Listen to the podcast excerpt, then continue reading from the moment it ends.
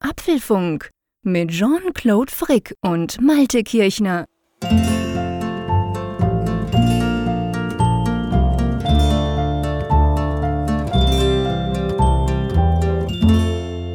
Hallo und herzlich willkommen zum Apfelfunk Ausgabe 360, welche wir am 28. Dezember aufzeichnen. Und das ist natürlich für euch das Zeichen, dass es erstens die letzte Sendung in diesem Jahr sein wird. Und zweitens, mein lieber Malte, was haben wir vor? Ja, wir wollen natürlich zurückblicken auf das vergangene Jahr, das jetzt ja kurz vorm Ende ist. Ich bin doch ganz erschrocken. 2022, bald schon wieder Geschichte. Ist wieder das, hey, verrückt. Das, das klassische Phänomen. Ich habe mich gerade dran gewöhnt, die Jahreszahl bei so Unterschriften richtig zu setzen. Ach komm, jetzt machst du aber anders Statement, wenn du zwölf Monate brauchst, um dich dran zu gewöhnen. Ich gebe gerne zu, dass ich im Januar und wahrscheinlich auch noch im Februar dann immer mal noch 22 schreibe. Ich habe heute ein paar Dokumente unterschrieben, da ging das so völlig flott und da dachte ich so, oh ja, du, es dauert nicht mehr lange, da musst du da eine 3 hinten dran pappen. Aber so im Dezember hat man es raus, stimmt. Aber ich fand die 22, also ich meine, dieses Jahr ist ja irgendwie, ja, durchwachsen bis leicht negativ behaftet. Linde ausgedrückt, so, ja. Jenseits des Apple-Kosmos alleine schon. Und ich fand trotzdem die 22 eine sehr ästhetische Zahl. Mir tut so ein bisschen leid Großartig. um das, das Jahr, dass es eigentlich so negativ ja, in Erinnerung bleibt. Ja, es war cool, weil das 20 war schon cool und dann 2022, also diese, diese Kombination fand ich schön. Es gab diverse lustige Daten quasi, ähm, die man immer wieder, wo es einfach irgendwie gut ausgesehen hat. Das stimmt, ich gebe dir recht. Also ich finde diese Sachen, wo es halt dann so gleich ist, sind schön. Und ich überlege gerade, ja, ja, so richtig smooth kriegen wir es nie mehr hin, oder? das, ist, das ist jetzt durch. Ja, äh, ich.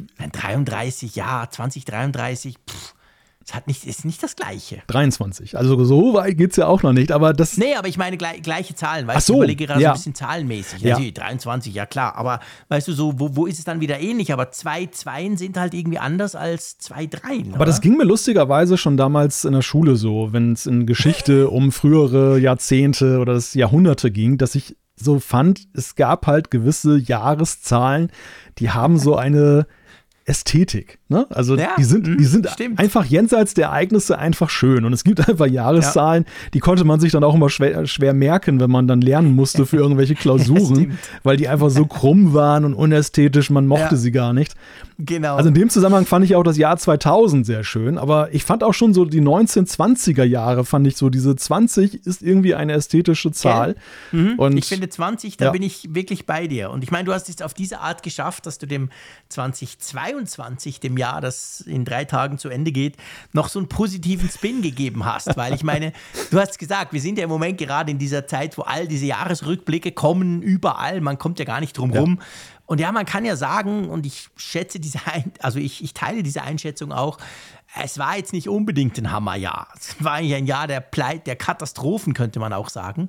Das war das vorher auch schon und das vor vorher vielleicht auch schon ein bisschen, aber das 22 hat es irgendwie noch getoppt. Aber dank dir hast du jetzt quasi, dank deiner Ästhetik der Zahlen, hast du dem Ganzen jetzt doch so einen kleinen positiven Spin gegeben. Das finde ich schön. Ja, also ich, ich beobachte genau das, was du gesagt hast, dass diese, diese Jahresrückblicke in diesem Jahr außergewöhnlich stark negativ behaftet sind. Und es gibt natürlich ja. rational auch viele Gründe, das so zu sehen, aber ja, Klar. Auf der anderen Seite frage ich mich ja immer so, rein psychologisch ist denn das so schlau, so schwarz zu sehen? Vor allem ist es ja eben so, ja. dass es auch nicht abschließend schwarz gesehen wird.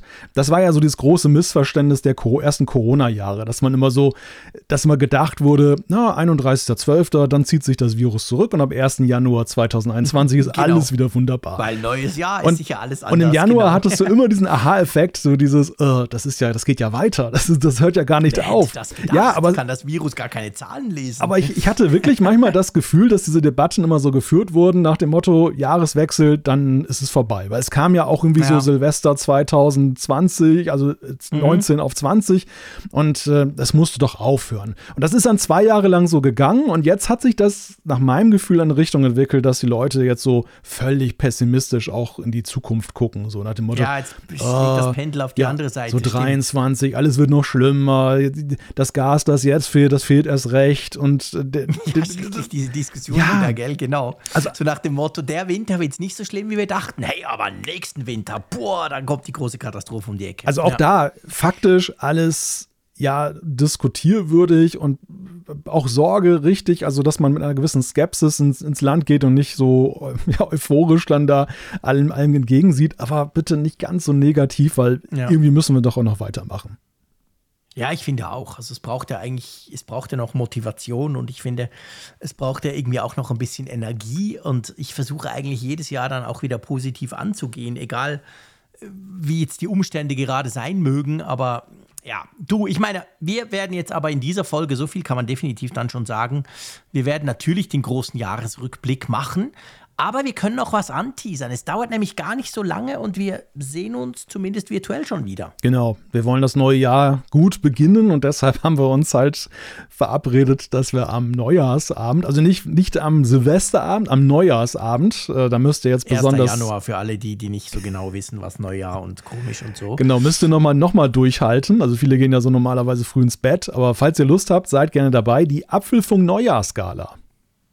Genau, Apfelfunk am Hörer, Neujahr quasi am 1. Januar 21.45 Uhr und wir machen da wirklich eine große, ja, einfach eine Neujahrskala, sage ich jetzt mal. Wird großartig, Raphael Zeyer ist dabei, wir zwei sind dabei und der liebe Michael Reimann vom Apfeltalk ist auch dabei. Und ja, ich freue mich. Das wird, das wird einfach cool. Wir werden, wir werden schauen, ein bisschen Rückblick, aber vor allem auch ein bisschen Ausblick wagen, gucken aufs neue Jahr und einfach eine gute Zeit zusammen haben, auf das neue Jahr anstoßen, zumindest virtuell. Ähm, ja, das würde mich natürlich freuen oder uns, wenn ihr da auch einschaltet. Das Ganze gibt es auf YouTube. Kann natürlich auch nachträglich noch angeguckt werden, falls ihr am Abend dann im Delirium seid oder so.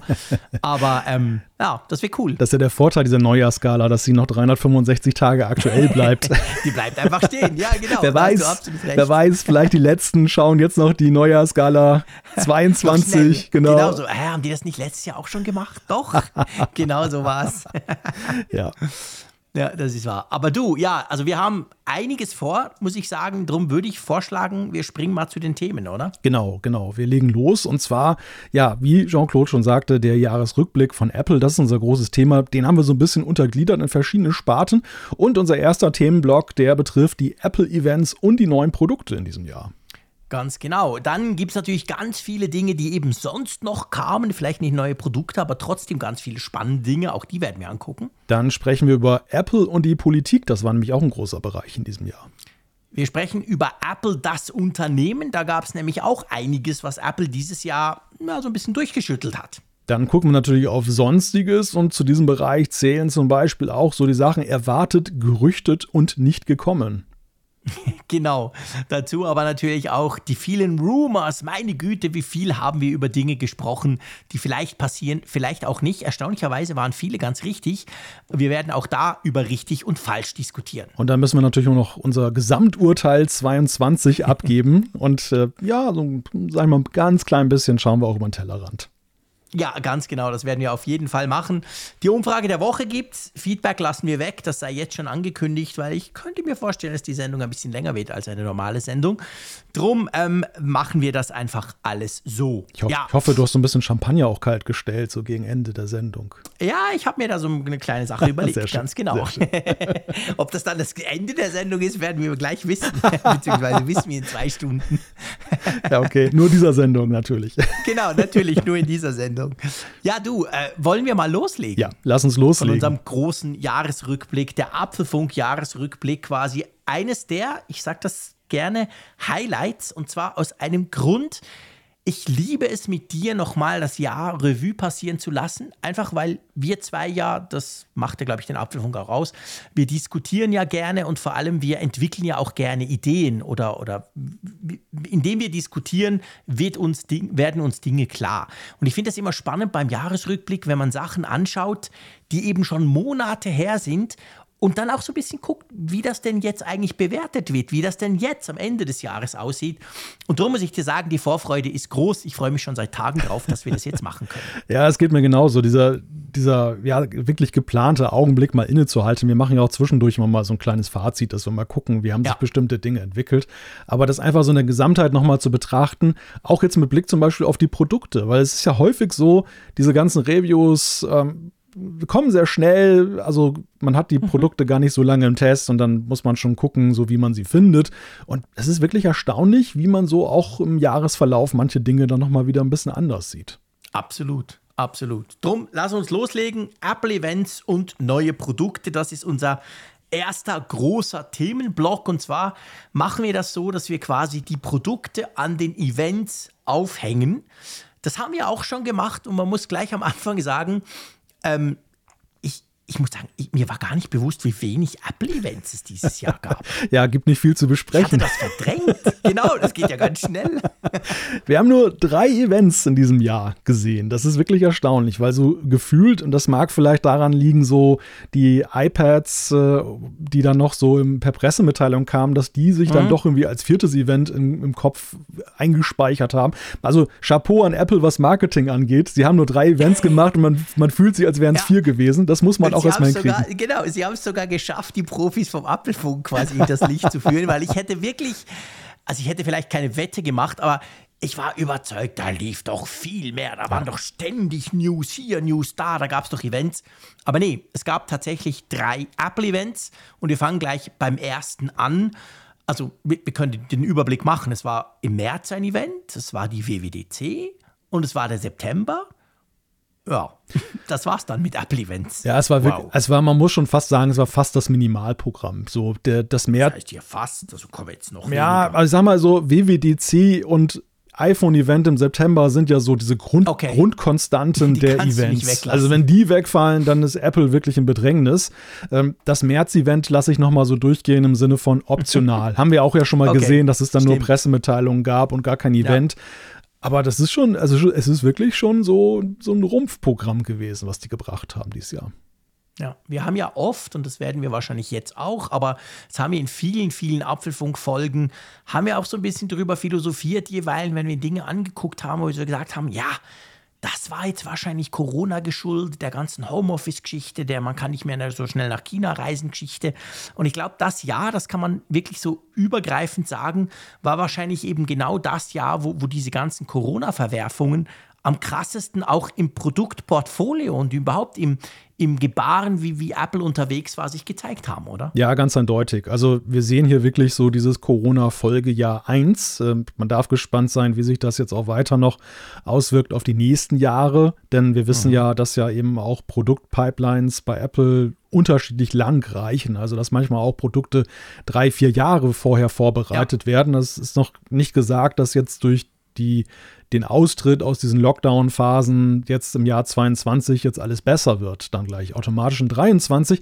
Aber man kann mhm. auch sehr klar sehen, finde ich, in der Rückschau, und das war so aus dem Moment heraus manchmal gerade am Anfang schwer zu sehen, dass Apple das auch wirklich möchte ich behaupten, Anfang des Jahres schon so durchgeplant hat, dass sie wirklich ja. wussten, ja. da gab es, so zwischendurch gab es ja mal so Spekulationen, oh, ob das vierte Event im November, ob das, dass das noch zur Debatte steht. Ich glaube, das stand nie zur Debatte. Die wussten, was das für ein Jahr wird. Ja. Und die ähm, haben eben versucht, das Beste draus zu machen. Man sieht es ja auch so, dass sie jetzt so im November, Dezember nochmal so ein paar Pressemitteilungsballons haben aufsteigen lassen, damit ja. das Jahr nicht so ausgeht und keiner erinnert sich mehr an Apple, weil irgendwie, ach, September, da war doch mal was.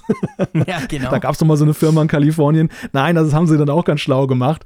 Aber dass, dass sie wirklich, ähm, ja, sie sind ja auch nicht, sie sind ja auch nicht hektisch geworden bei alledem. Obwohl es ja eigentlich Nö. Nö. sehr minimalistisch gerade nach hinten raus geworden ist. Ja, ja, das stimmt, da hast du recht. Also ich, ich bin absolut deiner Meinung. Also wir sprechen ja oft drüber, hey, okay, uh, da muss der Apple wohl umplanen oder man hat so halt so ein bisschen das Gefühl, wenn etwas, was man doch als sicher glaubte, die ganzen Gerüchte haben darauf hingewiesen, wenn sowas dann nicht stattfindet, dann, dann denkt man gerne mal, ja, okay, da hat Apple wahrscheinlich kurzfristig was geändert. Aber ich bin gerade in diesem Jahr bin ich völlig bei dir. Also das war, das war alles geplant. Da war nichts, was nicht stattfinden konnte aus irgendwelchen Gründen. Man saß an der WWDC, wir kommen dann dazu. Das war ja auch so ein Versuchsballon, wieder mit Leute einladen und so. Also ich glaube, ich glaube, Apple hat genau das durchgezogen, was sie sich auch vorgenommen hatten. Gibt so einen Punkt beim Mac Pro, da können wir dann noch drüber sprechen später, wo wir, wo wir, wo wir dazu dann noch kommen.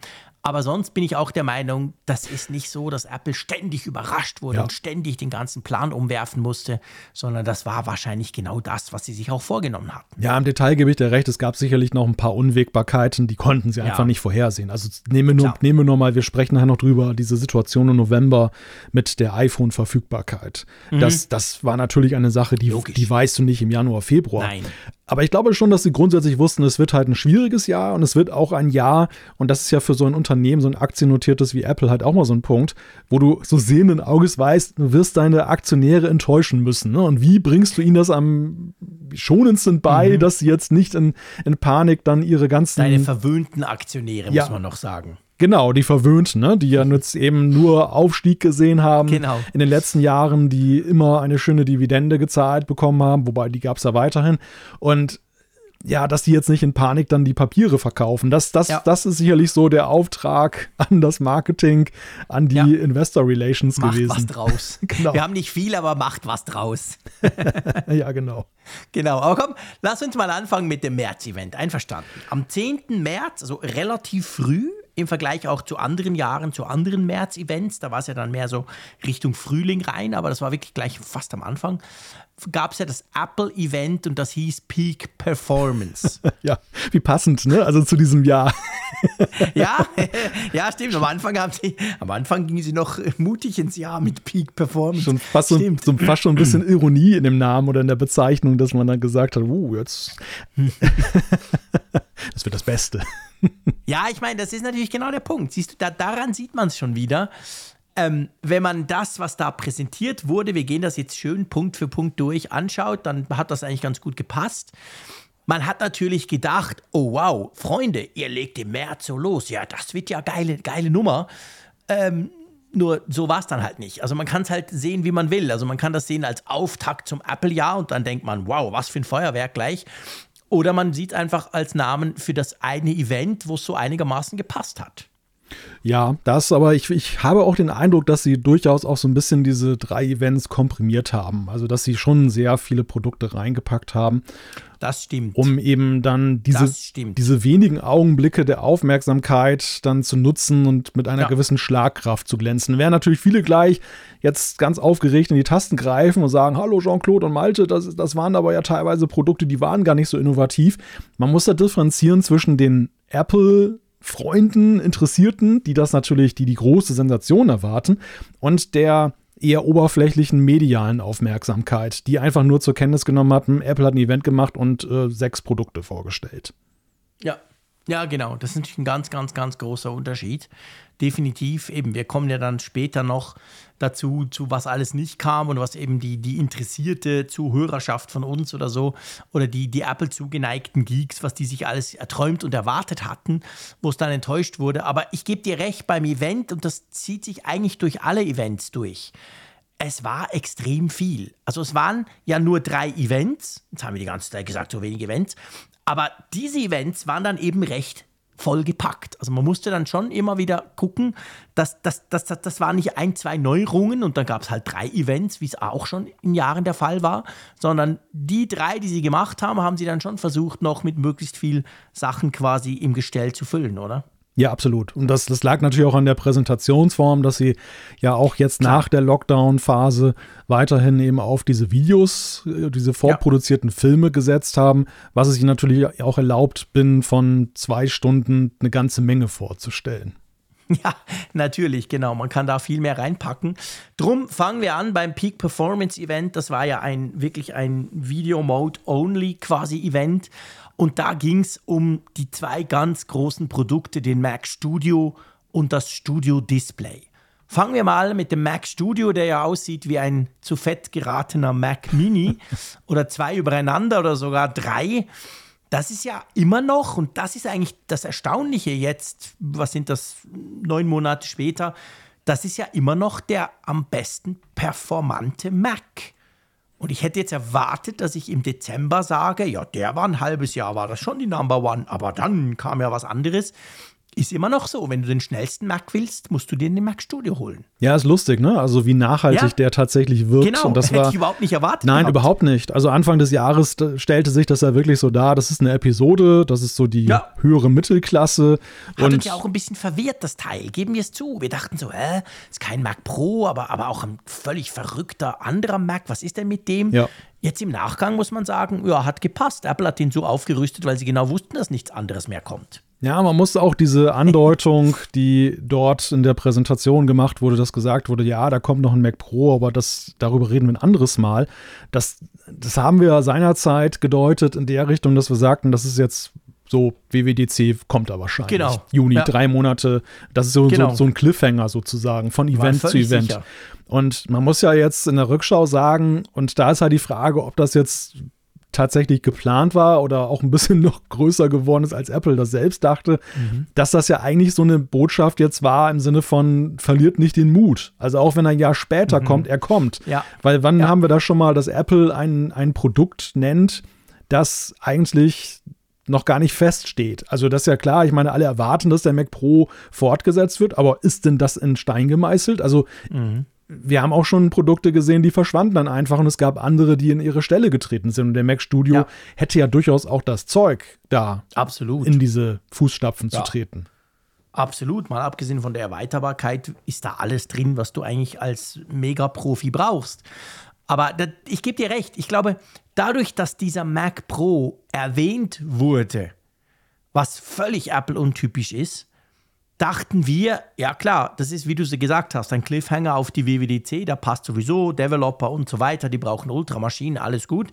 Und dann war die große Enttäuschung, hä, wo ist er denn? Jetzt im Nachgang kann man sagen, ja, das ist genau wie du gesagt hast. Apple hat gesagt, hey Freunde, keine Angst, die wenigen, die so einen wollen, die kriegen den irgendwann. Aber es war nie geplant oder zumindest von Apple nicht versprochen, dass der dieses Jahr noch kommen muss. so ein bisschen wie im Imbiss, ne? nach dem Motto, die Bulette ist noch auf dem Grill. Die kommt Ja, noch. ja, genau, genau. Hey, passiert, da kommt noch was, keine Angst, noch nie weglaufen. ja, ungefähr so. Aber ja, wir haben ja beide den Mac Studio getestet. Ja. Ähm, ich habe mich ja dann völlig entgegen meiner eigenen, ich, ich war überzeugt, dass ich mir den Mac Studio mittelfristig, was heißt mittelfristig, kurzfristig holen werde. Ist dann ja nicht so geworden. Ich habe mich dann tatsächlich am, am Lüfter genervt, wer hätte das gedacht? Und habe mich dann anders entschieden. Ähm, trauerst du dem noch nach? Ja, so ein bisschen schon. Also Schon, gell? Ja, ja, ich bin, also ich, der, der, der Lüfter ist tatsächlich auch für mich so der Punkt, wo ich sage, sagen kann, damit kann ich mir das schönreden, dass ähm, Ja. er, er eigentlich nicht mein Mac ist. Wobei ich Genau. sagen muss, fairerweise, dass er am Ende weniger ins Gewicht gefallen ist, als ich dachte. Also Mhm. das, die Diskussion war ja sehr laut, also lauter als der Lüfter, die Ja, es ja, viel lauter, die klar. die es da gab. Und ähm, ja, ich bin da Perfektionist und gerade jetzt in diesem Podcast-Umfeld, da finde ich es natürlich wirklich super, wenn es alles total leise ist hier. Aber der, der Rechner an sich hat mir schon imponiert. Das hat mir schon wirklich Ja. Freude gemacht. Für mich ist aber eigentlich die Frage, und das, das ist mir in diesem Jahr klar geworden, und das ist auch eine interessante Trendwende als großer iMac-Fan, dass ich so tatsächlich auf den Trichter gekommen bin, ist vielleicht ein Notebook für mich auch nicht generell der nächste bessere Computer. Du hast diese Entscheidung ja schon getroffen. Ja. Ich habe im Mai diese Entscheidung getroffen. Genau, ich habe mir so ein MacBook Pro 16 Zoll geholt, ziemlich maxed out, alles reingepackt, was ging. Und muss sagen, ich war super unsicher. Ich dachte, ja, okay, im schlimmsten Fall verkaufst du das wieder. Apple-Geräte haben einen mega guten Wiederverkaufswert, alles gut. Aber inzwischen bin ich extrem happy damit, obwohl ich wirklich sagen muss, dass ich das Ding seit Mai genau einmal unterwegs mitgenommen habe, nämlich an die WWDC. Habe ich das Ding leichtfertig mitgenommen, habe dann gemerkt, wie schwer der ist. Aber also es ist eigentlich bei mir wirklich ein stationärer Rechner, muss man ganz klar sagen. Aber ein unglaublich guter stationärer Rechner. Und von dem her gesehen, all die Freude, die ich auch am Mac Studio hatte, die habe ich an diesem MacBook Pro auch, weil für mich war es ja so der Schritt von Intel hin zum, zum Apple Silicon. Und ich hatte ja vorher, du weißt ja, einen iMac Pro und ich war ja mit dem grundsätzlich sehr zufrieden. Es war halt nicht Apple Silicon und drum war irgendwie quasi End of Life war ja vorgegeben und, und mit jeder neuen Softwareversion wirst du weniger coole Features drin haben. Drum war für mich klar, ich will eigentlich jetzt diesen Schritt gehen, all in, auf den Apple-eigenen Prozessor. Aber ich bin mit meinem MacBook Pro mega, mega happy. Ist wirklich, also pff, genial. Und er ist total leise. Ich höre nie was. Ja, ich stehe ja immer noch auf diesem Zwischenstep, dass ich den Mac Mini mit M1 hier nutze. wobei, genau. wobei der ja frecherweise auch den, den iMac aus dem Jahr 2014 mit Intel-Prozessor völlig verdrängt hat. Der, Locker ersetzt hat. der, der, steht hier, der steht hier noch zum Abrüsten in meinem Rücken und guckt mir Ja. über die Schulter, wie ich mit dem M1 hier arbeite. Äh, aber ja, das, das Problem ist so ein bisschen, und, und da hatte ich eigentlich mehr Hoffnung in 22. Ich dachte eigentlich, dass ich jetzt meinen wirklichen Mac Ja. mit Apple Silicon finde. Ja. Und ähm, iMac, okay, war mir klar, der wird nicht mehr kommen. Aber mhm. ich dachte halt schon, dass in, bei den MacBook Pros sich da vielleicht doch noch was tut in diesem Jahr mhm. und dass ich dann eben wirklich den, den richtigen Schritt gehe. Weil das habe ich durch ja. den Mac Studio auch gelernt. Der, und ich hatte ja nicht mal den Ultra, ich hatte ja den, den M1, M1 Max. Max. Ja, aber genau. Das hat, das war wirklich so eine Granate, einfach jetzt zum Beispiel für YouTube-Videos, für das Schneiden. Ja. Und ich sehe es halt wirklich jetzt sehr stark im Vergleich jetzt mit meinem Mac Mini. Ich habe da jetzt die Tage mhm. wieder ein Video gerendert. Da, da, kommt er schon an seine Grenzen. Also ja. da ist es wirklich so, wenn du dann parallel den Chrome-Browser aufmachst und willst ja. das surfen, da kann es schon mal sein, dass dann ja. so alles sehr ruckelig geht. Nee, das stimmt. Das ist natürlich so. Ich, ich habe ja auch den M1 Max im, in meinem MacBook Pro und äh, da, pff, da merkst du nichts ich kann alle Dinge gleichzeitig tun und spiele überhaupt keine Rolle, ob der hinten dran noch ein tolles 4K-Video rausrechnet. Und das ist halt schon cool und das wollen wir auch. Ich meine, wir sind beide ja Menschen, wir testen zwar unglaublich viel, aber bei Mac muss man sagen, sind wir eigentlich recht treue Seelen. Wir kaufen einen und dann behalten wir ihn auch ein paar Jahre. Dafür geben wir, wenn wir ihn kaufen, gerne auch ein bisschen mehr Geld aus. Also von dem her gesehen muss das schon passen und ich kann natürlich nachvollziehen, je länger du wartest, das verstehe ich. Ich hatte schon, schon im April, als ich mein MacBook Pro 16 Zoll bestellt habe, habe ich mir so überlegt, ja, das Ding ist schon fast ein halbes Jahr alt. Das kam ja im November raus, November 21. Sollst du das jetzt noch machen? Da kommt doch gleich ein neues. Mhm. Und ich hatte so ein bisschen Angst, von dem her, ich bin gar nicht so unhappy, dass jetzt keins kam in diesem Jahr. Das stimmt. Weil ähm, natürlich brauche ich es nicht und ich würde nie, jetzt, jetzt, bin ich, jetzt bin ich auf dem und ich will das ein paar Jahre behalten. Es war auch so schweineteuer genug. Aber je später du natürlich einsteigst auf so eine Kiste, im Wissen, dass du, wenn du eins kaufst, dir eben eine gute, eine möglichst gut ausgerüstete kaufen willst, dann ist natürlich die Gefahr halt da, dass dann im dümmsten Fall zwei Monate später eins rauskommt, wo du denkst, ja, aber hey, pah, jetzt hätte ich lieber das genommen. Da, so. Da muss ich wirklich neidvoll anerkennen, da hast du die Wette richtig abgeschlossen und ich habe sie, ich habe da, war nicht sicher. Ich habe da auf die falsche Karte, Ahnung. ich habe wirklich auf die falsche Karte gesetzt. Ich, Ach, ich, ich, war ja schon nervös Ende letzten Jahres, du erinnerst dich, da habe ich das glaube ich auch schon gesagt, dass ich ja, ja dieses Jahr stimmt, da stimmt. umrüsten möchte und ja. das ist eigentlich ganz dringendes, weil ja. eben auch der M1 Mac Mini, der hier steht, das war wirklich so ein Testding, was ich mir gekauft habe, ganz ja, klar, früh. Der ist ja auch minimal nur, der, der, hat ja gar nichts. 256 Gigabyte genau. SSD, 8 Gigabyte RAM, also wirklich minimal, um ja. eben mal so, einen ersten, so eine erste Nase zu schnuppern von, der, genau. von dem Apple Silicon das, der, der, der ist so ein bisschen wie der Mac Studio, ne? Der hat jetzt ein langes Leben. Aber jetzt, ja, aber jetzt Ende des Jahres, ich bin fast schwach geworden, aber ich habe tatsächlich gedacht, nein, jetzt hast du so lange gewartet. Ja, jetzt wartest du noch. Jetzt genau. musst du noch schnell ein bisschen warten. Mal gucken, ja. was wir Ende 23 hier sagen. genau, wenn du da immer noch drauf sitzt, dann hat Apple irgendwas falsch gemacht, ganz ehrlich gesagt. dann stimmt irgendwas nicht. Aber kommen wir, kommen wir zu den Dingen, die tatsächlich, äh, und das, das ist ja lustigerweise auch bei uns beiden so, obwohl es äh, lange Zeit bei uns beiden beiden nicht so aussah, als wenn das so passiert ist, Einzug gehalten hat, auch im Privatkauf, nämlich das Studio-Display. Sind alles Privatkäufe hier, by the way. Genau, das Studio-Display, wir haben es beide getestet. Ich fand es einen großartigen Monitor. Ähm, mir war aber auch, ich, ich dachte auch, ich kann auch ohne, weil ich schon ein paar recht coole Monitore ja zu Hause habe. Ich habe immer mal wieder erzählt von meinem 34 Zoll Samsung Curved Bildschirm, der wirklich super ist, obwohl er auch ein paar Jahre alt schon ist. Und ich habe es dann wieder zurückgeschickt, habe wieder den, den Samsung hingestellt und dachte, pff, ist okay. Weil ich habe ja immer zwei Bildschirme. Und dann ging es noch weiter, nur ganz kurz meine Geschichte, dann ging es weiter. Ich habe mir dann den Huawei MateView gekauft. Das ist ein 28,5 Zoll Bildschirm. Und das Spezielle dran, der ist im 4 zu 3. Also nicht 16 zu 9, also dieses klassische oder 16 zu 10, sondern 4 zu 3. Dadurch hat er mehr Platz für eben so Skripte oder wenn du was schreibst. Genialer Monitor. Und dann hatte ich den zusammen mit dem Samsung und dachte, ja, ist doch eigentlich okay. Aber du kennst mich ja, ich bin so ein Bildschirm-Nerd. Und dieser scheiß 5K-Screen, ich habe immer wieder dran rumstudiert, auch wenn ich dann meinen Laptop aufgemacht habe mit diesem genialen 16 Zoll Bildschirm, mit diesem neuen, der ist ja auch super. Und dann irgendwann bin ich schwach geworden und ich muss dir sagen, jetzt ein paar Monate später, ich habe es keine Sekunde bereut, dass ich dieses Studio-Display mir zugelegt habe. Es ist teuer, es ist ja. idiotisch teuer. Ich habe sogar noch diesen Fuß, den man bewegen kann. Ja, ja. Ähm, aber es ist der beste Bildschirm, echt. Er ist ein bisschen klein, immer noch. Also wäre der 30 Zoll, ah, noch mehr Küsschen von mir. Er ist mir eigentlich zu klein, aber ja, ist das Beste, was man eigentlich kriegen kann und was man noch bezahlen kann. Beim Fuß muss ich ja sagen, schuldig im Sinne der Anklage, da habe ich dich reingeritten. Ja, da hast du mich reingeredet. Genau, aber ich bin eigentlich happy, hast du es gemacht, weil ehrlich gesagt. Ich hatte diesen Fuß ja samt Studio-Display ja zusammen mit dem Mac Studio zum Test bekommen. Genau, genau. Und äh, habe das, das, das, das traf mich gerade so in dieser Phase neuer Job und äh, mhm. Full Home Office und äh, dann lernst du ja so einen Komfort auch noch ganz anders ja, zu schätzen, als wenn das ja. jetzt nur so dein Freizeitdisplay irgendwann abends nach ja, Feierabend genau. ist. Und ich fand einfach dieses Hoch- und Runter machen klasse, so mit Blick auf Rücken und Nacken und genau. alles was. Und ja, für mich war eigentlich, ich, es war, das war echt dieser iMac 5K-Effekt, den ich bei diesem Studio-Display ja, hatte. Genau. Den hatte genau. ich auch damals zum Test und es war mir eigentlich klar, es wird kein Leben danach mehr ohne geben, den ja. musst du kaufen, egal wie teuer so. er ist. Und das habe ich bei ja. dem Studio-Display dann auch mitgemacht.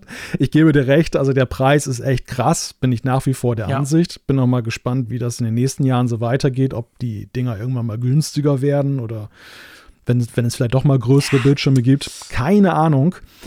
Aber es war weißt egal. Das Problem, das Problem beim Preis ist folgendes. Es ist für einen Monitor, den du dir hier auf den, aufs Pult stellst, der nur 28 Zoll groß ist, ist es krass. Fair enough. Aber, und das große Aber ist eben, es gibt praktisch keine Konkurrenz. Ja, genau. Weil ich weiß, jetzt schreiben wieder viele, ja, aber 4K oder 5K, Freunde, jetzt macht nicht so ein Theater. Doch, das ist genau der Punkt. Diese 1000 Euro, das sind die 5K.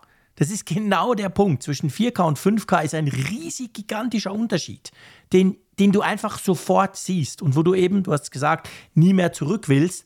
Und in dem Bereich 5K-Bildschirme dort rum gibt es halt praktisch nichts. Ja.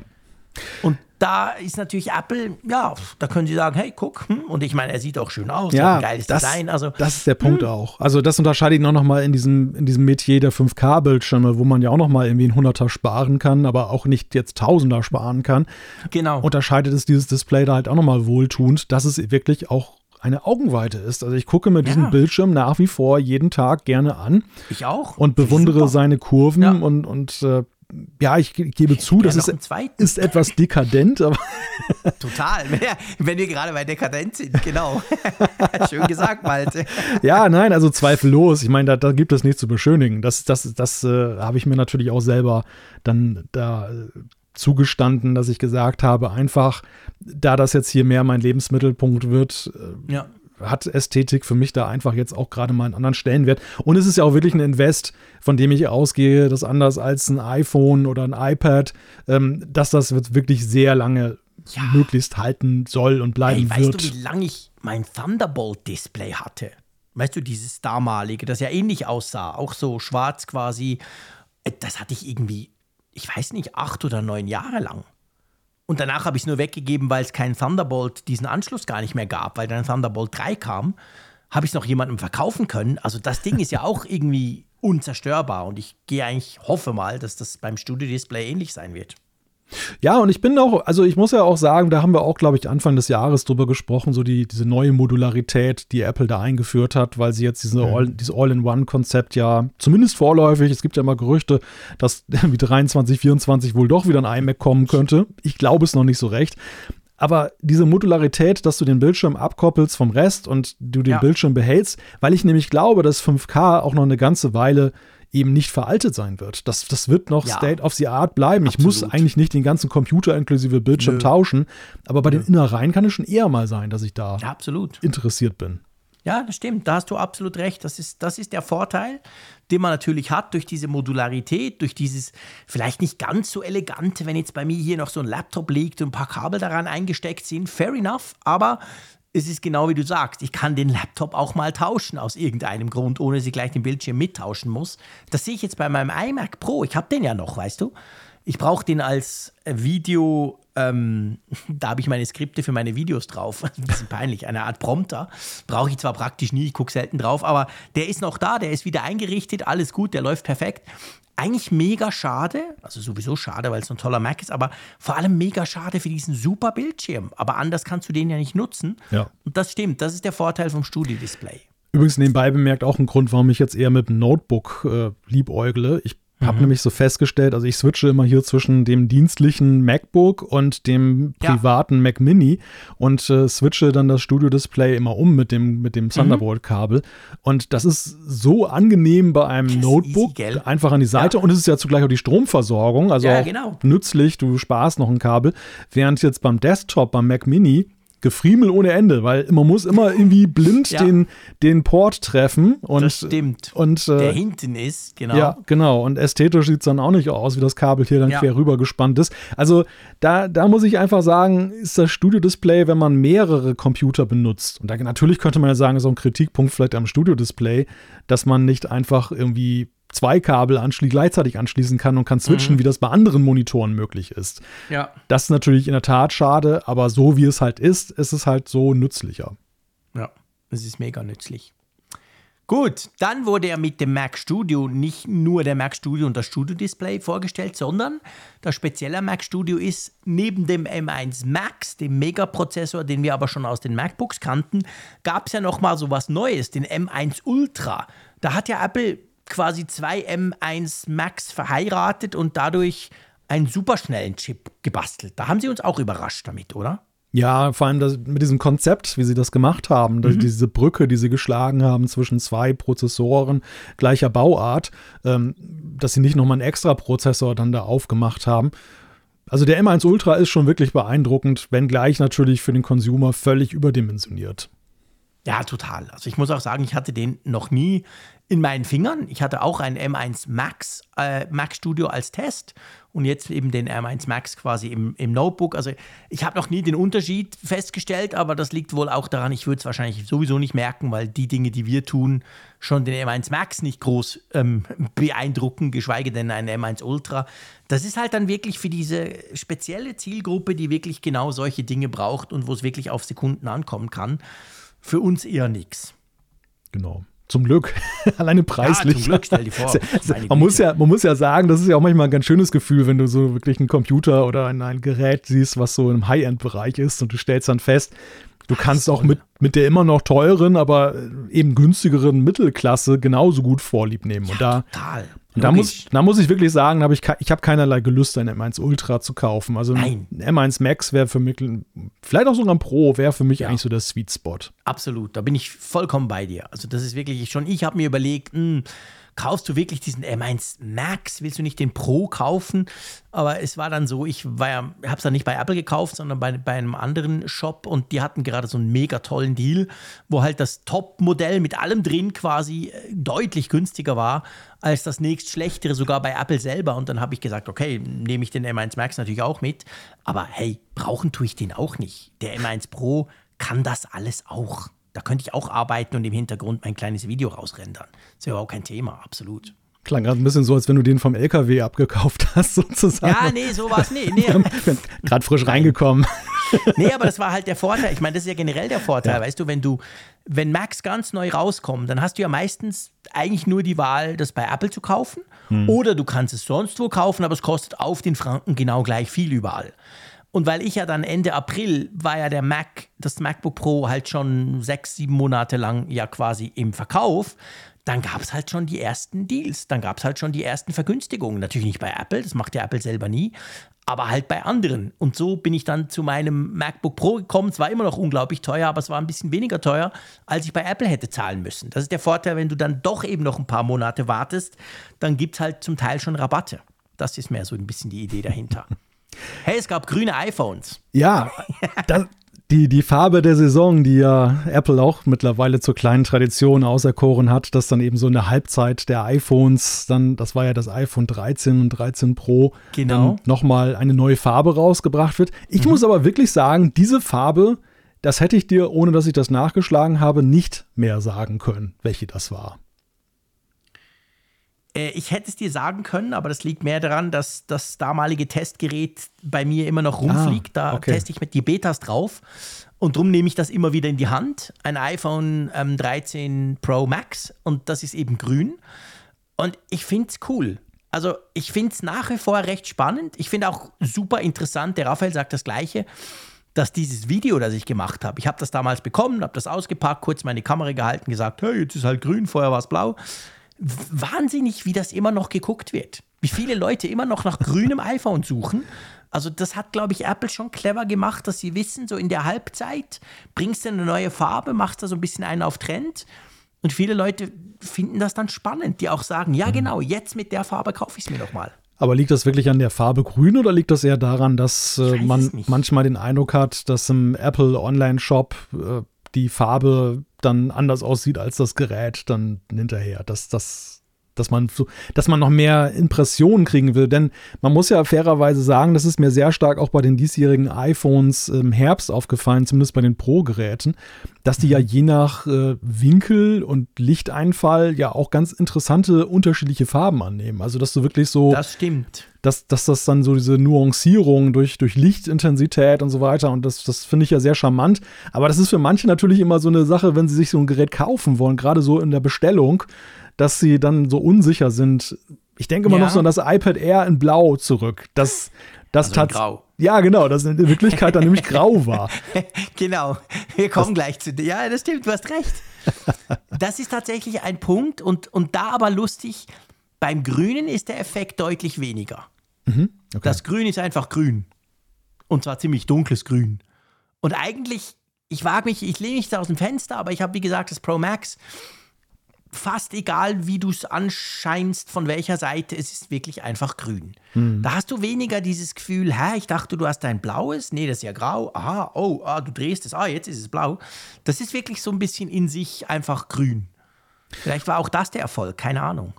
Ja, also vielleicht liegt es auch daran, dass mir das Grün nicht so in Erinnerung geblieben ist, weil wir hatten das ja auch als reguläre Farbe. Ich weiß gar nicht, bei welcher Modellgeneration, beim 11er oder so. Da gab es so dieses Waldmeistergrün mal irgendwie. Ja, stimmt, da gab es schon mal ein Grün. Das war zwar ja. anders, das war weniger. Das war anders, ja, ja. Aber ja, stimmt, das, das, das Grün gab es schon mal. Du hast das, recht, stimmt. Genau, und das ist mir dann insofern mehr in Erinnerung geblieben, während äh, ja. zum Beispiel das, diese, dieses Halbzeit-iPhone im Vorjahr beim 12er, das war ja dieser Violett-Farbton. Mhm. Der, der war komplett neu. Der, genau, der war komplett neu und deshalb ist der mir auch wirklich deutlich ja. besser in Erinnerung, geblieben als jetzt dann diese diesjährigen grünen iPhones. Kommen wir zum nächsten iPhone, das mir erstaunlicherweise überhaupt nicht in Erinnerung geblieben ist. Ich hätte es vergessen, wäre es nicht in unserem Skript. Und das ist das iPhone SE. Mhm.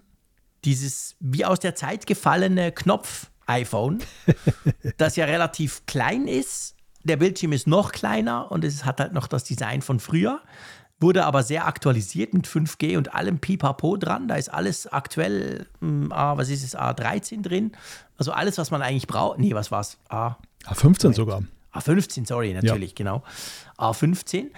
Also ja, spannend und hat eigentlich so ein bisschen gezeigt, Apple hat dieses iPhone SE so im Zwei-Jahres-Rhythmus bei sich getaktet, oder? Ja, das war ja eigentlich die große Neuigkeit dann auch dieses Frühjahrs. Denn vorher von zwischen SE1 und SE3 mussten wir deutlich länger warten und es war ja, ja zwischenzeitlich auch gar nicht klar, ob das SE überhaupt eine Zukunft bei Apple genießen wird. Und man darf gespannt sein, wie das weitergeht. Wir, wir, wir hören ja jetzt aktuell so im Sinne von, eigentlich hatte Apple geplant, das jetzt bildschirmfüllend zu machen und wirklich vom Button im nächsten, in der nächsten Generation Abstand zu nehmen, aber irgendwie wird es dann zu teuer und so. Also das, es ist noch kein etablierter Rhythmus, würde ich jetzt sagen. Aber ja. dies, dieses Jahr war es auf jeden Fall ein Statement und auch ein, ein Telefon, und das habe ich so in meinem Umfeld wahrgenommen, was gerade die etwas budgetorientierteren schon sehr angesprochen hat. Aufgrund eben, also denen war das jetzt nicht so wichtig, dass das jetzt Face ID hat, aber die fanden das halt ziemlich gut, dass es so zeitgemäß innen ausgestattet war. Ja, und halt einfach unter 500 Euro gekostet hat. Also ja. Es ist halt ein verhältnismäßig günstiges iPhone, eine Möglichkeit, so dran zu kommen. Und ich weiß, ich habe, glaube ich, was heißt, glaube ich, ich habe sicher drüber gelästert über das Teil damals im, im, im März. Und dann haben uns ganz viele geschrieben, dass dieses iPhone ja auch wichtig ist für Geschäftskunden. Also die, die quasi ein Geschäftshandy beziehen dürfen, die haben aber immer irgendein Budget und meistens ist das iPhone einfach zu teuer dafür. Drum haben sie dann irgendwie vom Geschäft nur ein blödes Android-Phone und mit dem iPhone SE kannst du halt oft in diesem Budgetrahmen noch drin bleiben.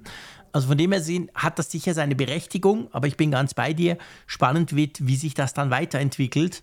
Aber ich glaube, nächstes Jahr muss man da noch nicht damit rechnen. Nein, nein, das ist natürlich frühestens dann 24 wahrscheinlich ja. wieder ein Thema. Genau. Also es ist auf jeden Fall interessant, dass Apple diese, diese Budgetlinie halt fortgesetzt hat in diesem Jahr. Und ähm, ja. Das einzige Budgetprodukt in diesem Jahr, glaube ich. ja, wohl wahr. Da wussten wir ja noch nicht, wie es weitergeht. Ja, genau. Da sah es noch rosig aus, was die Preise anbelangt. Und dann wurde ja nochmal was vorgestellt. Das zeigt diese unglaubliche Spannbreite von diesem März-Event, vom Mac Studio und dem Studio-Display rüber übers iPhone und dann kam noch das iPad Air. Wobei man sagen muss, das war mega langweilig eigentlich, oder?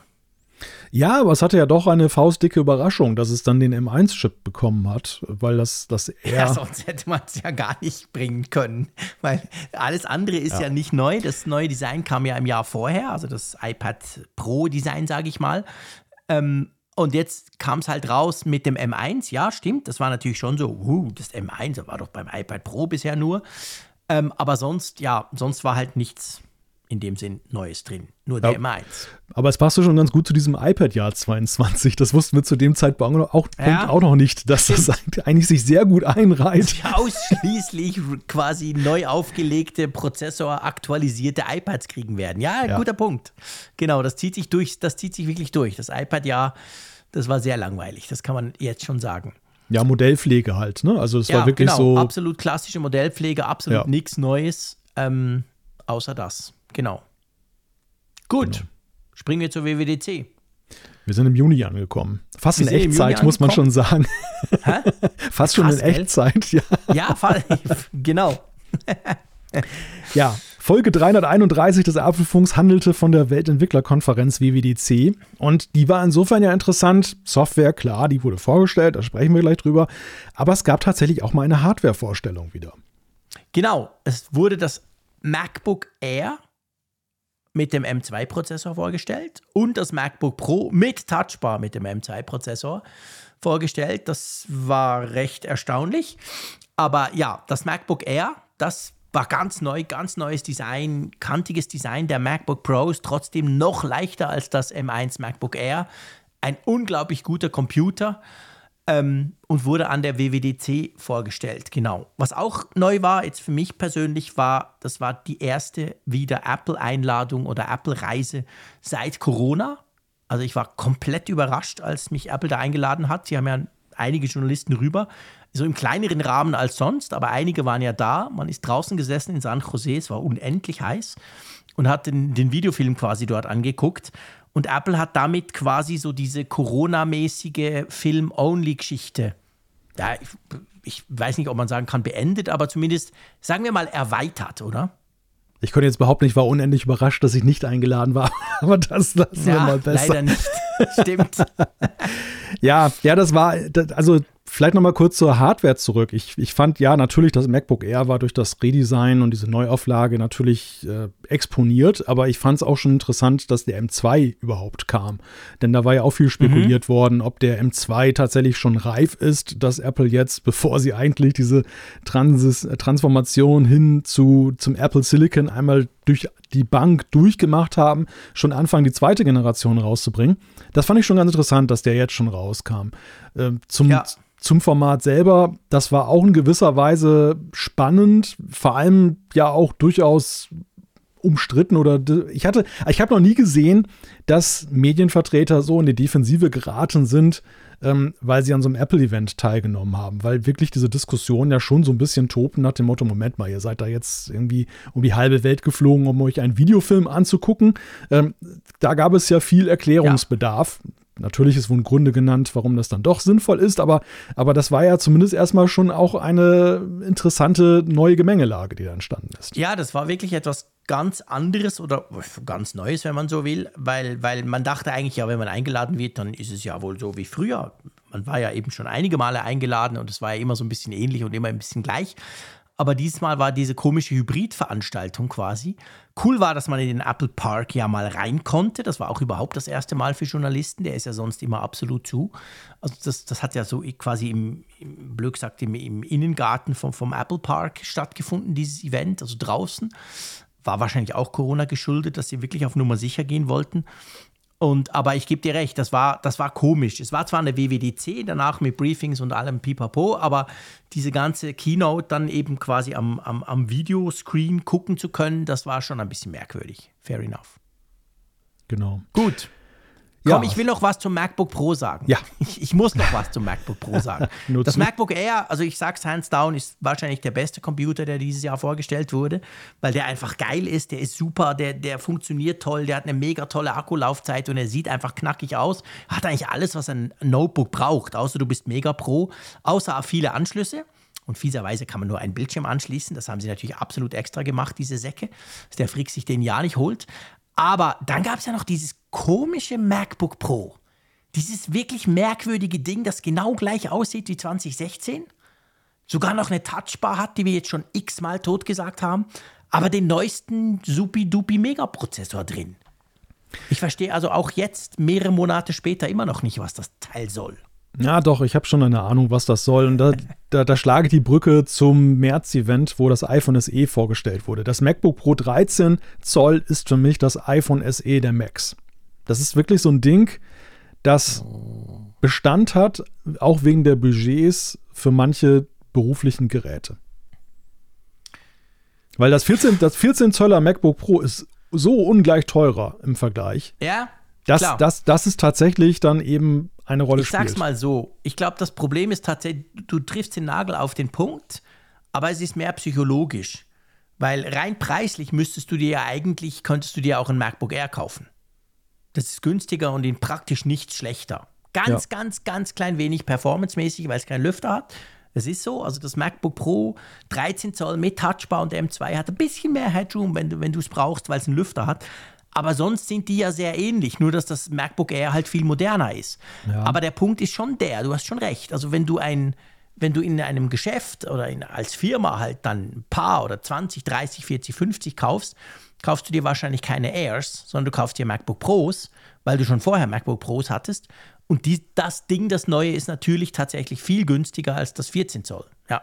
Ja, und ich glaube, das Image spielte halt auch eine Rolle. Das, das ja. MacBook Air ist tatsächlich ja jetzt in einem, hat sich so neu präsentiert, dass man eben diesen Computer ganz anders wahrnimmt. Und vorher war es ja wirklich, wie der Name sagt, so der, der Inbegriff der Leichtigkeit. So ja, der Studentencomputer. So die, die Freizeithose unter den Macs, ne? Also ja, genau. Das, das trägt man nicht auf der Arbeit. Und, und dieses Image ist ja eigentlich verkehrt seit diesem MacBook ja. Air. Aber das, das muss natürlich erstmal in der Breite ankommen. Und die Besteller aus dem Business-Umfeld wissen das natürlich im Moment noch nicht. Und die ja setzt natürlich auf den Begriff Pro, auch ja. wenn, und ich meine, man darf ja nicht nur diese geringe Differenz oder diesen geringen Unterschied zwischen MacBook Air und MacBook Pro 13 Zoll betrachten, man muss ja auch eigentlich mal dieses riesige Gefälle betrachten, was zwischen 14 und 16 Zoll MacBook Pro und dem MacBook Pro 13 besteht. Das, das ist ja überhaupt nicht, also die, dass, dass die alle unter Pro laufen, ist ja ein Witz. Das fängt ja schon damit an, dass du ja an das MacBook Pro 13 Zoll mit M2 nicht mehr als einen externen Bildschirm anschließen ja, genau. kannst. Und bei den Killer. größeren schon. Also das, das scheint ja ein Pro-Merkmal zu sein, das aber nicht ja. mal diesem MacBook Pro 13 Zoll gegönnt war. Und mhm. das, das setzt sich ja mit anderen Dingen vor. Das Design ist völlig unterschiedlich. Dieser, dieser Computer ist ja eigentlich völlig aus der Rolle gefallen so. Und ja. die Touchbar ist ja auch, ich meine, klar, das sind pragmatische Gründe. Apple hat einfach das vorhandene, die vorhandene Fertigung fortgesetzt mit minimaler Änderung, einfach einen neuen Prozessor reingemacht. Logisch super easy. Aber dass, dass, dass so ein Gerät eben noch eine Erneuerung erfährt, das, das ist schon wirklich ein bisschen kurios. Ja, so ja das, ist, das ist wirklich kurios, da bin ich ganz bei dir. Aber ja, die WWDC war natürlich zum Glück immer noch eigentlich in erster Linie ein Software-Event und Software haben wir auch bekommen. Genau. Die, die Klassiker sozusagen, WatchOS, macOS, iPadOS und iOS. Ja, fangen wir mal mit WatchOS 9 an. Was ist davon hängen geblieben bei dir? Hm. Das ist, das ist eine sehr gute Frage. Und, und, dass ich schon fast, dass ich sprachlos bin, zeigt ja eigentlich schon. Ähm, Sleep Tracking. Ja. Das, das Sleep Tracking ist hm. hängen geblieben, nicht weil ich es brauche, ich trage keine Uhr in der Nacht, aber das ist jetzt quasi das verdient jetzt den Namen Sleep Tracking. Vorher war es ja auch schon drin, bei WatchOS 8 kam das ja zum ersten Mal rein, war aber ein schlechter Scherz, ehrlich gesagt. Und jetzt ist es eigentlich so, wie man sich das halt so ein bisschen gewöhnt ist, mit so ein paar Zahlen und ein paar schönen Grafiken und so. Aber sonst, du, ich tue mich unglaublich schwer. Ja, und ich glaube, das liegt auch unter anderem daran, dass das, was da am meisten verbessert wurde mit Details, dann uns beide nur peripher tangiert, nämlich die Fitnessfunktion. Die, die hat Apple ja wirklich mit WatchOS ja. 9 kräftig nochmal um, sag mal, eine Detailtiefe erweitert. Ja. Dahingehend, stimmt. dass du Strecken besser nachvollziehen kannst, dass du ja. diese, diese Herzfrequenzzonen hast und so.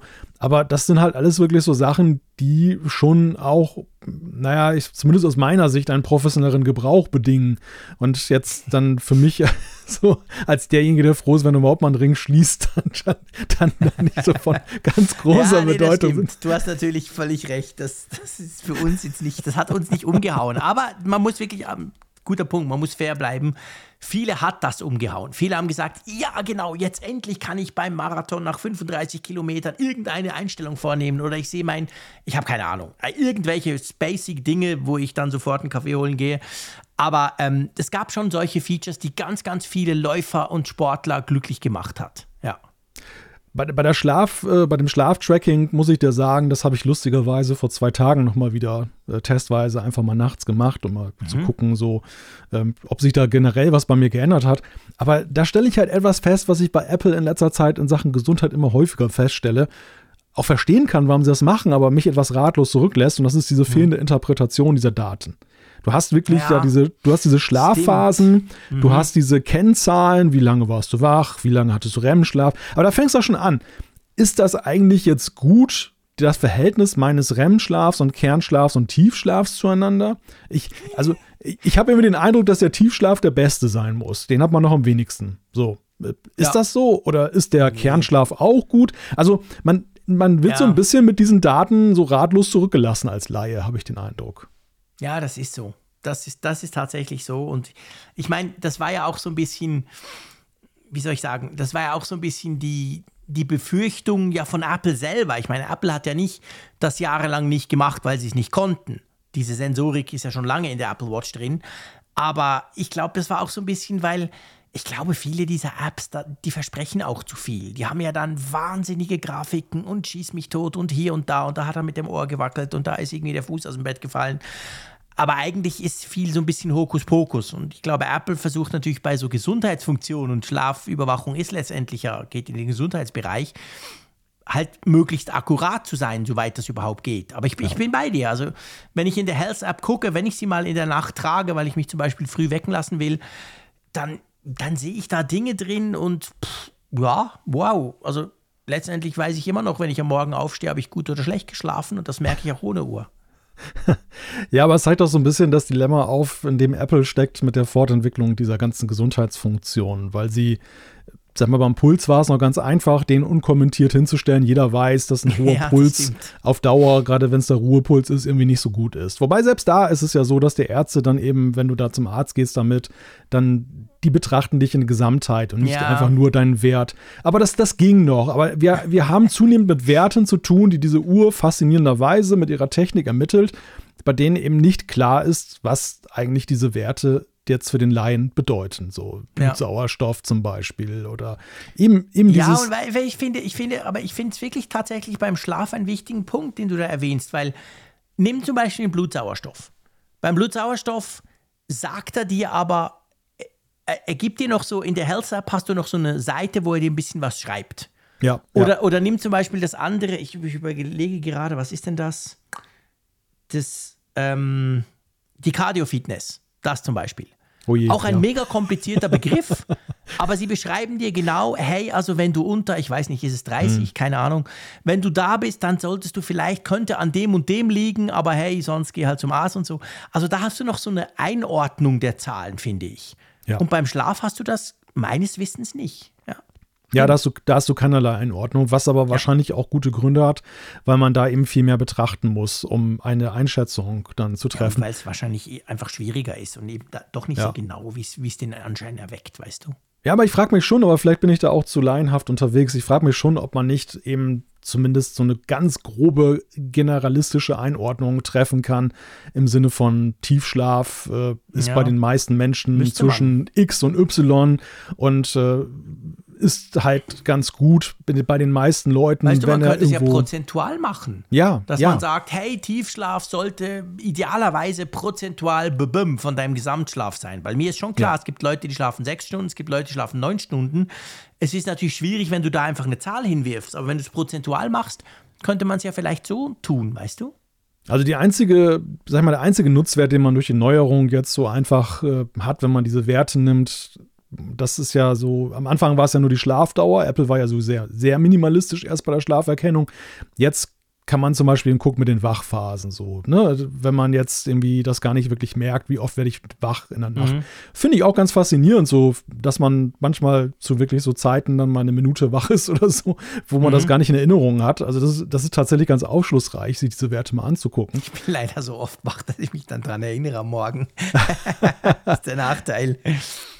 Ja, nee, ich ja. bin da meistens komplett weggetreten und erinnere mich an nichts mehr. Sehr schön. Ja, gut, also ihr seht, Watch OS 9 ähm, war jetzt bei uns nicht unbedingt Produkt des Jahres. Aber ja, ein schönes Update, ein wichtiges Update, keine Frage. Es geht weiter. Viel wichtiger für uns Mac-Nerds war natürlich macOS Ventura, das ja dann irgendwann, glaube ich, Ende Oktober auf die Leute losgelassen wurde nach einer sehr langen Beta-Phase. Was ist so da dein Highlight? Wo denkst du, wow, ja, cool, super, zum Glück habe ich es installiert? Ja, das. Äh Sehr schön. Hin und Nein, her. Ich, also, was, was schon. Ja, das Problem ist, und da sind wir bei dem Dilemma, das wir auch bei der Aufbereitung der WWDC hatten. Dieses, bring es mal. Oder ist die Frage gemeint mit spezifisch macOS Ventura? Oder reden wir über Funktionen, die übergreifend nutzbar sind? Und ja, das ist, glaube ich, der Punkt. Also ich, ich meinte es spezifisch Ventura, aber ich ja. glaube, das ist genau wahrscheinlich das Hauptfeature von macOS Ventura.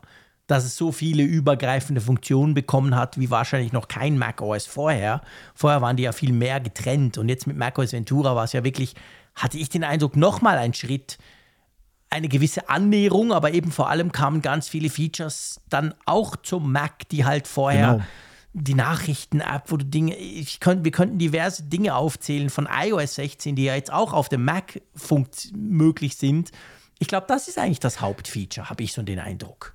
Ja, das ist genau, das ist der Punkt. Also ich erfreue mich schon an einigen Dingen, die da eben ja, übergreifend auch. passiert sind. Nehmen wir nur mal alleine jetzt dann Passkey.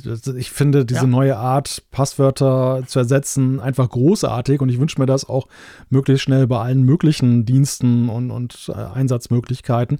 Aber das ist ja jetzt nicht spezifisch ein macOS Ventura Feature jetzt zum Beispiel. Oder mhm. auch generell, was sie bei der Nachrichten-App gemacht haben. Super. Endlich das Löschen und vor allem das Ändern von Nachrichten, die Super, du abgeschickt hast. Ich weil ich das. mich immer halb tot geärgert habe über so, man hat ein Wort vergessen oder eben Buchstaben dann irgendwie da gedreht.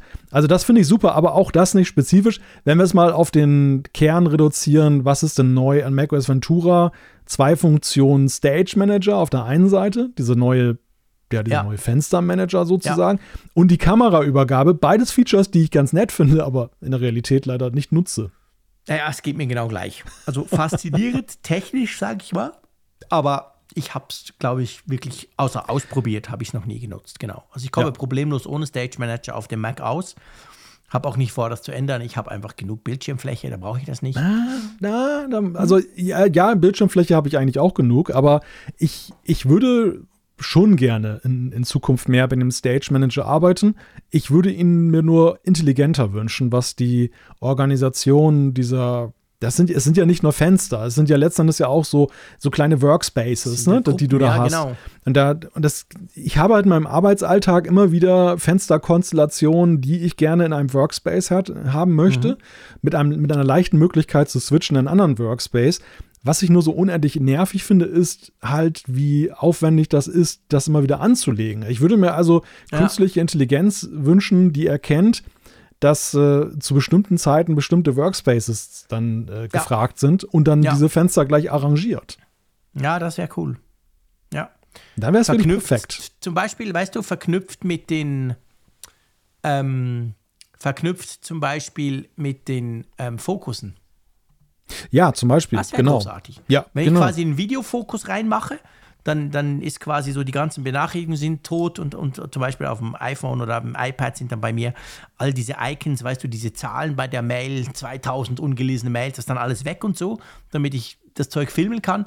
Das wäre zum Beispiel mega praktisch, wenn dann der Mac auch bei, bei Fenstern was machen würde, ja?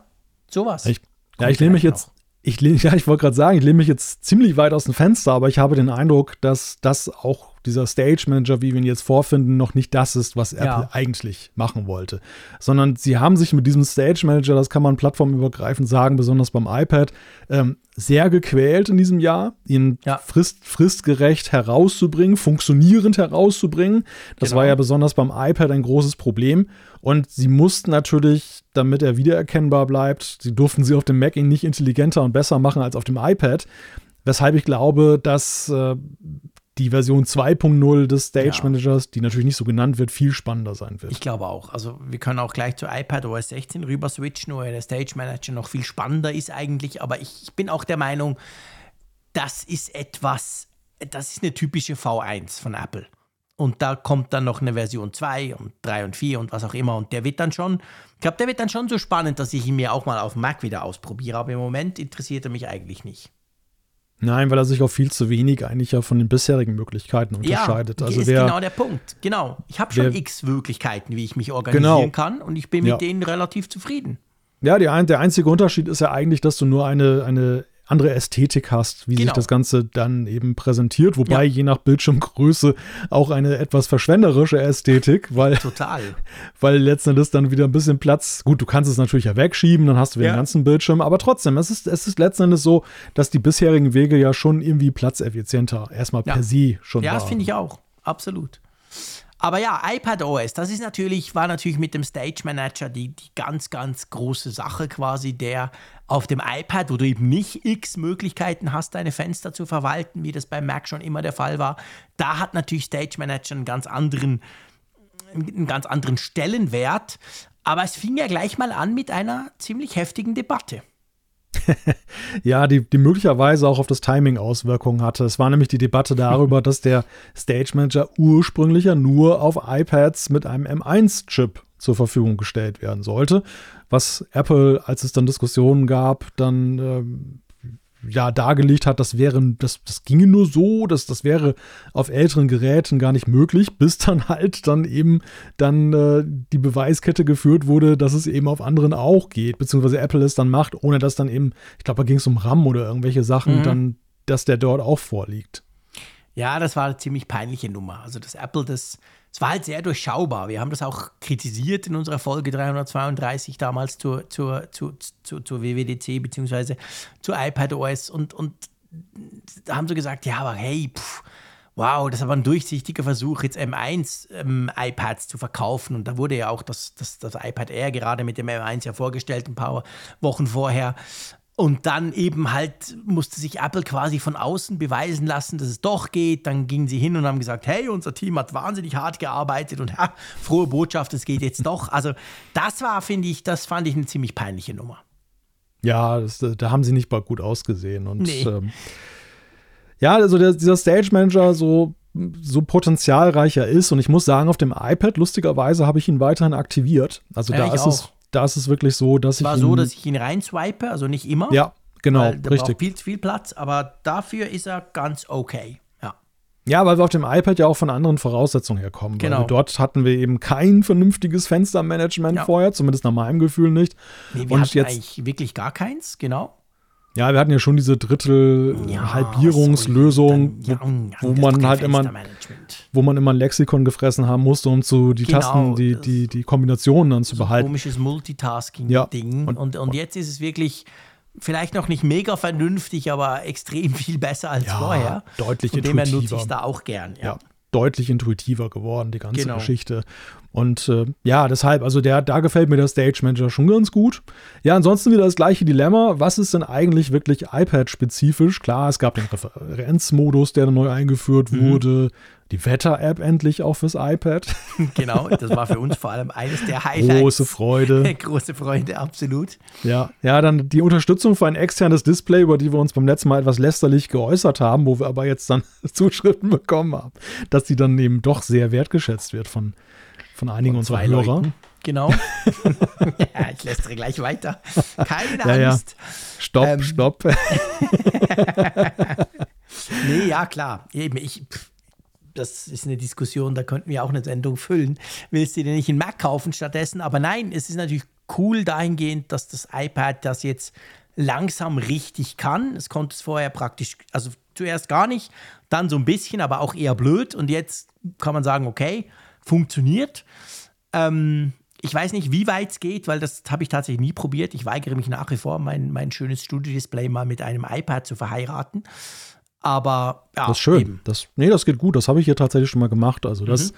das funktioniert super und es, ja, es ist ein ganz, auch ein ganz neues Erlebnis, wenn du dann plötzlich so einen ja, riesigen Bildschirm ich, ja. äh, als iPad-Fläche zusätzlich zur Verfügung hast. Da mhm. muss man erstmal mit umgehen. Dann, dann lernst du auch von, von diesem Magic Keyboard, dieses Trackpad ganz ja. anders schätzen und, kennen, Stimmt. weil es, das weil macht es einfach dann plötzlich viel mehr Sinn, gell? Ja, du, du beackerst dann eine ganz andere Fläche. Vielleicht muss man sogar sagen, ist das sogar so eine Sache, die so in diesem Long Run schon gesehen wurde, dass man gesagt ja. hat, eigentlich ist das eine vorbereitende Maßnahme für spätere Features, auch wenn es im Moment erstmal so präsentiert wird, als wenn das jetzt äh, der dritte tolle neue Bedienungsweg ist. Ja. Stimmt. Wobei ich muss sagen, ich, ich ertappe mich immer wieder dabei, dass ich das sehr viel nutze. Also, dass ich wirklich mhm. dieses Trackpad, von dem ich anfangs dachte, brauche ich, ich, brauch ich, nie im Leben. Ja, ich ähm, nutze es auch erstaunlich viel. Tendenziell häufiger nutze als ich, den Finger mittlerweile. Ich glaube, der Stage Manager ist schuld. Aber mir war das vorher schon so, lustigerweise. Ja, ja. also, ja, ja. nee, bei mir war es schon, das stimmt. Ich meine, eigentlich ist, ist der Punkt, dass sobald ich mein iPad Pro, und du weißt, ich habe ein 12 Zoll iPad Pro, dass ich immer, wenn ich unterwegs bin, nutze ich eigentlich das. Ich nutze gar kein Mac mehr, wenn ich unterwegs bin. Hm. Und das ist ja immer in diesem Magic Keyboard drin, immer im Querformat. Und es stimmt, für mich ist das Ding eigentlich ein Laptop. Und ein Laptop, als echter Macianer, hat ja kein Touchscreen. also nutze ich dann fast automatisch schon das Touchpad. Ja, ich gebe dir recht, ich nutze das auch sehr viel. Es ist auch ein gutes, ich finde, man kann es mega gut brauchen. Was ich schade fand, auch jetzt noch bei iPadOS, und das ist aber eigentlich eine Entwicklung, die schon im zweiten Jahr fortgesetzt wurde, dass bestimmte iOS-Features mit so einer nicht. deutlichen Verzögerung kommen. also das gar nicht. Ja. Das, das war sehr ärgerlich bei dem, bei dem App-Manager und äh, das bei den Widgets, dass der, dass die Sperrbildschirm-Widgets und der, der, die Live-Activities von iOS 16 nicht jetzt auch gleichzeitig eingeführt wurden bei iPadOS, wo das es eigentlich von ja, vom Bildschirm her auch viel mehr Platz noch bietet. Ja, dafür. es hängt einfach ein Jahr hinten rein und ich verstehe das überhaupt nicht, wo, wo sie sich ja jetzt extrem angeglichen haben. Ja, also ich meine, klar, iPadOS, iOS, die kommen ja, vorher gab es ja iPadOS gar nicht, aber ähm, ich finde auch, das finde ich total doof. Dieses Jahr wurde, korrigier mich, eingeführt, dass wir diese, diesen App-Drawer haben, oder? Also die, die Möglichkeit eben, dass du nicht mehr alle Apps auf dem, Bildschirm haben musst, sondern du hast quasi diese App-Library. Aber dafür wurde eben, was ja bei iOS 16 kam, die ganzen neuen Widgets, der ganze neue Sperrbildschirm, all das Zeug, das wurde nicht eingeführt. Also das ist, das wird dann nächstes Jahr kommen. Aber nächstes Jahr kommen wieder geile Sachen für iOS 17, die dann wahrscheinlich auch wieder nicht in iPad OS drin stecken. Also das verstehe ich nicht, dass sie das nicht hinkriegen. Ja, und vor allem, ich, ich meine, das wurde ja auch seinerzeit von den iPad-Besitzern mit einer gewissen Skepsis gesehen, diese Trennung. Dass gesagt mhm. wurde, wir trennen jetzt iOS, wir wollen spezifischer auf die Bedürfnisse des iPads eingehen und es klang ja im ersten Moment wie eine gute Nachricht, nach dem ja. Motto, ähm, iPad oder das iPad hat eigentlich gelitten unter dieser, mhm. dieser Verknüpfung mit dem, äh, mit, mit, dem, genau. mit dem iPhone. Und stattdessen ist es ja jetzt so, es ist ja eher schlechter geworden. Also damals mhm. hatte man ja schon eben, ja, vielleicht nicht so sehr iPad-spezifische Features, aber das, was auf dem iPhone kam, war wenigstens zeitgleich auf dem iPad verfügbar. Genau. Und wir sehen jetzt eigentlich, und das, das jetzt auch im x-ten Jahr in Folge, dass das auch so bleibt. Also, dass wir ja. nicht jetzt mal aufholen und jetzt dann, das war so eine Episode, ähm, sondern dass das irgendwie System hat. Und das finde ich wirklich sehr schade, zumal es ja wirklich dann ärgerlich ist, wenn du eben das Gefühl hast, dass manche Features und die Widgets, egal welcher Couleur, egal auf dem Sperrbildschirm vorher schon auf den, auf den Homescreens. Also wo kannst du besser Widgets arrangieren und ja. auch jeder Größe als ja, auf dem großen iPad-Screen? Mein, mein 12,9 Zoll iPad Pro, das lächzt ja geradezu danach, dann diese, diese Flächen anzubieten. Ja, total. Das ist genau der Punkt. Also das war wirklich, diese Trennung war in den ersten zwei Jahren mega schwierig, weil man gemerkt hat als iPad-Nutzer, oh, die Trennung hat dazu geführt, dass ich neue Features später bekomme. Jetzt dieses Jahr kam immerhin der Stage Manager dazu, kann man sagen, wow, okay, ein echtes iPad-Feature, das hat ja das iPhone nicht. Aber dafür hinken andere Features immer noch hinten her, also ich bin da sehr gespalten. Ja, also ich finde zumindest, dass der Gegenwert für diese Trennung, und das ist ja eben diese, diese spezifischen Features, dass der ja. einfach momentan noch zu klein ja. für die Allgemeinheit genau. und zu nischig ist. Ja. Das ist. Das ist für die, die es wertschätzen, ein externes Display anzuschließen, super. Es ist für diejenigen, die einen Referenzmodus brauchen bei ihrer Arbeit, klasse. Aber das ist halt nicht das, was das Gros der iPad-Nutzer trifft. Und wir reden ja nicht nur über Pro-Nutzer, wir reden ja eben auch über die, die Air-Nutzer, die Standard-iPad-Nutzer und so weiter. Also es ist ja eine riesige Zielgruppe, die von diesem ja, iPadOS betroffen ist und die eher sehen, dass sie bestimmte Features nicht bekommen oder beziehungsweise eben mit einem Jahr Verzug und äh, mhm. dafür aber jetzt nicht so wirklich den Vorteil sehen ihrer, ja. ihres eigenen Betriebssystems. Ja, da bin ich absolut bei dir. Das ist mega schade. Lass uns zu iOS 16 kommen. Das kann ja auch, kam ja auch noch dazu. Ähm, da pff, mega viel Neues. Äh, wir, wir müssen nicht mehr alles aufzählen. Das war die Folge 351. Nee, Moment. Wir haben natürlich bei der 331 groß drüber gesprochen und dann eigentlich seit dann fortlaufend drüber. Aber die Entwicklung, also was so vorgestellt wurde an der WWDC Anfang Juni, die Entwicklung ist ja noch nicht mal ganz abgeschlossen, beziehungsweise erst gerade Ende Oktober haben wir mit den Live-Activities ein großes Update bekommen. iOS 16.2 war das. Also iOS 16 hat so ein bisschen bewiesen, bis es dann wirklich das kann, was da im Juni vorgestellt wird, brauchst du mindestens drei große Updates, oder? Das ja, aber das haben wir in den Vorjahren auch schon erlebt, dass die positive Botschaft ist ja, dass das dieses Jahr recht schnell ging. Also, dass wir im Oktober tatsächlich jetzt, mir fällt jetzt gerade kein Kernfeature ein der WWDC, was noch offen ist. Und wir haben ja auch. Ja, jetzt haben wir es, glaube ich, gell? Wir haben es in den Vorjahren auch erlebt, dass das ja tatsächlich bis ins nächste Jahr, bis kurz vor die nächste WWDC mit unterging, ja. bis Apple alles ausgeliefert Stimmt. hat, was sie da angekündigt Stimmt. und versprochen haben auf der es Entwicklerkonferenz. Du hast recht. Also er spricht für iOS 16. Das, äh, ja, einerseits und auf der anderen Seite zeigt es aber natürlich auch, dass das Feature-Set auch ähm, jetzt nicht so viele ganz große Würfe hatte. Jetzt jenseits der, des, des optischen Effekts, der natürlich ganz klar vom Sperrbildschirm ausgeht. Ja, und ich glaube halt, dieser optische Effekt hat mal wieder gezeigt, dass manchmal, äh, manchmal, wenn du kleine optische Dinge änderst oder hinzufügst, wie jetzt diesen, diesen Sperrbildschirm, dass dass das völlig neu wirkt. Also für mich in der ja. Wahrnehmung, auch jetzt noch Monate später, ist iOS 16 ein größerer Schritt, als es rein von der Featureliste wahrscheinlich ist. Aber nur wegen eben genau wegen diesem, dieser Art, wenn ich das iPhone angucke, sieht es ganz anders aus. Je nachdem verhält sich es anders. Also ich finde schon, das mhm. hat massiv, hat, hat einfach viel ausgemacht, oder? Ja, absolut. Und ich glaube auch, und ohne das jetzt beschönigen zu wollen, dass, dass das jetzt ansonsten viele, viele kleine, viele gute Verbesserungen hatte, aber eben nicht solche riesigen, gewaltigen neuen Features wie eben der Sperrbildschirm. Ich glaube einfach, dass du bei solchen Software-Updates als Hersteller auch behutsam vorgehen musst. Also, dass die Leute ja. nicht überfordert werden, ja, dass das sie dass ihr iPhone, man muss ja immer so von dem Nutzer ausgehen, der eben nicht die Geschehnisse mitverfolgt, der nicht aufgeschlossen ist gegenüber allem Neuen und bei dem es jetzt durch das Update dann so sein kann, dass über Nacht sein iPhone schon mal im Sperrbildschirm völlig anders aussieht, Panik kriegt, oh Gott, oh Gott, was ist das denn? Und wenn das so weitergeht, das ganze System irgendwann ja, missmutig wird im Sinne von mh, hm, blöd. Ja, aber also, man darf halt nicht vergessen und das vergisst man natürlich gerne mal, gerade wir Freaks und Geeks, die hier noch so einen Podcast machen, dass Apple ja nicht für uns entwickelt, sondern Apple entwickelt viel eher für meine Frau, weil die gibt es milliardenfach quasi und denen wollen sie iPhones verkaufen, die sich dann nervt, die dann sagt, hey, es sieht anders aus, was ist eine komische Schrift, warum ist denn plötzlich die Uhr so fett? Also, ja. und da muss man eben ganz anders dran gehen als für uns Freaks, die natürlich gerne viele neue Features kriegen. Ja, und in der Beziehung ist ja diese Änderung des Sperrbildschirms schon wirklich ein großer Schritt gewesen, ja. weil ja damit ja, einer stimmt. Ästhetik gebrochen wurde, die ja in weiten Teilen eben seit Anbeginn des iPhones sich so gehalten ja, hat. Also, absolut. dass du plötzlich diese kleinen neuen Anzeigen da hast, wenn auch natürlich in, ja, in überschaubaren Dosen. Apple will uns da nicht überfordern und das iPhone auch nicht. Ja, man kann nur, nur, ganz wenig machen. Typisch Apple. Nur eine genau. Reihe. Eine neue Funktion und man denkt, wow, jetzt aber. Und dann merkt man, aha, ah, was, da geht nur eine Reihe und ich habe nur für vier Platz. Hm, okay. Also, aber ja, letztendlich ist wahrscheinlich das genau der Punkt, wie du gesagt hast, man will eben die Nutzer auch nicht überfordern. Ja, was man halt so sieht in iOS 16 ganz klar ist, dass äh, sehr viel weiterentwickelt wurde. Dass also nicht ja. die großen Würfe drin sind, ähm, massenhaft, dass sich, dass Dinge neue Apps zum Beispiel oder eine ganz neue Funktion eingeführt wurden, dass aber Dinge, dass, dass Fäden aufgegriffen wurden der Vorjahre. Nehmen wir mal zum Beispiel die, die, die, die Fokus-Modi. Mhm. Ähm, habe ich anfangs wirklich unterschätzt. Ich, mittlerweile habe ich wirklich ich für jede Tageszeit einen Fokus-Modi. Ja, ich auch. Ich finde es so geil. ich habe jetzt auch mit wechselndem Hintergrundbild, damit man es wirklich ja, gleich sieht und und genau. und.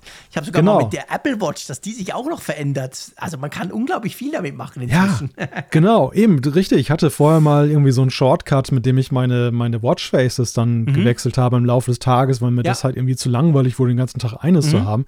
Und das kannst du ja auch wunderbar verknüpfen mit dem Fokus-Mode. Genau. Und dann habe ich, und dann kannst du noch diese so eigene Icons ja auch einstellen für ja. deinen Fokus. Ich habe zum Beispiel so ein, so ein Sonnenaufgangs-Icon äh, ah, cool. für morgens und Sonnenuntergang abends, Feierabend.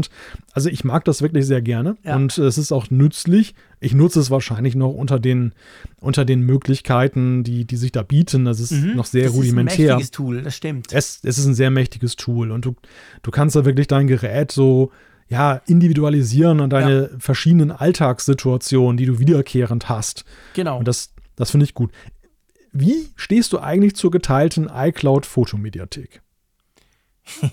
Wir haben schon mal drüber gesprochen. Ich habe, glaube ich, damals das gleiche gesagt. Es gab sofort wütende Zuschriften. Ähm, ich habe sie immer noch nicht aktiviert. Ja. Ja, ich habe sie hier tatsächlich aktiviert. Also ich mache immer noch Airdrop mit meiner Frau. Ja. Weil ich genau weiß, dass sie sich nerven wird über zwei Mediatheken. ja, und es ist wirklich so. Also ich habe ich hab festgestellt, äh, auch für mich, wir, wir, werden wahrscheinlich bald zurückkehren zu dieser klassischen Airdrop-Möglichkeit. Oder zumindest, okay. nein, anders, anders, anders. Ähm, nützlich ist das Tool halt, dass du einfacher als mit AirDrop, auch jetzt aus der Ferne, dann einfach durch Antippen des Bildes und dann sagst du, mhm. das ist für die geteilte Fotomediathek, wenn du es manuell machst, ja. dann, ist, dann ist es, finde ich, ein sehr eleganter Weg, mhm. die Bilder zu teilen. Absolut. Die Automatik ist mir zu sehr Gießkanne, muss ich sagen. Also okay. da kriege ich, ich Kriegst augenscheinlich. Zeug rein. Ja, genau. Es geht, geht ja augenscheinlich wohl danach auch, wo man gemeinsam unterwegs gewesen ja, ist. Ne? Genau. Ne? Und da wir uns jetzt hier, da ich im Homeoffice viel arbeite, dann eben meistens in einem Haus äh, aufhalten, wird automatisch dann halt dann gemutmaßt, dass, dass wir alles gemeinsam erlebt haben und Super. alles gemeinsam teilen wollen. Deine Testgeräte fotografierst, landet das genau. dann auch dort. ja, und ich habe dann ständig Kinderschuhe und solche Sachen, ja. wenn meine Frau das in den Gebrauchbörsen dann verkauft hier in meiner Timeline und ich frage mich mal, wo kommen die her? Genau. das, ja. das ist nicht sinnhaft. Also, Aber man vielleicht kann, kann man da noch auch Personen, gell? Weil ich würde ja. wahrscheinlich, weil, weil ganz ehrlich, das, das, was ich vor allem mit meiner Frau teile, sind Kinderbilder, die ich von unseren Kids schieße. Ja und das auch sie auch. Ich will das dann auch und dann geht es ein bisschen hin und her. Da könnte ich mir vorstellen, bringt es was, dass ich einfach sage, hey, die zwei Jungs da, wenn die, dann bitte noch rüber in die, in die geteilte Fotomediathek. Man muss, es, man muss es wahrscheinlich besser einstellen. Das ist ja. wirklich der Punkt. Aber der, ich meine, die Vorteile sind natürlich auch jenseits der, der Airdrop-Lösung auch noch, dass zum Beispiel, wenn ein Bild dann nochmal geändert wird, bearbeitet mhm. wird und besser wird dadurch, dass, dass du das, das auch, auch automatisch synchronisiert Klar. bekommst ja. und eben Während so ein Airdrop ist halt eine Momentaufnahme. Ja, logisch. Ne? Ich meine, es ist eigentlich total low-tech. Also, das finden zwar alle Android-Nutzer geil, weil sie es nicht haben. Es ist ja auch super mega praktisch, aber das ist ja nicht keine Verlinkung, nichts. Du schickst einfach eine Kopie rüber und dann, pff, dann, dann ist die Kopie halt drüben. Punkt. Also, das ist ja nicht so Hightech, aber halt praktisch. Und drum haben wir das tatsächlich, weil wir uns noch nicht so ganz sicher waren, haben wir diesen, diesen, diesen Workflow noch nicht geklärt, sage ich mal. Und drum haben wir das tatsächlich noch nicht aktiviert ich weiß gar nicht, kann man, kann man die geteilte Fotometrik auch für was anderes brauchen, außer mit seiner Frau Bilder zu teilen? Hm. Weil wir sprechen Tja. nur über diesen einen Use Case. ja, ja, der ist, der ist natürlich recht einseitig. Ja, gut, ich glaube, du kannst, du, du kannst, wenn du es manuell benutzt, zum Beispiel und jetzt nicht die Automatik laufen lässt oder jetzt im beruflichen Kontext nur ein Gerät nutzt, dann, dann kannst du es natürlich ja auch ja. verwenden, jetzt, wenn du Stimmt. gemeinsame Foto- Bibliotheken haben möchtest. Also mhm. wahrscheinlich macht es da das da sogar noch deutlich leichter. Ja. Da wurde wahrscheinlich in der Vergangenheit mit, mit äh, geteilten iCloud-Ordnern oder mit Dropboxen gearbeitet. Ja, ja, genau. Und jetzt, und jetzt kannst du das alles so ganz bequem so machen. Ich glaube, uns hat auch mal irgendjemand geschrieben und hatte genau das dargelegt. Ja, genau, das eben nämlich im geschäftlichen Umfeld. Genau, wir hatten ja, eine Zuschrift dazu. Dass das eine deutliche ja, Verbesserung geworden ist. Das hat mir dann ist. recht eingeleuchtet, aber ich weiß nicht mehr ganz genau, wie er das beschrieben hat. Stimmt. Mein, großer, mein großes Für und Wider bei iOS 16, ich weiß nicht, wie dir das geht, in diesem Jahr ist, da sind wir wieder beim Alp-Apfelfunk-Klischee, die Wetter-App. Mhm. Da bin ich sehr zerrissen, wie ich die finden soll. Weil auf der einen Seite, auf den ersten Blick, ist sie ja deutlich besser geworden. Sie hat ja jetzt durch diese Integration von vielen Dingen, die Apple durch Dark Sky damals übernommen hat, ja, ja viel mehr Features äh, und, und, ist besser mhm. aufbereitet. Also nicht nur, dass sie auf dem iPad und Mac jetzt existiert, sondern auch eben viel mehr Details für die, was die Zukunft angeht und so. Das Akkurate, was ich zumindest hatte, ist irgendwie ein bisschen verloren gegangen. Das ist komisch. Du, du hast mir schon immer von diesem Akkuraten erzählt. Und ich habe immer gelacht und gesagt, was für ein Quatsch. Das ist totaler Schwachsinn, was in der App drin steht. Die würfeln da irgendwelche Icons zusammen. Ich habe hier meine lokalen Apps und die passen. Und dann war ja eigentlich so der Konsens auch von, von anderen Testern, dass es jetzt besser wurde, weil eben andere Datenquellen, eben auch europäische und, und, und. Ähm, ich muss sagen, ich finde die Wetter-App sehr schön. Und ich öffne sie einfach, weil ich zwischendurch finde, cool, wie man das Wetter darstellen kann, selbst wenn es regnet. Also ich finde, Apple macht das großartig. Regen ist nirgends schöner als in der Apple Wetter-App. Aber wenn ich mich darauf verlassen will, dann habe ich immer noch meine Schweizer Meteo-App, ganz ehrlich. Hm. Dann verlasse ich mich immer noch nicht auf Apple. Ja, ja, ja. Also da haben wir wirklich unterschiedliche Voraussetzungen, äh, von mhm. wo wir herkommen, weil das, mhm. ja, vielleicht war es auch, dass Apple einfach durch die, durch die US-Daten das, das Nordseewetter hier besonders akkurat ja, vorhergesagt komisch, hat. Also ich, fand es ich in der Vergangenheit ziemlich gut. Es hat wirklich ja. oft hingehauen. Und jetzt, äh, ja. Ich fand es in der Vergangenheit katastrophal grottig. Und ja. jetzt ist es besser geworden. Aber immer noch nicht dort, wo eben meine eigene Wetter-App zum Beispiel ist. Ja, das ist also, das ist bei mir völlig anders. Aber schade, Aber, ja. Ja, schade, ist wirklich schade, weil ansonsten die App, die, also sie, sie macht eigentlich Geschmack auf mehr, ne? Das ist eigentlich so, man ja, möchte genau, sie nicht noch viel mehr verwenden, aber so, ja, ist es halt so ein bisschen, wie gesagt, hin und her gerissen bin ich in der ganzen Angelegenheit. Hm. Okay. Ich, ich sehe gerade, eine offene Rechnung haben wir noch mit iOS 16 und das, ähm, ja, das, das, haben die so ein bisschen, haben die bei Apple so ein bisschen mit reingepackt in die Ankündigung. Die nächste Generation CarPlay, die ja erst Ende 2023 ja. kommt. Ja, gut, ganz ehrlich gesagt, das war für mich sowieso klar, dass das kein Thema sein wird. Weil ich meine, das war in der Präsentation eigentlich, wenn du dich ein war immer klar. Hä? Das war immer, das haben sie immer gesagt. Nein, das genau. war ja, das war, das, das war keine Überraschung, dass das Ende 23 nee, kommt. Das, aber haben, das haben sie von Ende 23 ja nicht auf unsere Autos kommen wird. Ja, das ist gut, okay, das weißt ist du? richtig. Und ich ja. meine, das ist ja der entscheidende Punkt. Beim CarPlay normalerweise ist es so, jetzt habe ich die neuen Karten, ich habe mit iOS 16 mehr Möglichkeiten und und und. Also das entwickelt sich ja weiter und das ist ja genau das Coole an CarPlay. Ich muss ja dann nicht darauf warten, dass Volkswagen oder bei dir Peugeot oder so irgendwann mhm. vielleicht ein Update macht oder auch nicht, sondern Apple macht es halt für mich. Und dieses neue CarPlay, so cool das ja ist, sieht geil aus. Aber als ich das gesehen habe, als ich da in Cupertino saß und das sah, dachte ich, wow, cool, das wird für neue Autos sicher geil. Aber selbst mein neues, noch relativ neues Elektroauto wird das ja nicht kriegen. Also habe ich mich da sofort dann auch in, also quasi emotional davon getrennt, weil ich wusste, bis ich mir das nächste Mal ein Auto kaufe, vielleicht, who knows, in ein paar Jahren, aber ist kein Thema, weil das wirst du nicht kriegen. Ja, ja, das ist richtig. Also ich, ich bin tatsächlich aber sehr gespannt, und das ist ja eher so ein Ausblickthema 23, in welcher Weise uns das so entgegenbrausen mhm. wird. Ja, ich bin vor allem gespannt, mit welchen Herstellern sie das machen. Weil ich meine, der Hersteller, ja. weißt du, ich meine, wir haben ja schon oft über CarPlay gesprochen, jahrelang ja. Und wenn man guckt, wie sich die Hersteller ja dagegen gewehrt haben, eigentlich ja alle. Das ging ja jahrelang und ah, boah, heute ist es Standard. Heute gehört Android Auto und vor allem Apple CarPlay einfach dazu. Das hast du im Auto drin, Punkt. Das haben sie gecheckt. Aber das ist ja so eine Koexistenz, weißt du? Mein VW mhm. kann fast alles, was CarPlay kann, macht er auch nochmal. Manche Dinge macht er besser, viele Dinge macht er schlechter. Und ich habe halt die Wahl. Und dieses neue CarPlay geht ja schon deutlich weiter. Also das zumindest, ich meine, wir wissen ja nur, was wir dort gesehen haben, aber ja. da gibst du eigentlich als Autohersteller sehr viel auf und sagst, hey komm, pff, ich muss das nicht, ich muss mir kein Design mehr für irgendwelche, für irgendwelche Tachoziffern-Dinger, das macht alles Apple für mich. Und darum bin ich sehr, sehr gespannt, wer sich darauf einlässt, weißt du? Ja, ich glaube aber auch, dass das auch noch nicht mal so bei den Nutzern jetzt gesagt ist, dass CarPlay der nächsten Generation ein Erfolg wird. Weil es ist doch so, das jetzige CarPlay ist im Grunde genommen doch nur eine Erweiterung deines vorhandenen iPhones auf ein Autodisplay, dass du das, das, äh, dein iPhone während der Fahrt steuern kannst, dass du deine gewohnten Funktionen des Smartphones eben dort wiederfindest. Mhm. Wir reden aber ja beim CarPlay der nächsten Generation eigentlich um, über etwas komplett anderes. Ja. Wo es ja auch nicht so ist, dass es eine Erweiterung deines Smartphones nee, ist, sondern eigentlich der Selbstzweck des Autos. Ja. Und da, da frage ich mich halt, also das, Klar, Apple macht das schlau, deshalb nennen sie es ja auch CarPlay. Man müsste es eigentlich ganz anders nennen, so CarDrive oder eben, sowas. Ob das schlau ist oder nicht. Weil ja. genau das gleiche Problem hat Google. Es gibt Google Auto. Das hast du eben, wenn du so wie CarPlay, das hast du einfach in deinem, deinem Entertainment-System drin. Und dann gibt es ja Google Automotive. Und das ist ja quasi ein komplettes Autobetriebssystem. Volvo nutzt das, ähm, ähm, Polestar nutzt das zum Beispiel, die Elektroautos. Und ein paar andere auch, Renault glaube ich auch in dem neuen Elektroauto. Aber das ist wirklich, da, da, gehört alles dazu quasi. Und das ist viel mehr so wie das New CarPlay. Und mhm. ich, bin, ich bin absolut bei dir. Also dieses New CarPlay ist eigentlich ein Autobetriebssystem. Und das CarPlay ist quasi die Möglichkeit, wie ich halt meine Apps, meine Musik-App, meinen Podcast-Player möglichst easy aufs Auto kriege.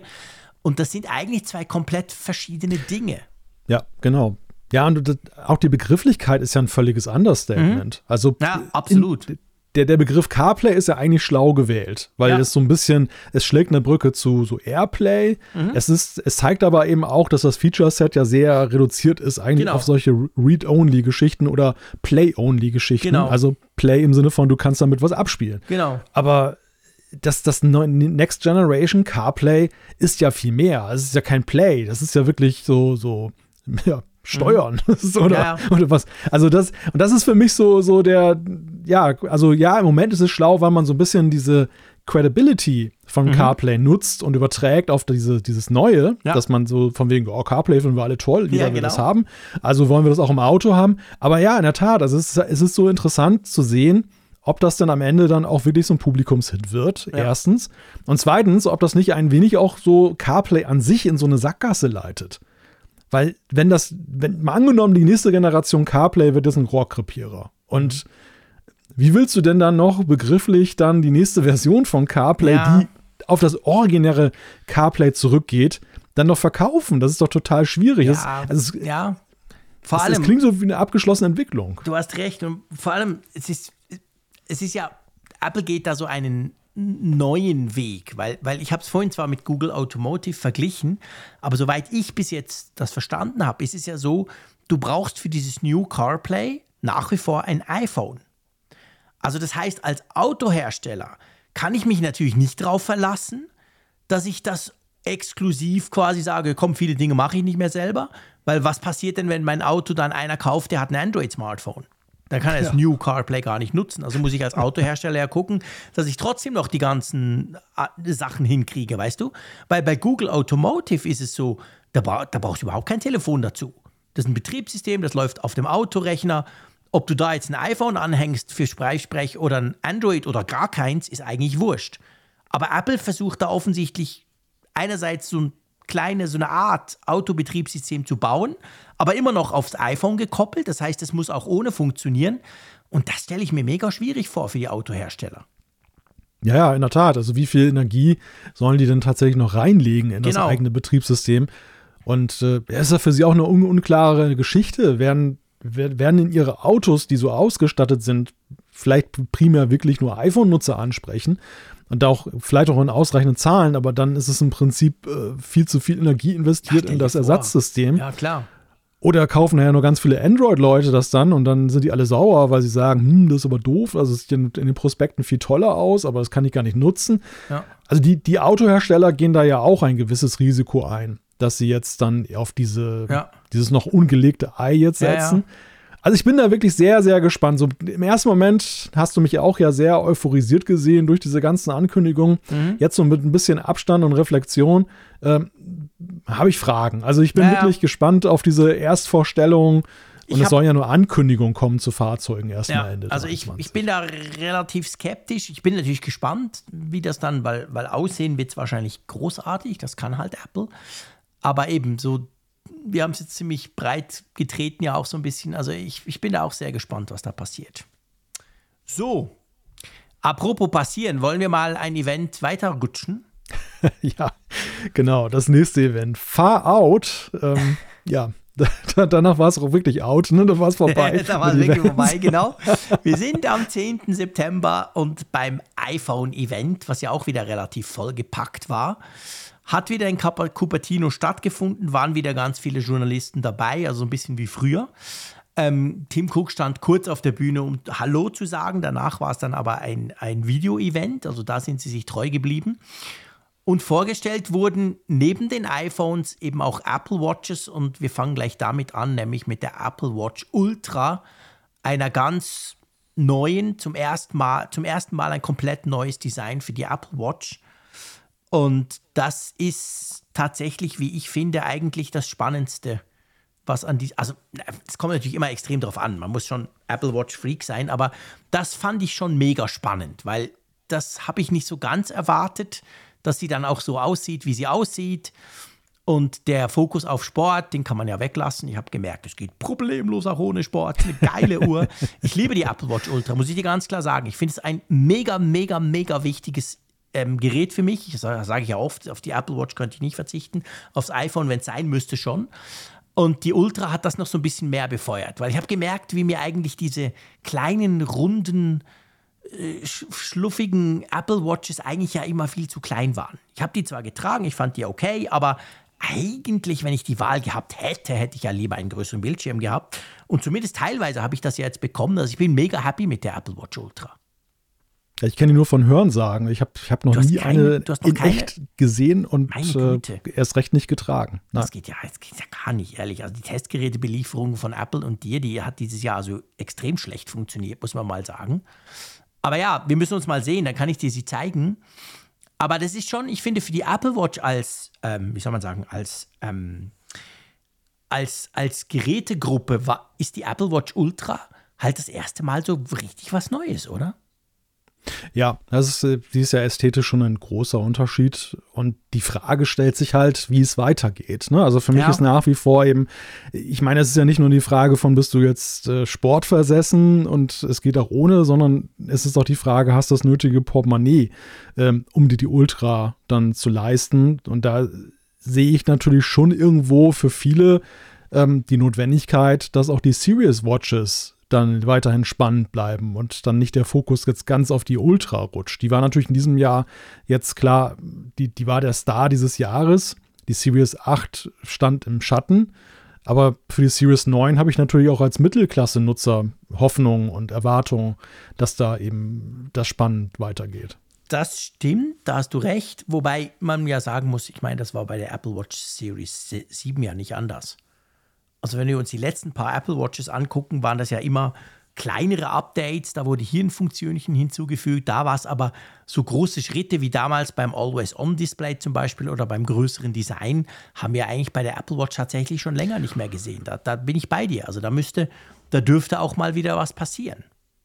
Ja, also man war ja mit wenig schon zufrieden. Bei der Series 7 war ja dieses etwas mehr an Bildschirm schon so ein Punkt, wo ich sage, das hat noch einen Unterschied gemacht zur Series 6. Ich möchte ja, eigentlich nicht das hat uns beide erstaunt. zurück. Ja. Genau, also für mich schon sehr wohl in dieser neuen Größenklasse, ja. die seit der Series 7 eingeführt wurde.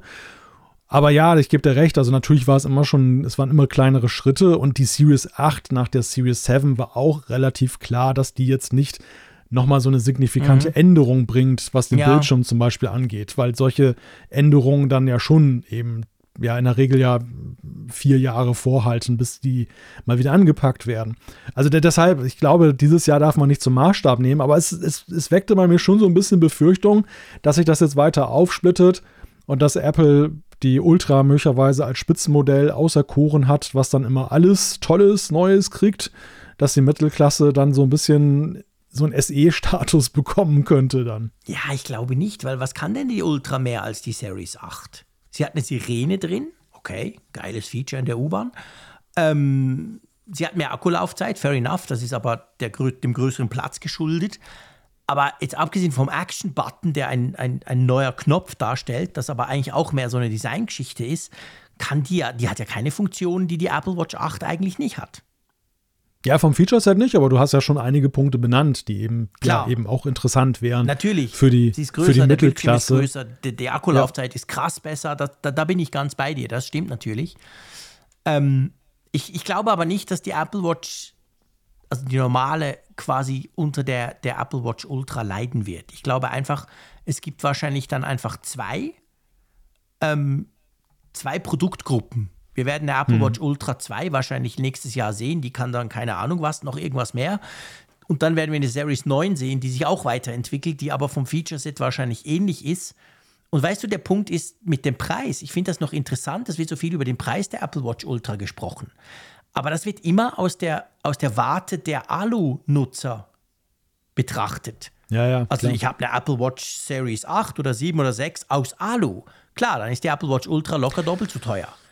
Mhm. Es gibt aber so Freaks wie den Frick, der hat sich eine Edelstahl-Variante von der Apple Watch schon gekauft. Oder letztes Jahr sogar eine Apple Watch 7 in Titan. Und die kostet genau gleich viel wie die Ultra.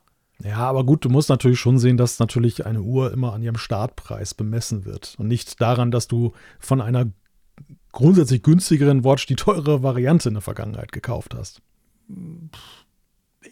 Ja, jein, ja, im Prinzip gebe ich dir recht, aber ich finde gerade bei den Materialien spielt das eben eine Rolle.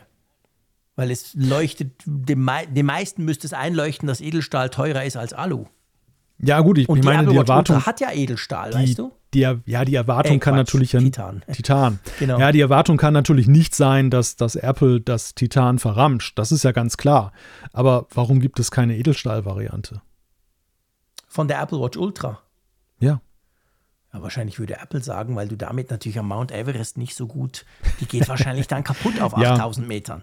Genau, so wird es sein.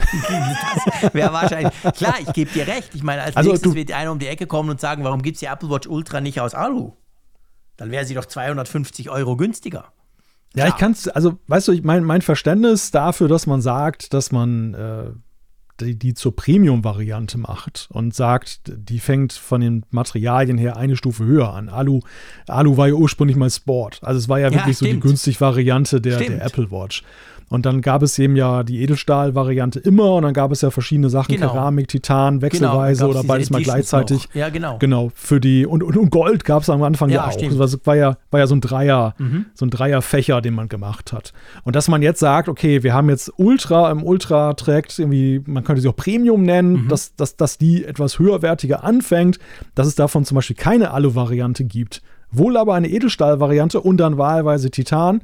Äh, das fände ich persönlich, ja, ja, ansprechender, plausibler, dass sie jetzt gleich zwei Metall oder zwei, zwei Materialien hochgegangen sind. Äh, ja, das ist eigentlich ein bisschen schade. Also, Ja. weil ich glaube schon, dass es viele gibt, die eben auch dieses, dieses Design und, und vor allem, ich sag mal, es wäre ja sogar noch ein Verkaufsmotor vielleicht für Titan. Weil wir wir sind doch alle so, dass wir, dass wir Geräte uns gerne mal angucken zum Startpreis mit der 64 Gigabyte Variante, dann aber natürlich dann die teurere Variante kaufen, weil wir feststellen, ja, das, das ist ja dann, der Edelstahl wäre ja doch ein bisschen schwer, ich nehme doch lieber Titan sicherheitshalber. Also ich glaub, glaube, das könnte durchaus sexy sein. Ja, ja. Du, ich, wer weiß. Also ich meine, das Problem von Apple finde ich bei der Apple Watch Ultra eigentlich viel mehr, dass sie so den, diese wirklich, sie diese, sie gehen ja krass, ähm, krass in Richtung Sport. Ja, Also schon stimmt. fast hin, weißt du, ähm, hey Freunde, also, also wenn du kein Sportler bist, äh, ver- verkaufen wir dir eigentlich gar keine. Warum hast du überhaupt eine, du Idiot? Und das finde ich so ein bisschen, das fand ich schon ganz ehrlich gesagt ein bisschen bemühend. Weil ehrlich Ja, gesagt, ja. äh, ich kann mir jede Uhr kaufen, die ich möchte, wenn mir die gefällt, Punkt, und ich sie mir leisten kann. Und völlig egal, wofür der Hersteller gedacht hat, dass die Uhr sei. Aber ich glaube, aus dieser Perspektive raus war es halt klar, es muss eben Titan sein und wahnsinnig Durability und der ganze Quatsch. Vielleicht, ich weiß es nicht, ob, ob jetzt diese Apple Watch Ultra auf immer in diesem Sport, Ultrasport-Dings steckt, damit sie gegen die Garmins und die Phoenixes und all die ankämpfen kann. Oder ob eben Apple irgendwann im zweiten Jahr oder im dritten Jahr dazu übergeht und sagt, ja, okay, schön und gut, aber hey, jetzt gibt sie noch in Edelstahl und jetzt kostet sie noch ein bisschen weniger. Weißt Also du? ich behaupte mal, ich behaupte mal, diese ganze Sportgeschichte war weitgehend eine Nebelkerze, die sie Ja, gezündet total. haben. Weil sich ja einerseits ja gezeigt hat, dass die Features teilweise, die sie präsentiert haben, als wären sie Ultra-Only, dann auch auf der Series 8 befinden. Also als Software-Feature in WatchOS 9 gekommen ja, sind. Ja, genau, genau. Das, das, das war ja so die erste, so, genau. zum Beispiel, genau. Oder ist das nicht auch mit diesem Trail-Mode irgendwie so, dass ja, man ja. den auch, glaube ich, auf der Series glaube, 8, also, also sehr viel kann man da doch machen und muss nicht die Ultra dafür, dafür Klar, die Ultra hat ein besseres GPS, da haben ein ja, gesagt, selbstverständlich. New York offensichtlich ist, bringt das was und so, aber ja. geschenkt. Aber, das, aber es ist nicht der riesige Wurf. Und der zweite Punkt ist ja der, dass sie ja jahrelang darauf hingearbeitet haben, die Serious Watches als immer robuster darzustellen. Ja. So vom Glas und, mhm. und, äh, wenn man vom Fahrrad fällt, wir erinnern uns an diese Spots und, ja. ähm, und plötzlich taten sie so, als wenn das nur mit der Ultra ähm, wirklich Stimmt. so toll wäre und die Stimmt. Series dann eben nicht. Ja. Da fragen sich natürlich Käufer der vorherigen Modelle auch, was, was, was sagt mir das? Ja, ich glaube, das Problem der Ultra, also was heißt Problem? Also ich, ich bin ja überzeugt, dass es viel mehr Leute gibt wie mich, die sagen, endlich eine große Apple Watch, juhu, ich kaufe mir sie, als wirklich Sportler, die jetzt auf die Apple Watch gehen. Da bin ich völlig überzeugt davon, egal wie Apple das marketingtechnisch jetzt im Moment aufzieht.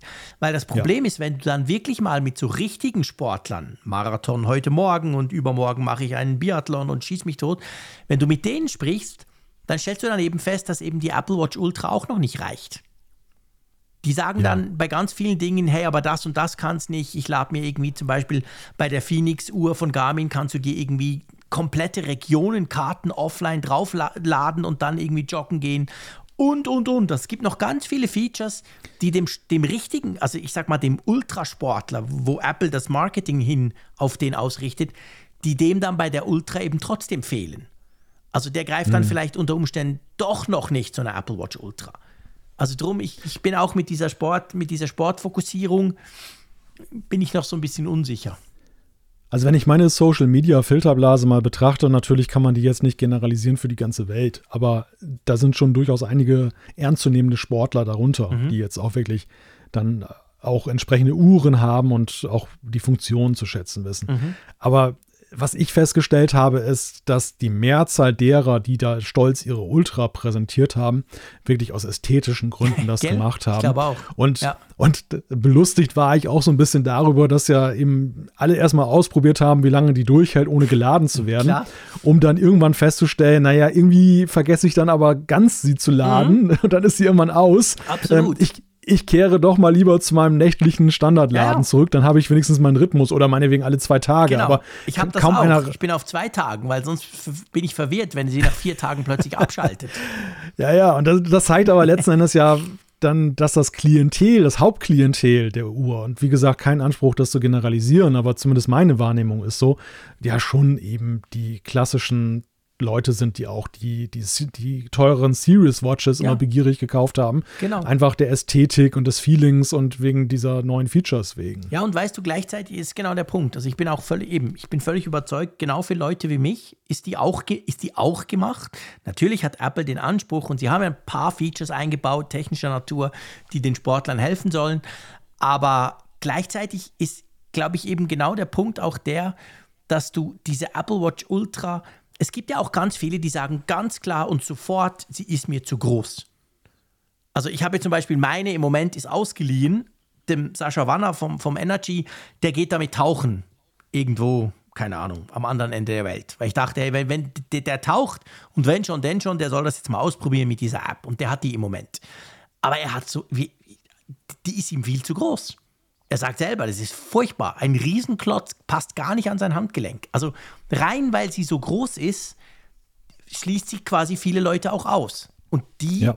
dann automatisch natürlich eine Series 8 kaufen oder wollen oder, oder nehmen müssen, weil die andere ihnen einfach zu groß ist. Also die Apple Watch Ultra passt definitiv nicht jedem. Ja, gut, dass du das Thema Tauchen ansprichst. Das ist ja auch so ein Ding gewesen, was ja eben ja, aufgrund der, der Möglichkeiten, die die Uhr hat, groß gefeatured wurde. Mhm. Aber auch da haben wir jetzt ja gesehen, als diese Oceanic, Oceanic Plus App mhm. dann kam, dass äh, die Meinungen ja auch durchaus auseinandergehen, jetzt bei denen, die jetzt ernsthaft ja. tauchen. Ja, also, dass, genau. Das ist, Eben, dass da es auch. Also, gibt. Da ist ja. es auch nicht kompromisslos, sage ich mal, sondern es geht einen Schritt in die Richtung, aber es geht vielen dann doch zu wenig weit. Also das, das passt recht gut zur Apple Watch Ultra. Vielen geht sie einfach zu wenig weit. Ja, ja, genau. Sie ist halt keine Apple Watch Extreme, ne? Ja, sie nee, ist halt eine sie Ultra. Sie ist nur eine Ultra. genau. Ja. Aber trotzdem, ich liebe sie, muss ich wirklich sagen. Also finde ich, finde ich, ist für mich tatsächlich das Produkt des Jahres. Hätte ich selber nicht gedacht, aber ja, ich mag einfach Apple Watch und ich mag große Bildschirme und damit ist die Diskussion eigentlich schon zu Ende. Gut, Series 8 haben wir auch haben wir eigentlich schon, glaube ich, schon durchbesprochen. Kam auch. Apple Watch ja. SE ist zweite Generation. Ich glaube, die, die war noch wichtig, oder? Weil die hat nämlich ein ziemlich großes Update bekommen. Ja, die hat ein großes Update bekommen, wobei sie ja weiterhin ja eben nicht den Always-On-Mode hat. Ne? Ja, das ist wirklich schade, dass Apple da immer noch, also das machen sie ja sicher extra, aber das ist wirklich schade, weil sie ist ja noch mal eine Ecke günstiger als die Apple Watch Series 8. Also sie ist wirklich ein cooles Einsteigermodell, könnte sie sein, die SE2. Aber eben ohne den Always-On-Bildschirm. Und da kommt dann halt das Fiese, dass natürlich die Apple Watch 7 oder sogar die 6, die kriegt man ja zum Teil auch noch neu. Und die kostet dann zum Teil weniger als die SE2 und ist eigentlich die bessere Uhr. Also von dem her gesehen muss man immer ein bisschen aufpassen. Apple macht das immer so in seinem Kosmos und die können da so in ihrem Online-Shop, die Uhr nehmen wir raus, die neue kommt rein, die andere passt dort. Aber im, im Real Life gibt es ja eben noch andere, ganz, ganz viele andere Versionen auch noch und da muss man dann, macht man meistens einen besseren Deal, oder? Ja, ja, ja, eben, das, das muss man halt eben abwägen. Aber sie ist halt wichtig für Apple, um da alle Preisspannen abzudecken. Und das, mhm. das ist eigentlich ja so der, der spannende Punkt. Sie ist, sie ist so die Einstiegswatch ab 299 Euro. Mhm. Sie ist jetzt kräftig aktualisiert worden, jetzt mit dem Prozessor unter anderem. Ja. Und äh, ja, was ja ein bisschen kontrovers gesehen wurde, ist diese neue Rückseite, die sie bekommen hat. Mhm. Dieses, diese Kunststoffvariante. Mhm. Ja. Ich fand sie eigentlich ganz schick. Also ich Erstens sage ich immer, das sollte man nicht überbewerten, weil es, du, du siehst es ja sie nicht. noch nie in der Hand, die SE2. Ach so, hattest nee, du gar nicht? Nee, hatte ich nicht. Ja, spannend. Also ich hatte, ich hatte, konnte sie ja testen mhm. und äh, ja, wie gesagt, ich, ich fand diese Aufregung über die Rückseite so ein bisschen, okay. ja, hat mich belustigt. War es nicht so billig, wie man befürchtet hatte? Nee, erstens das nicht. Und, und wie gesagt, du siehst die Rückseite ja nicht. Also wann, wann guckst du dir die Rückseite deiner Apple Watch an? Es war mir von vornherein klar, dass das ja eigentlich jetzt, wenn ich es nur, wenn ich sie abnehme und auf Stock lege, aber selbst dann lege ich es ja meistens mit der Frontseite nach vorne da drauf und gucke ja. mir nicht die Rückseite großartig an. Also das Einzige, was da jetzt denn schräg hätte sein können, ist ja, dass das Tragegefühl ein anderes mhm. ist und dass es sich irgendwie blöd anfühlt ja. den Tag über. Aber da muss ich gestehen, habe ich keinerlei Unterschied gespürt. Okay. Super. Ah, sehr cool. Ähm, gut, wollen wir zu den AirPods kommen? Ja, die AirPods Pro der zweiten Generation. Was hältst du davon? ja, die habe ich mir ja tatsächlich nach monatelangen Überlegungen jetzt vor gar nicht so langer Zeit gekauft. Genau, das weiß ich, das hast du mir erzählt. Genau, die hatte ich ja auch nicht zum Test mhm. und insofern musste ich jetzt einfach mich da auf die Reviews äh, der, der YouTuber-Welt und der sonstigen äh, Rezensenten einfach mhm. mal verlassen. Mir hat die Entscheidung das erleichtert, dass die erste Generation bei mir der eine AirPod anfing äh, rumzurauschen ja. und das nicht mehr wegging. Und dann stand ich vor der Frage, reparieren lassen oder ja. neu kaufen. Und da ich dann hörte, dass die ja auch dann von der Akustik her besser, noch besser mhm. sein sollen, war ich dann neugierig. Und ich muss sagen, ja, die Akustik ist also nicht jetzt irgendwie revolutionär, anders, neu, so im Sinne von, die alten klangen jetzt blöd im, im mhm. Vergleich, aber schon eben spürbar besser. Mhm. Ähm, wir haben eine gemeinsame Auffälligkeit festgestellt und das ist, dass der, der, das Case mhm. relativ schnell im Vergleich zur Vorgängergeneration Energie verliert. Das habe ich bei mir mittlerweile auch festgestellt. Ja, das ist wirklich etwas, was mich unglaublich nervt, muss ich ganz klar sagen. Also ich finde auch, die tönen also der Bass vor allem. Ich bin begeistert. Ich finde, der Bass ist deutlich besser geworden im Vergleich zu den Vorgängern. Und auch sonst, also das Noise Cancelling, ich habe es im Zug ein paar Mal ausprobiert. Ich meine, es war schon vorher erstaunlich gut für solche Dinge, die du dir in das Ohr drückst, aber ich fand jetzt auch, es ist wahrscheinlich noch mal ein bisschen besser worden. Der Transparenzmodus ist tatsächlich so ein bisschen weniger auffallend, habe ich den Eindruck, obwohl es mich vorher mhm. nicht gestört hat. Aber also eigentlich eine super Sache. Aber hey, das mit dem Case, sorry Freunde, eine Woche rumliegen lassen oder zehn Tage und das Ding ist irgendwie 40 Prozent. Nur wegen diesem blöden U1-Chip, damit ich es finden kann. Ich habe halt blöderweise mein Case noch nie verloren. Also bei mir ist das definitiv kein Use Case. Ich würde mir wünschen, dass ich es abschalten kann. es wurde lustigerweise, es, es, gab eine Riesendiskussion in unserer ähm, Apfelfunk-Twitcher-Gruppe da auf Twitter. Und da hat dann einer irgendwann geschrieben, ja, es, es wurde besser letzten Mal mit einem Update. Weil die Updates, mhm. die kriegt man ja nicht mit, dass it just happens oder auch nicht. Und ich habe auch tatsächlich den Eindruck, so seit, seit ein paar Tagen hat das ein bisschen weniger krass. Also im Moment, ich swipe mal rüber, 88 Prozent ist mein Case. Und es liegt jetzt doch schon ein paar Tage rum. Also ich habe den Eindruck, da ist was passiert. Aber ganz am Anfang, ich hatte sie ja von Anfang an, war ja. das katastrophal. Das Ding war unbrauchbar. Aber das deckt sich mit meinem Eindruck, dass auch die Firmware von den AirPods Pro nicht ab Werk richtig toll war. Also ich hatte bei meinen war, festgestellt. War nicht so toll, ja, genau. Ja, aber schon krasser als bei den anderen AirPods, die ich alle mal so mhm. probiert habe. Das, also ich habe von Anfang an festgestellt, ich, ich war die Straße entlang gegangen mhm. und wenn ein Auto vorbeikam, so in dem Transparenzmodus, ja. dann wurde es irgendwie leiser auf dem einen Ohr, aber es wurde nie wieder lauter. Und das, das war irgendwie so ganz komisch. Und mit mhm. dem Firmware-Update ist das aus der Welt geschafft. Okay. Es gab da auch irgendwie eine Beschreibung, wie dass da irgendwelche Probleme in der Abstimmung links und rechts ja. oder so, dass die dann aus der Welt geschafft wurden. Seither laufen sie wirklich top. Also einwandfrei, wie sie sollten. Super. Ich war schon ein bisschen in Panik und dachte, oh je, gleich ein Garantiefall erwischt. Mhm. Aber es, das ist dann nicht der Fall. Aber es zeigt mir natürlich jetzt und dann in Ergänzung zum Case, dass das einfach noch, ja. dass da augenscheinlich die Software auch noch so ein bisschen. Ja, stimmt. Ist. Ich hatte am Anfang auch so das Problem, dass ich manchmal das Gefühl hatte, es war nur auf einer Seite so richtig und auf der anderen Seite weniger. Also ich hatte manchmal echt so komische Raumgeschichten, weißt du? Wo mhm. ich so mhm. dachte, ah, habe ich das aktiviert, weißt du, mit dem, wie heißt es, dass man quasi, wenn man den Kopf dreht, dann dreht sich auch das Audio mit, beziehungsweise eben nicht mit, sondern es bleibt ja, dann stehen. Ja, ja. Und ich hatte das aber deaktiviert und war aber überzeugt, das ist ganz komisch, auch beim Telefonieren manchmal, weißt du. Ich drehe den Kopf, dann habe ich ihn nur noch rechts gehört und dann nur noch links, war völlig verwirrend. Ich glaube schon, da ist softwaretechnisch noch einiges passiert. Aber ja, inzwischen muss man sagen, haben sie eigentlich einen recht guten Stand erreicht, oder? Ja, absolut. Also ich ich habe den Kauf in keiner Weise ja. bereut. Das sind geile äh, man Teile. Muss, Immer, das sind geile Teile. Man ja. muss natürlich manchmal ein bisschen aufpassen mit den sehr euphorischen Reviews, die es da gibt. Einige verglichen sie dann ja mit den AirPods Max und ja, so die habe ich mir auch zwischenzeitlich mal gekauft. Und da muss ich einfach sagen, nein, nein das, das, ist nochmal eine ganz Sorry. andere Klasse. Ja, absolut. Aber das, Tolle, aber das Tolle ist, und insofern, das gefällt mir wiederum sehr gut, die AirPods Max sind ja meine Winterkopfhörer. Mhm. Auch jetzt, wenn ich auf dem Sofa mal ja. sitze und mir irgendeine Serie angucke. Ja. Weil im Sommer, wenn es richtig warm wird, und dann sind, sind, sie wie Ohrenschützer. Und das ist dann echt, wow, ja, meine Güte, ist das warm. Ist nicht, ja, ist viel zu heiß. Und das, und das ist dann die Jahreszeit, in der die AirPods Pro dann auch indoor mhm. zu großen Ehren kommen. Und je besser sie natürlich an die Macs rankommen akustisch, desto lieber ist mir das klar, natürlich. Logisch.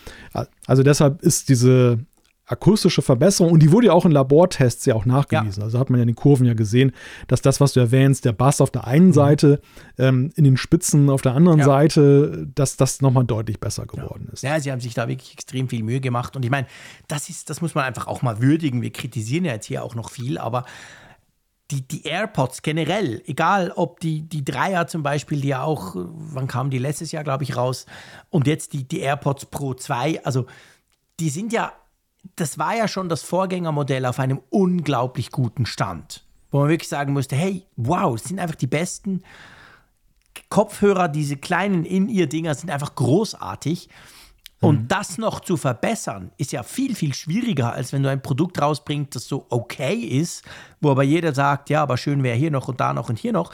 Aber die, die sind ja schon extrem gut. Und, und auch bei den Pros. Also ich hatte eigentlich nie was bei den Pros, wo ich gesagt habe, ah, das nervt mich, oh, die Akkulaufzeit ist halt schon mega schlecht und der Ton ist nicht gut.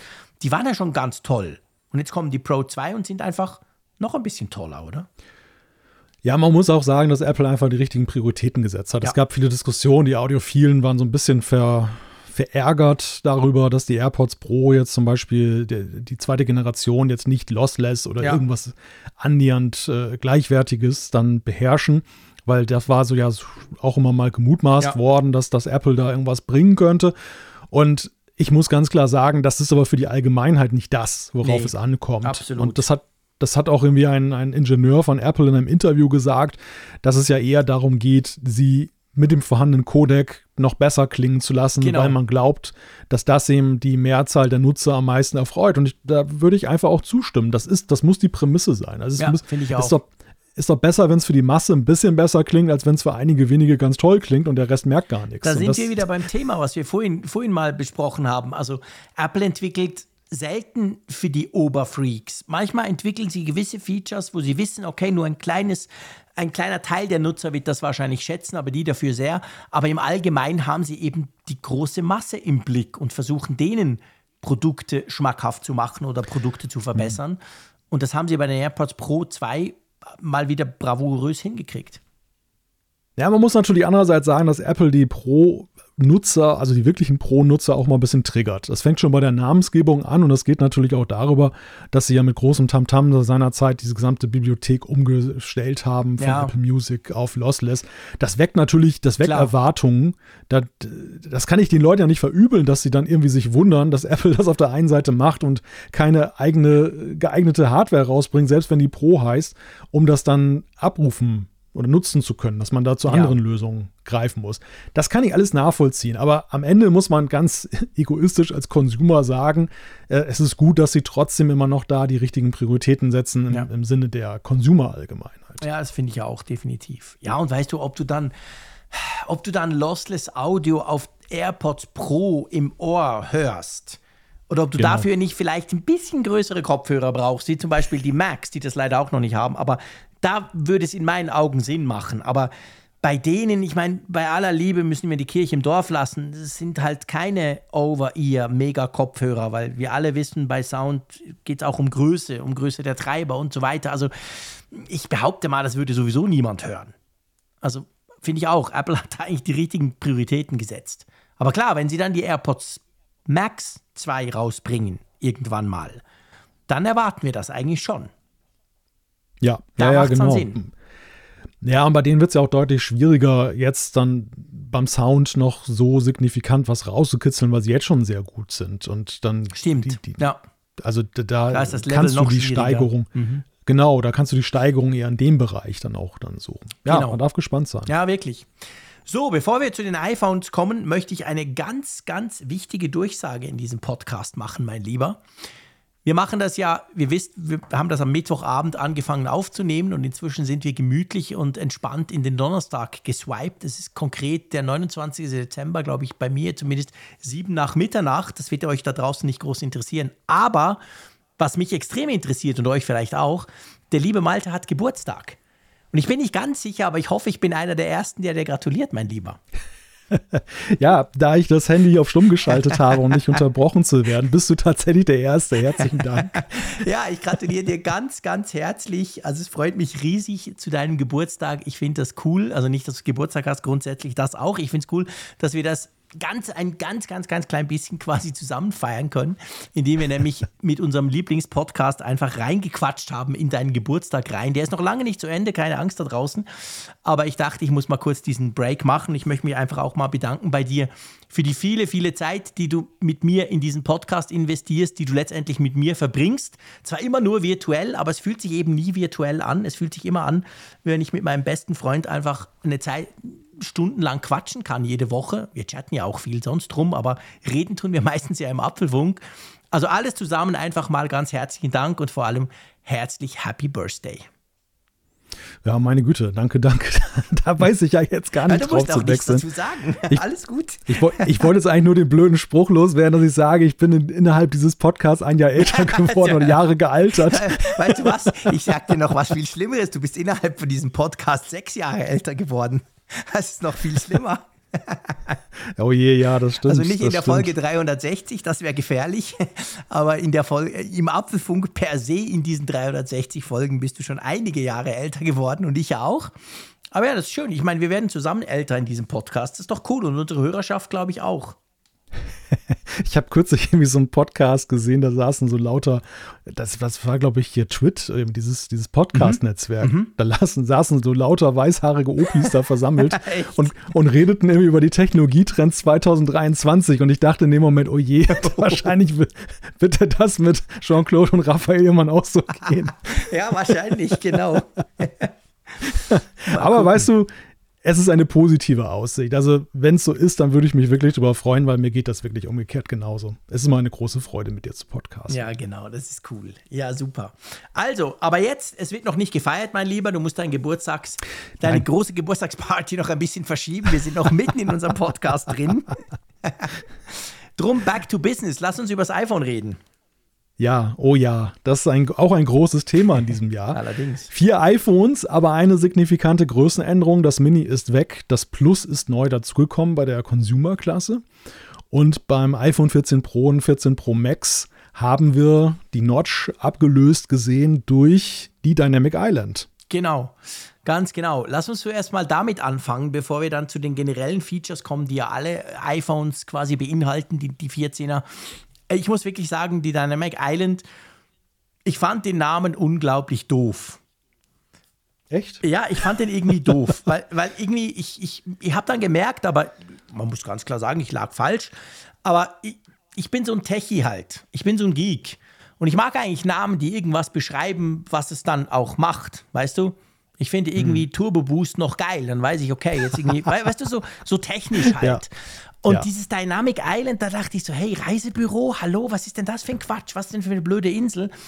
Man muss aber sagen, dass Apple damit natürlich zwei Dinge gelungen sind und dafür sind sie, das zeigt einfach, wie unglaublich gut ihr Marketing ist. Da sind sie Weltklasse. Das eine ist, ihnen ist gelungen, und das war wohl der Hauptgrund, dieses schreckliche Notch-Wort zu verbannen. Weil Notch ja. hat ja Apple selber nie benutzt. Also das iPhone 10 hatte ja keine Notch. Es hatte so eine Aussparung da oben und es hatte Face ID, Punkt. Also Apple kam ja nie hin und hat gesagt, hier ist unsere Notch. Das wurde dann quasi von den Leuten so gemacht und wurde natürlich negativ ange angemerkt, Hä, diese blöde Notch braucht so viel Platz und so. Mit Dynamic Island haben sie dem von Anfang an einen anderen Spin gegeben, weil es einfach, ja, so eine schöne Insel, ist ja noch cool, jeder stellt sich irgendwas drunter vor. Plus, es ist ja gar nicht so verkehrt. Also der Raphael hat mich auf diese Idee gebracht es ist ja tatsächlich so eine Art Insel dort oben, wenn du dir das quasi anguckst, umgeben vom Meer des Bildschirms. Ja. Also so schlecht ist es nicht. Aber ich fand, unabhängig vom Namen, muss ich sagen, dass ich diese Funktion unglaublich liebe. Das ist wirklich, da wird der Nerd, der Bildschirm-Nerd Frick unglaublich getriggert. Ich freue mich jeden Tag, wenn ich das iPhone entsperre. Ich freue mich jedes Mal, wenn da oben eine Live-Activity Platz findet. So viele sind es ja noch nicht. Also ich bin extremer Fan davon. Ich finde das großartig. Also ich muss jetzt mal eine Lanze brechen für die Wortschöpfer, aber vielleicht liegt das auch daran, dass ich selber so ein Sprücheklopfer bin, dass ich mich da so begeistern kann. Für mich wirklich Dynamic Island eine der genialsten Wortschöpfungen der letzten Jahre, die mhm. Apple gewählt hat. Also weil sie sowohl funkt, also weil sie, ich sag weil ja sie, weil sie funktionell wirklich den, den Nagel auf den Kopf trifft und äh, ja, aber auch einfach so von vom Begriff her so eine, auch eine, da bin ich wieder bei der Ästhetik von Wörtern, aber irgendwie auch so, so ein tolles Bild auch dann, dann abgibt. Sowohl einfach ästhetisch der Begriff, aber auch in meinem Kopf, was damit erzeugt wird. Man, ja klar man, klar, man kann sagen, es persifliert schon fast so ein bisschen, aber auch das so, so irgendwie in einer positiven Weise. Gut, mhm. aber das ist Marketing. Rein funktionell muss ich sagen, ist es eine Veränderung, die den iPhones echt einen deutlich futuristischeren Anstrich ja. gibt.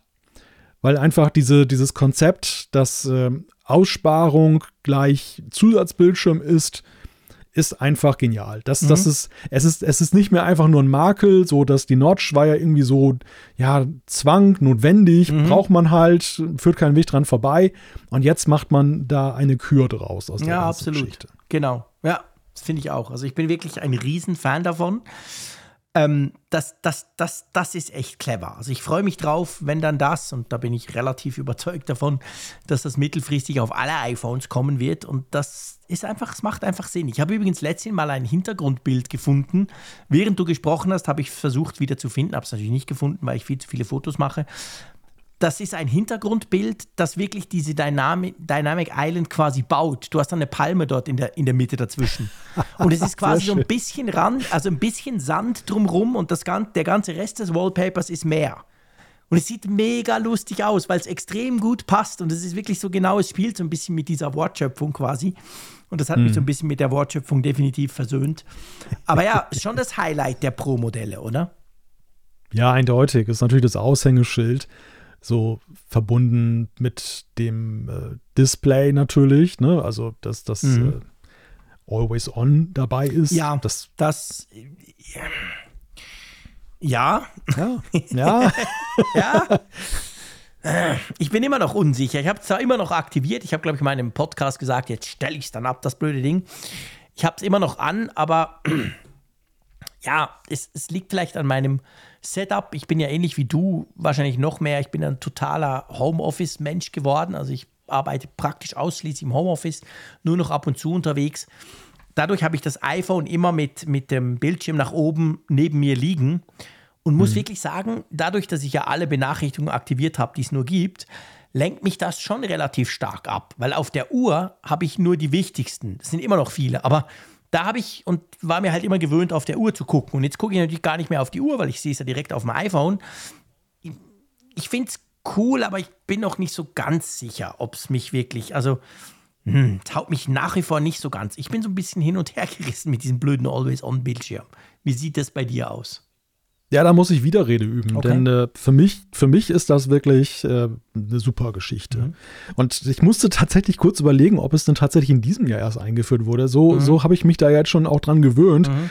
dass das für mich eine gute Sache ist, die etabliert ist. Also ich ja, funktionell, und das war ja die Debatte, die geführt wurde. Funktionell gibt es andere Wege. Man hat die Uhr, es stellt sich die Frage, ob man jede Sache, die da angezeigt wird, auch jederzeit sehen muss.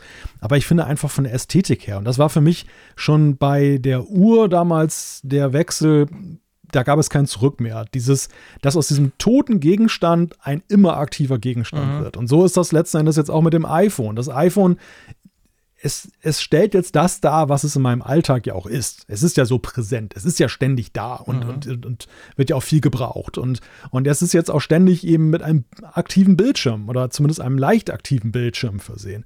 Und das, und das ist eigentlich für mich so, weiß ich nicht, also vom, einfach vom Gefühl her ist das eine mhm. echt gute Sache, wenn ich dieses iPhone so sehe und äh, du weißt, es ist ständig lebt. die Uhrzeit. Genau, ich weiß, es lebt. Es ist kein toter Gegenstand mehr zeitweise. Siehst du, da bin ich viel, da bin ich viel zu wenig romantisch. Der Zeier sagt das auch so mit so Schwurbelzeug. Der iPhone-Romantiker. Ja, so, mit so Schwurbelzeug drum. Und ich denke so, hey, fuck, oh es ist einfach ein Feature. Entweder bringt es mir was oder es lenkt mich ab. Punkt. Ist mir völlig wurscht. Ich weiß ja, dass das Ding an ist. Also, das ist lustig. Das habe ich viel weniger. Äh, natürlich ja. verändert es die Ästhetik. Fair enough. Klar. Ich habe zum Beispiel bei mir so einen Nachtfokus, der dann irgendwann angeht. Und dann habe ich das Always-On-Display ausgeschaltet, weil ich es ja dann auch lade und ich will ja dann nicht, dass es in der Nacht immer leuchtet quasi. Und dann ist es dunkel. Und dann fällt es mir schon auch auf. Ah, krass, ja, schon ein Unterschied, das iPhone. Oder zum Beispiel das iPhone 14 Plus, das ich jetzt sehr intensiv getestet habe in den letzten paar Wochen. Das ist ja, wenn du es also wenn du es ausmachst, also nicht herunterfährst, aber einfach ausmachst, ist ja auch dunkel, einfach ein großer Fleck. Ich gebe dir recht, das, das hat sich stark verändert durch das, durch das Always-On-Display. Aber ja, also ich, ich nehme es mit und ich habe es immer noch aktiv, aber ich würde auch, ich, ich, würde auch ohne wieder klarkommen. Also bei mir zum Beispiel niemals ja. so stark wie bei der Uhr. Bei der Uhr war es also auch so, für mich nie mehr zurück, nie mehr. Uhr, also mhm. ich meine, hallo, eine Uhr, ich muss ja sehen, was läuft. Also bei der Uhr bin ich hundertprozentig bei dir. Beim iPhone ja. ist das bei mir weniger stark. Ja, gut, bei der Uhr ist es natürlich auch so, es hat eine andere Tradition. Man hatte früher Klar. Uhren, die always on waren und plötzlich sollte das nicht mehr ja, gehen. Das, das empfand, das, das empfand man als Marke. Genau. Natürlich. Ja. Das war ein Rückschritt und kein Fortschritt. Ich finde aber schon, dass es so wie die Dynamic Island mit ihren neuen Möglichkeiten eben im Gesamtpaket eben auch Ausdruck heutiger technischer Möglichkeiten ist. Jetzt werden einige lächeln und sagen, Moment mal, Always-On-Displays kennen wir schon lange von Android-Geräten. Äh, ja, ist richtig. Aber trotzdem, es ist einfach für die Apple-Welt, ist es jetzt genau. so nächste Generation von iPhone. Ich möchte fast schon sagen, fast so ein großer Schritt wie damals das iPhone 10, was ja auch eben gebrochen hat mit dieser, diesem alten Aussehen vom iPhone. Und jetzt hat man eben iPhones, die eben eine Notch haben, also eine Aussparung haben, die, die intelligent genutzt wird und gleichzeitig ständig leuchten und das einfach können auch, mhm. was früher eben nicht ging. Was mich, was mich, also was, inzwischen hat man sich daran gewöhnt, aber was mich wirklich cool erstaunt hat, positiv, ist, dass das quasi kaum Akku braucht. Also es braucht schon Akku. Ich habe es dann auch mal abgestellt einen Tag und habe gemerkt, okay, ich bin ein paar Prozent weiter oben, aber ähm, es ist überhaupt kein Problem, zumindest nicht beim Pro Max. Also ich komme damit locker durch den Tag und du weißt, ich kille jedes Smartphone, wenn es sein muss. Aber also das ist cool, dass man das Ding angeschaltet ja. lassen kann ohne dass man sich plötzlich Sorgen machen muss um den Akku, das habe ich so bei keinem anderen Gerät bisher gehabt. Das ist wirklich geil. Das hat Apple richtig gut gemacht.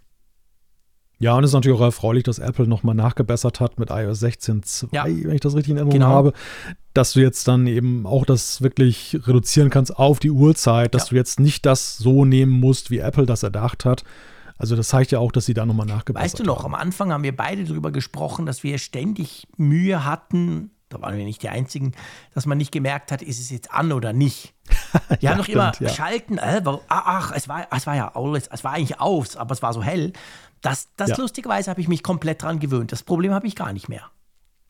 Ja, und auch die Unterscheidung äh, fällt mir mit, mittlerweile ja, leicht, genau. dass ich so sehe, das dass so es Einstiegsgeschichte, nur always on ist ja. oder ist es wirklich aktiv? Also das, diese, diese Nuancierung, die ist schon in Fleisch und Blut übergegangen. bei mir auch, ganz genau. Gut, jetzt, jetzt, wurden ja nicht nur Pro-Modelle vorgestellt, sondern eben auch das iPhone 14 und das iPhone 14 Plus. Ähm, generell beim iPhone 14, was alle 14er betrifft, müssen wir noch kurz drüber sprechen, ist ja diese Notruf-SOS-Geschichte, also Satelliten-SOS. Ja. War ja eine Riesengeschichte, ja. auch an der, an der Keynote wurde der groß da auch erklärt. Bei euch ist das inzwischen schon da, also es wurde inzwischen schon in Teilen von Europa ausgerollt. Ähm, wie siehst du das? Also ich muss sagen, ich finde das nach wie vor eine mega clevere Idee. Ich finde das großartig, dass das Telefon das hat. Klar, in der Schweiz haben wir es noch nicht, aber das wird irgendwann wahrscheinlich auch kommen. Also auch da, das finde ich so eines dieser Features, das will man zwar nicht brauchen, aber es ist einfach toll, das dabei zu haben, oder? Ja, das war ja auch so ein bisschen die, der, das Aushängeschild des, der, der diesjährigen iPhones, die ja. Sicherheitsfunktion, Unfallerkennung, genau dann im Notruf SOS. Also es war sehr viel so, was die Leute abgeholt hat mit Ängsten vor irgendwelchen Dingen. Ja. Ähm, dass das iPhone dir da halt helfen kann. Und das, das ist natürlich auch ein bisschen Zeitgeist, der sich da widerspiegelt. Genau. Da sieht man natürlich auch so ein bisschen die Prägung, glaube ich, schon der Corona-Jahre, dass man eben sehr stark auf Sicherheitsfeatures jetzt Wert legt. Für mich ist die entscheidende Frage, also ich habe erstmal mich positiv darüber gefreut, dass das dieses Jahr schon nach Deutschland gekommen ist, hätte ich nicht mit gerechnet. Nee, ich auch nicht. Das, das war eine faustdicke Überraschung ja. Mitte Dezember. Die Frage in die Zukunft gerichtet ist natürlich, äh, was wird denn das eigentlich mal richtig kosten, wenn diese Testphase, die Apple ausgerufen hat, vorbei ist? Weil die Frage ist ja schon so, wie viel ist den Leuten das denn kollektiv wert? Also das, das sind das nur so ja, wenn es zu teuer wird, werden es ja wirklich nur die sein, die wissen, dass sie in solche Situationen geraten, wo sie eben Satellit brauchen. Aber was machen denn so die Leute wie ich, die vielleicht mal an ein Funkloch geraten können mit einer Notsituation, aber sehr wahrscheinlich eher nicht? Ich glaube nicht, dass das was kosten wird. Meinst du, das ja. war nur vorgegeben? Ja. Weißt du warum? Also, ich meine, ich ja. weiß es natürlich letztendlich nicht, aber ich glaube, das ist, das ist ein Feature, das, das, das Apple als mehr oder weniger Alleinstellungsmerkmal den iPhones geben können wird. Und zwar, ich glaube einfach, was Apple auf gar keinen Fall, wirklich auf gar keinen Fall haben möchte, ist die Schlagzeile. Ha, das ist jetzt scheiße, dass der Bergsteiger dort, äh, dort erfroren ist, weil er hätte ein iPhone ja. gehabt, er hat sogar probiert, aber blöderweise hat er vergessen, die Subscription für 5 Dollar pro Monat abzuschließen. Das ja. will, also so, so, eine, so eine Schlagzeile will Apple nicht sehen. Und auf das läuft es aber raus, wenn der sich ein iPhone 16 kauft und vergessen hat, dass ja diese, vielleicht gibt es ja eine Trial-Phase, wie bei allem, bei, bei Apple TV Plus ja auch, drei Monate und blöderweise stößt er dann im vierten Monat ab. Stelle ich mir schwierig vor. Ja, ist ein sehr gutes Argument. weißt du? was, also, was ich mir allenfalls vorstellen könnte, und das würde wiederum ganz gut passen, dass sie sagen, dass das zu jedem bezahlten iCloud-Account. Das, das wäre zum Beispiel wird. möglich, genau. Weil, ja. weil sich so, der, sag ich mal, auch eine Preiserhöhung vielleicht noch rechtfertigen lässt, dass man sagt, er kriegt ja so und so viele Features dazu. Und gleichzeitig hätte man aber eben auch eine sehr breite Abdeckung, weil einfach sehr viele Leute nicht der Notruf-SOS-Funktion wegen das bestellen, sondern einfach, weil sie mehr als die 5 GB Speicherplatz in der ja. Cloud benötigen. Ja, das, da, das wäre doch eine Möglichkeit. So, so, sowas könnte sein, genau. Aber ich bin fast eher bei dir, weil der, selbst dann wäre der Punkt, hey, guck mal, der hat nicht ein für 1,99 mhm. Euro äh, den, mhm. den günstigsten iCloud Plus-Tarif abgeschlossen und deshalb durfte er dann nicht ja. gerettet werden. Ja. Ah, ja, das schwierig. ist ganz schwierig. Weißt du, vielleicht, vielleicht machen sie es auch andersrum, weißt du? Vielleicht machen sie es so, dass quasi die Nutzung dann kostet Du nutzt es oder so. und du kriegst ja. dann halt, keine Ahnung, 5 Dollar oder irgend sowas. So, sowas wäre auch möglich. Aber es funktioniert das, im Prinzip ja. immer, weißt du? oder wenn du vom Helikopter gerettet wurdest, hast du zwei Jahre iCloud. Ja, nee, aber weißt du, was ich meine? Ich meine, ja, das ist dir ja dann scheißegal, wenn du es mal wirklich brauchst und dann kostet es halt noch was, pff, who cares? Aber das andere, das so Abo-Modellmäßige, na, nee. Und dann, dann hast du zwar iPhones, die das können, aber die Leute haben es nicht aktiviert. Das, das kann ich mir wirklich nicht vorstellen. Ja. Ja, das, das kann man, finde ich, find ich, wiederum auch sehr gut verkaufen, dass ja, man klar. sagt, dass es dann nur, wenn du es ja, aktiv logisch. nutzt, auch was kostet. kostet. Fair enough, kann jeder nachvollziehen. Ja. Also, pff, ja. Das, das würde ich absolut, ich glaube, das würde jeder verstehen, klar. Ja, mich, also die, die Frage ist ja letztendlich ja nur so, Apple hat ja kräftig investiert in ja, das Ganze. Das hat sich ja richtig, richtig was gekostet. Klar. Und deshalb stellt sich, oder ist es ja schon so ein Punkt, wie refinanziert sich das eigentlich auf Dauer? Ja. Weil das ja auch Infrastruktur ist, die dauerhaft kostet Klar. und, und äh, auch immer mal wieder erneuert ja, werden so. muss. Satelliten halten ja. auch nicht ewig. Da haben sie sich natürlich schon ganz schön mhm. was jetzt ja, zugelegt. Ja, ja, genau. Also ich meine, eben, also ich kann mir schon vorstellen, dass sie das vielleicht in irgendeiner Form hm, teilmonetarisieren möchten. Also der eine Teil, kannst du ja sagen, ist quasi Marketing fürs iPhone. Hey, nur das iPhone kann das der ist schon nicht ganz zu unterschätzen, glaube ich. Aber der andere Teil, ja. ich bin ganz bei dir, das Ding hat monatliche Kosten, das eben, wie du sagst. Also, das kann ich mir schon vorstellen, aber nicht so, dass es dann nicht funktioniert. Das kann ich mir eigentlich bei Apple nicht vorstellen. Mal schauen, in zwei Jahren wissen wir es. Vielleicht haben wir es bis ja. dann auch mal in der Schweiz bekommen. wer weiß. Ja, genau, wer weiß, wer weiß. Ja, vielleicht. Ja, noch ein Wort zum, ja? zum Plus. Ja, wollte ich, ich wollte gerade genau das ah. Gleiche sagen. Vielleicht noch ein Wort zum Plus. genau. Ja, ich finde es großartig, muss ich dir ehrlicherweise sagen. Also, wenn mir das iPhone nicht so wichtig wäre, und wir auch Testgeräte kriegen, muss man fairerweise sagen, beim iPhone, ähm, ich würde mir schon noch ein Pro Max kaufen weil halt einfach Bildschirm und Notch und äh, beziehungsweise eben Dynamic Island, das wäre mir tatsächlich die, die, die 250 Franken Aufpreis wert. Aber sonst finde ich, ist das iPhone 14 Plus absolut cool. Es hat die für mich richtige Größe. Du weißt, das normale Pro ist mir eigentlich eher schon zu klein. Und ich glaube, es gibt eben genug Leute, die gerne groß mögen, aber die jetzt nicht unbedingt für die ganzen Pro-Features so viel mehr Geld ausgeben möchten. Also ich finde das ein stimmiges Gerät. Hast du es mal getestet? Denkst du denn, dass das. Nee, habe ja. ich auch nicht bekommen. Aber denk, denkst du denn, dass das ein kommerzieller Erfolg wird? Weil ich habe ich hab tatsächlich damit gerechnet, dass es äh, eine größere und positivere Resonanz erfährt. Also du bist ja jetzt dann mit, mit deiner Euphorie ähm, zumindest im Testerkreis ja, hm, ja nicht schon etwas äh, isoliert. So viele, viele haben ja dann doch eher gesagt, hm, na, irgendwie doch nicht so überzeugend. Ja, aber ich konnte es nie so recht nachvollziehen. Was hat sie denn nicht überzeugt? Naja, ich glaube, am Ende ist es natürlich ja so, und das ist, ist, ja wenig überraschend, dass es natürlich nicht das Pro zum günstigen Preis ist, sondern dass es natürlich ja, eben nicht. mit den Kompromissen Klar. daherkommt, die du bei den Consumer-Modellen generell eben hast. Und, ähm, ja, ja, genau. Aber ich glaube, das Problem ist, und das, ich, ich, ich habe eben das Gefühl, das ist so eine typische Tester-Geschichte, weil wir Tester natürlich immer auf die neuen Features anspringen und immer auf die immer natürlich automatisch mit dem Bestmöglichen vergleichen und dann die Abstriche angucken und denken, ja, aber Kamera und hier nicht und kein Zoom und nee, nee. Aber ich, also ich persönlich glaube schon, dass es eine genug große Masse Leute gibt, die gerne groß mögen, die aber nicht pro wollen. Und bisher war es halt so, du konntest gar nicht anders. Bei, weißt du, das, das, gab, das gab die Möglichkeit nicht. Wenn du groß willst, musst du pro. Punkt. Das war natürlich auch clever von Apple. Da haben sie ganz viele Pros, Pro Max verkauft, weil einfach Leute gesagt haben, mhm. ich will diesen großen Bildschirm. Aber eigentlich brauche ich nicht drei Kameras und schieß mich tot und hier und da. Und dafür gibt es jetzt quasi ein Modell. Ich kann mir eigentlich schon vorstellen, dass, dass das finanziell funktionieren müsste. Aber das bleibt mal abzuwarten. Das ist ja sowieso immer schwierig herauszufinden. Und aus Asien kam bisher ja kam eher so zurückhaltend. Ich weiß ja, es eben, nicht. Eben. Also aus der Zuliefererkette, so muss man es ja sagen. Da, daher ja. kriegt man ja, ja, so, so quasi so gewisse, gewisse Trends vielleicht mit. Ich, ich glaube, das, das Problem, was das iPhone 14 Plus hatte und das im Gegensatz zum iPhone 12 Mini und 13 Mini, das beim Mini war, gab es ja keine wirkliche Referenz. Es war ja so, dass eher die Faszination da war, nach dem Motto, wow, sie haben es hingekriegt, das iPhone 12 oder iPhone 13 jetzt nochmal zu miniaturisieren. Ja. Und, und es war sogar noch günstiger. Und das hat natürlich, da, da war die positive Wahrnehmung, dann diese Erstwahrnehmung schon mal da. Mhm.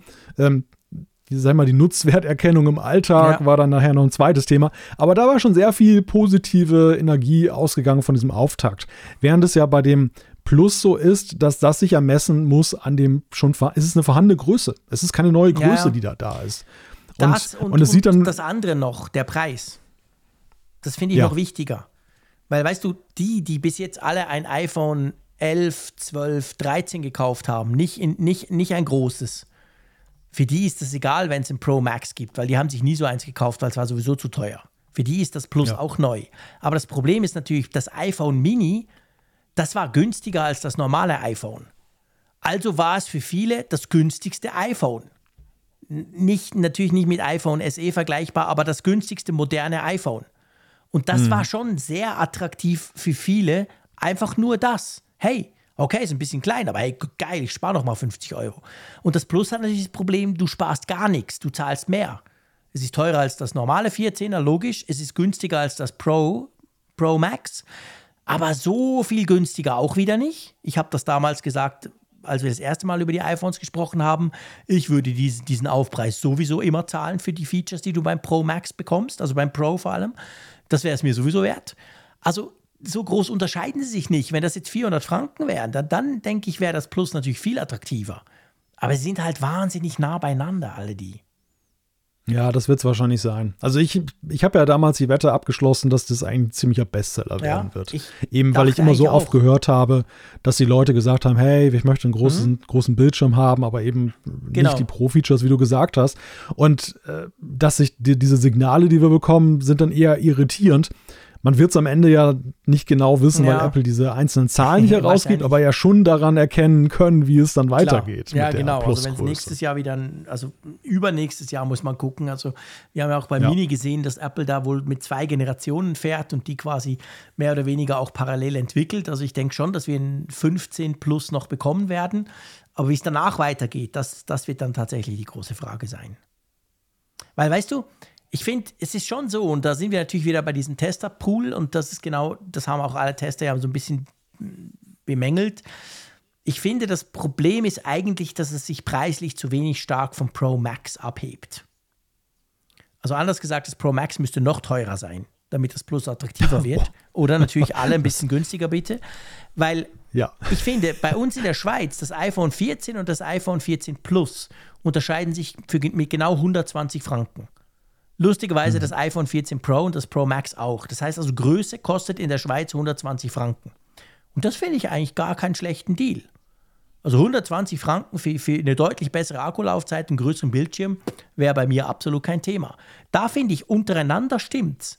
Aber unter dem Plus und dem Pro Max stimmt es nicht, weil das Pro Max, klar ist es teurer, aber es kann einiges mehr, was das Plus nicht kann.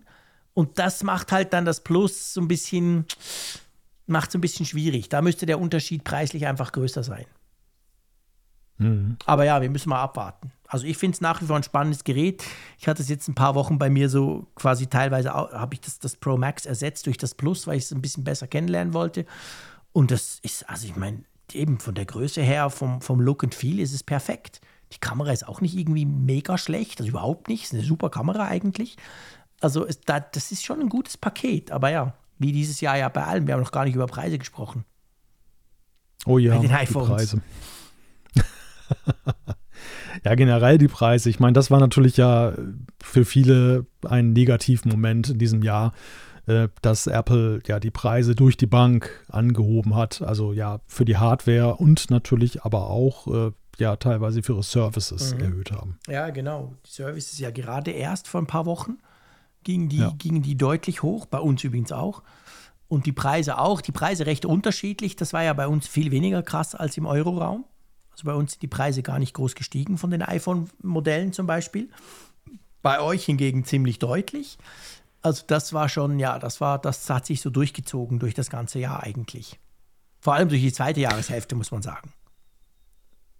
Ja, vor allem durch die zweite Jahreshälfte. Und äh, ich bin die Tage jetzt noch von, von einem aufgebrachten Menschen auf YouTube da in so einem Kommentar beschimpft worden, dass ich doch bitte nicht mehr mit Wechselkursen argumentieren soll, weil angeblich wäre da jetzt der Euro wieder gestiegen im Gegensatz zum Dollar. Das habe ich noch nicht nachvollzogen, ob das wirklich so ist. Aber das war ja zu der Zeit auf jeden Fall ja die ja, offizielle Begründung gab es ja nicht, aber schon unter der Hand so die mhm. Begründung, mhm. dass gesagt wurde, dass eben der Euro so viel schwächer geworden ist, dass Apple da einfach dann wieder angeglichen hat, was zum Beispiel eben auch die Unterschiede zwischen Europa und oder im restlichen Europa und der Schweiz erklärt. Ja, ja, ganz genau. Also das, das ist sicher, sicher ein Unterschied und ja, es spielt ganz viel rein, aber grundsätzlich muss man sagen, Apple ist durch die Bank teurer geworden. Das ist definitiv so.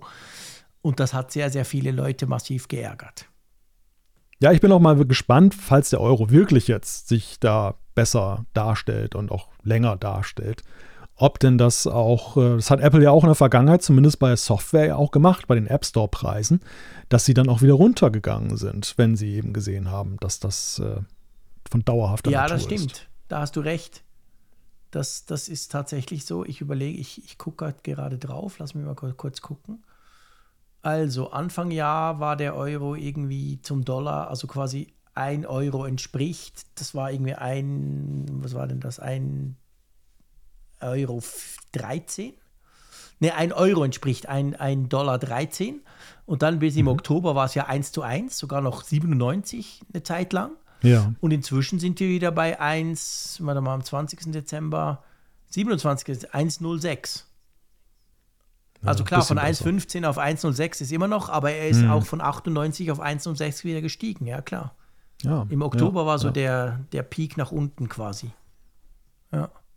Ja, insofern schon. Also ähm, die erboste Zuschrift äh, ist ja nicht ganz von der Hand nee. zu weisen. Die Frage so in die Zukunft gerichtet, wird denn dann, äh, wenn diese Begründung entfällt, ja. dann auch wieder nachjustiert. Ja. Und ich könnte es mir durchaus vorstellen, weil am Ende ist es ja so, der Benchmark ist der Dollarpreis. Ja. Also wenn Apple nicht seine Dollarpreise massiv erhöht, dann äh, kann es auch sein, dass dann auch in den anderen Währungsregionen dann wieder nachjustiert genau. wird. Ja, genau. Das haben wir bei den App Stores schon gesehen, verschiedentlich. Und das könnte natürlich auch bei der Hardware sein. Mal schauen. Jo, du, dann gab es ja per Oktober, gab es zwar kein Event, aber es gab trotzdem Neuerungen, die ganz ähm, langweilig, sage ich mal, per Pressemitteilung unter die Leute gebracht wurden. Ja, eine ganze Menge, denn das war ja das Interessante. Mhm. Da haben wir auf der einen Seite das iPad der zehnten Generation. Ich würde mal jetzt sagen, von allen Geräten, die da vorgestellt sind, fast das spektakulärste, Absolut. weil einfach da komplettes Redesign ja auch stattgefunden hat. Auch jetzt dieses äh, an das Pro und Air angelehnte Design ja. jetzt dann Einzug gehalten hat. Es gibt ein neues iPad Pro mit M2. Da sollten wir in einer der kommenden Sendungen mal ausführlicher drüber sprechen. Das habe ich hier gerade im Test. Mhm. Ähm, Machen das, wir. Das sollten wir dann ein bisschen zurückstellen. Und äh, das Apple TV 4K genau. das äh, in einer neuen Generation erschienen genau. ist. Genau, kleiner, ähm, also quasi neues Design. Also ja, man muss genau hingucken, aber es ist einfach deutlich kleiner geworden. Viel, viel besserer Prozessor, also viel mehr Power. Der A15 ist da drin, also richtig, richtig, richtig viel Power im, im Apple TV. Ähm, der wurde nicht teurer, lustigerweise, als eines der wirklich wenigen Produkte von Apple in diesem Jahr. Zeigt wohl die Konkurrenzsituation von diesen, diesen Cashleys unter dem Fernseher fand ich ein recht cooles, cooles Gerät, wobei ich muss sagen muss, dass ich eigentlich für das, was ich mache, den alten wahrscheinlich auch noch zehn Jahre hätte nutzen können. Hm. Also da steckt, ja. da steckt Zeug drin, wo man im Moment noch überhaupt nicht abschätzen kann, wofür man das eigentlich brauchen könnte. Vielleicht, falls überhaupt. Aber ja, okay. Also der, der Apple TV, ja, das ist so ein bisschen eine merkwürdige Geschichte, oder? Buchstäblich eine Blackbox. Ja, ja, genau. Da haben wir ihn wieder, den Phrasendrescher. nee, ja, es stimmt, wirklich eine Blackbox. Also man weiß nicht, warum Apple da so viel Hardware reingepackt hat. Aber mir gefällt der. Verwehrlich, mhm. was es zwei Versionen gibt. Die eine, wo du keinen Ethernet-Port hast, da werden die meisten völlig schmerzfrei. Darum wäre ihnen das egal, aber du hast eben auch kein Thread eingebaut, was ein echtes Problem sein kann in Zukunft beim Smart Home. Also das ist schade. Drum eigentlich eher den teureren nehmen, kostet glaube ich nur 20 Dollar oder Franken oder Euro mehr. Also mhm. wirklich kauft den größeren, wenn schon, habt ihr doppelt so viel Speicher, so viel Speicherverdoppelung für so wenig Geld gab es bei Apple noch nie. Aber ihr habt vor allem Thread dabei und den Ethernet-Port, wenn ihr ihn braucht. Also da würde ich klar sagen, immer das größere Modell kaufen. Aber ja, der, der ist cool, also mir gefällt der schon. Ja, ja, ich habe den hier auch. Also ich bin auch ganz ja. begeistert davon. Wo, ja, wie du schon sagtest, es ist halt, das, das lüfterlose Design zum Beispiel erklärt sich jetzt nicht unbedingt, das hat ja nicht vorher laut gesurrt oder irgendetwas. Weil, soll ich dir mal was erzählen? Sorry, ich muss, ich muss nachher gleich mal Fenster ja. aufmachen. Bei mir ist unglaublich schlechte Luft. Ähm, ich ich, ich, ich gebe es gerne zu. Ich wusste in all den Jahren nicht, dass der Apple TV einen Lufter hat. Klar, wenn man den genau. umgedreht hat und ganz genau hingeguckt hat, aber sorry, das habe ich nie gemacht. Warum soll ich den umdrehen? Ich habe den einfach ausgepackt, hingestellt, ja. eingesteckt, Punkt. Ich habe das erst ja. gelernt durch den neuen, der keinen Lüfter hat. Dachte, ja, hat der alte einen Lüfter. Und habe dann gemerkt, ja, man sieht es und er war auch ziemlich staubig, aber wie du sagst, also den hat man nie gehört. Das war nie ein Thema. Also beim Mac Studio, wenn da einer sagen würde, jetzt ist Lüfter los, da würde man es dann zweifellos da würde ich es auch sofort hören. genau, beim Mac Studio. Aber beim beim Apple TV, das, das fand ich auch ganz interessant. Ja. Also das war ja so ein Aha-Moment im Sinne von Nanu. Ja, genau, Nanu, ah, okay. Aber du, lass uns noch kurz ein paar Worte zum iPad 10. Generation verlieren, oder? Ja. Weil ich meine, du hast gesagt, ja. spektakulärstes Gerät in diesem Oktober-Pressemitteilungszyklus. Äh, spannend war ja einfach bei dem vor allem komplett neues Design. Richtig, genau. Die Übernahme der Designlinie, die ja von oben quasi dann sich langsam vorgearbeitet hat, ist jetzt eben auch beim Einstiegsgerät angekommen. Und äh, ja, das, das ist ja erstmal eine, ein erfreulicher Move von Apple. Ja, das ist ein erfreulicher Move. Weniger erfreulich, dass auch da der Preis deutlich angehoben wurde. Ja. Also ja. man hat aber das iPad der neunten Generation weiterhin im Verkauf. Also wenn man günstig, günstigst das iPad haben möchte, kann man immer noch das Vorgängermodell kaufen, muss man fairerweise auch sagen. Aber ja, wenn du die neue, schöne, schicke, randlos, Touch-ID, toller Bildschirm, sieht aus wie ein iPad Air, wenn du diese Generation haben willst, musst du teurer, musst du mehr in die Tasche greifen. Plus, du hast diese unglaublich dumme Entscheidung, dass du noch den Stift hast, und zwar den alten Stift mit so einem idiotischen Adapter also da muss man wirklich nach wie vor sagen, auch jetzt ein paar Wochen, beziehungsweise es sind ja schon Monate später, keine Ahnung, was Apple da geritten hat. Ich habe heute gerade auf Twitter lesen können, diverse Leute haben sich so ein iPad der zehnten Generation zu Weihnachten gekauft und wohl viele im Laden dann noch einen Stift, aber den falschen. Hm. Also, weil halt modern und ja, Stift und so. Und dann war es eben der neue Apple Pencil, aber du brauchst dafür noch den alten Apple Pencil. Also, das ist ein Ärgernis, das wird diese Generation einfach so lange mitschleppen, bis Apple zur Vernunft kommt und dem Ding den, den, den Pencil 2 spendiert, oder? Ja, was mich ja schon etwas irritiert, ist ja, dass sie diese neunte Generation auf den Markt gelassen haben und auch immer noch so als offiziell als Alternative anpreisen, wenn die Leute den Preis kritisieren. Was für mich so das Gefühl erzeugt, dass sie so den Moment der Wahrheit, ob dieses iPad der zehnten Generation auch alleine bestehen kann, so hinauszögern. Und die, ja. und die Frage ist ja, mit welchem Ziel? Weil man kann ja jetzt, also werden sie so ein, eine 9B-Generation dann auch beim 11, bei der 11. Generation bringen, nach dem Motto, es bleibt immer günstiger? Oder wird es äh, so sein, dass die 11. Generation äh, diese Defizite der, der 10. Generation abstellt? und vielleicht im Preis sogar wieder ein bisschen günstiger wird, dass dann eben der, der Übergang seamless sozusagen ist. Ja, oder Apple macht so, wie sie es immer machen, dass sie quasi, also die neunte Generation wird rausfliegen, wenn die elfte kommt. Da bin ich überzeugt davon. Vielleicht bleibt dann die zehnte übrig und kostet dann so viel, wie jetzt die neunte kostet. Ach so. Weißt du, dass sie halt ja. das nach runterrutschen, so nach dem Motto, okay, jetzt ist es bezahlbar, ja, ein bisschen blöd mit dem Stift, aber okay, ist dafür günstiger. Und die elfte Generation hat dann den Apple Pencil 2 und, und kann sonst noch ein bisschen neuer Prozessor oder so.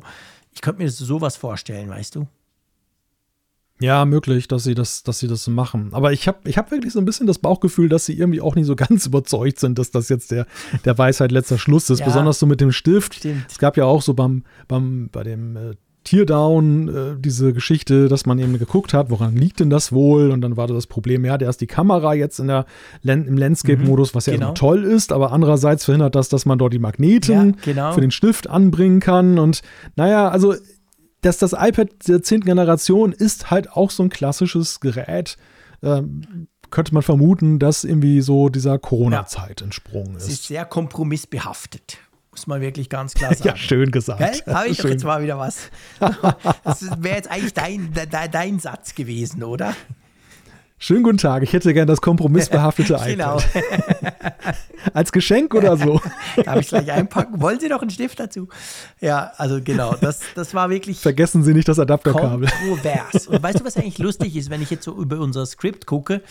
Wir sind noch nicht ja. ganz am Ende, aber wenn ich so drüber durch die Produkte komme, na, ich werde euch keine Angst machen da draußen. Ähm, ich habe den Eindruck, und ich glaube, du wirst mir zustimmen, je älter das Jahr, desto kontroverser die Produkte. Ja. Ja, Weil so Mac Studio, Studio Display, pf, iPhone SE, iPad Air, das war alles easy peasy, das MacBook Air, alles gut. MacBook Pro, ja, so ein bisschen merkwürdig, aber kann man machen. Und dann so eigentlich so mit dem, halt mit dem Far Out Event im September ging es halt los, die Ultra und dann die Series äh, und das iPhone 14, was so teuer ist und mi, mi, mi. Und jetzt dann mit dem iPad 10 ging es quasi weiter. Was ist denn das für ein komisches Gerät? Vor allem teurer, sieht zwar schon geil aus, aber, aber, aber. Also es wurde eigentlich immer schlimmer, oder? Ja, und zuletzt gab es ja nur noch drei Geräte dann bei der Presse. ja, okay, es waren nicht mehr so viele, aber man konnte sich problemlos darüber den Mund zerreißen. Ich meine, auch das iPad Pro, wir werden es noch testen, also du bist dran, ich habe es schon länger. Ähm, wir mhm. werden es ausführlich einen Test machen im Apfelfunk, aber auch das hat ja durchaus kritikwürdige Dinge dran. Also das ist ja auch nicht ganz frei von Kritik. Ja, ja, das stimmt schon. Die Frage ist natürlich, also die, die Feststellung, da stimme ich dir zu. Die Frage ist, welches Motiv steckt dahinter? ja. Also ist es jetzt, ist es jetzt so, dass je später wir rauskommen, desto mehr kommen Geräte aus der Lockdown-Hochzeit halt, jetzt hervor? Ja. Was ja dann ein böses Omen für 23 Ach, ist, weil möglicherweise ja, noch mehr da kommt. Oder ist es, oder folgt das Ganze möglicherweise einer gewissen Dramaturgie der Prioritäten, die Apple in dieser schwierigen Zeit gesetzt hat? Dass sein. also die, dass die Geräte, die ihnen am Herzen lagen, besonders dann eben so, sagen wir mal, mit einer Aufwärtsbewegung im Frühjahr, mit dem, mit dem Zenit beim iPhone und dann mit einem stark, mit einem starken Gefälle nach unten, dann Richtung iPads im Oktober ja. dann präsentiert wurden. Denn ich bin schon auch ein Anhänger dieser These, die kommt ja aus dem US-amerikanischen Raum, dass äh, Apple einfach aufgrund dieser riesigen Schwierigkeiten, die sie hatten, nach China ja. nicht reisen zu können, die, die dortigen Probleme mit äh, Zulieferern und, und, generell mit der Produktion, aber eben auch am Stammort in Kalifornien in Entwicklung, dass sie da einfach knallharten Notfallplan aufgelegt haben und haben gesagt, okay, iPhone sankrosankt, da wird nichts dran geändert, also das, das, das nichts geändert im Sinne von, dass das da abgespeckt wird. Das muss irgendwie maxed out laufen. Ja. Ähm, worauf können wir denn verzichten? Mac sind wir gerade in so einer Transformation, kommt nicht so gut, wenn wir da jetzt dann, ähm, da können wir den Mac Pro mal wegstreichen am Ende des Jahres, aber der Rest muss schon irgendwie zeitnah kommen. Und äh, ja, mhm. iPad, da sind wir ganz gut dabei ja. momentan. Ja, kann, also, ich meine, das wäre natürlich dann ja eben auch Corona geschuldet quasi. Aber du hast völlig recht. Also ich glaube, dass, ich finde auch, das ist sehr, sehr stimmig, diese Theorie. Dass man halt wirklich seine ja, seine Kräfte ein, einteilen musste und dass man halt einfach da Prioritäten gesetzt hat. Und die liegen natürlich logischerweise beim iPhone, völlig klar. Ja, und am Ende ist es ja auch so, jetzt mit Blick auf die iPads, dass die Kritik sich, die ja jetzt dann vor allem von den Rezensenten kommt, ja, schnell wieder versendet ja. und dann kommen andere Themen. Und es, es bleibt aber ja zumindest, also beim iPad der 10 Generation bin ich so ein bisschen hin und her gerissen, weil da gibt es ein paar Kompromisse, die echt, echt schwierig sind. Aber zum, nehmen wir mal das iPad Pro, um es ja, um da nicht zu viel vorwegzunehmen.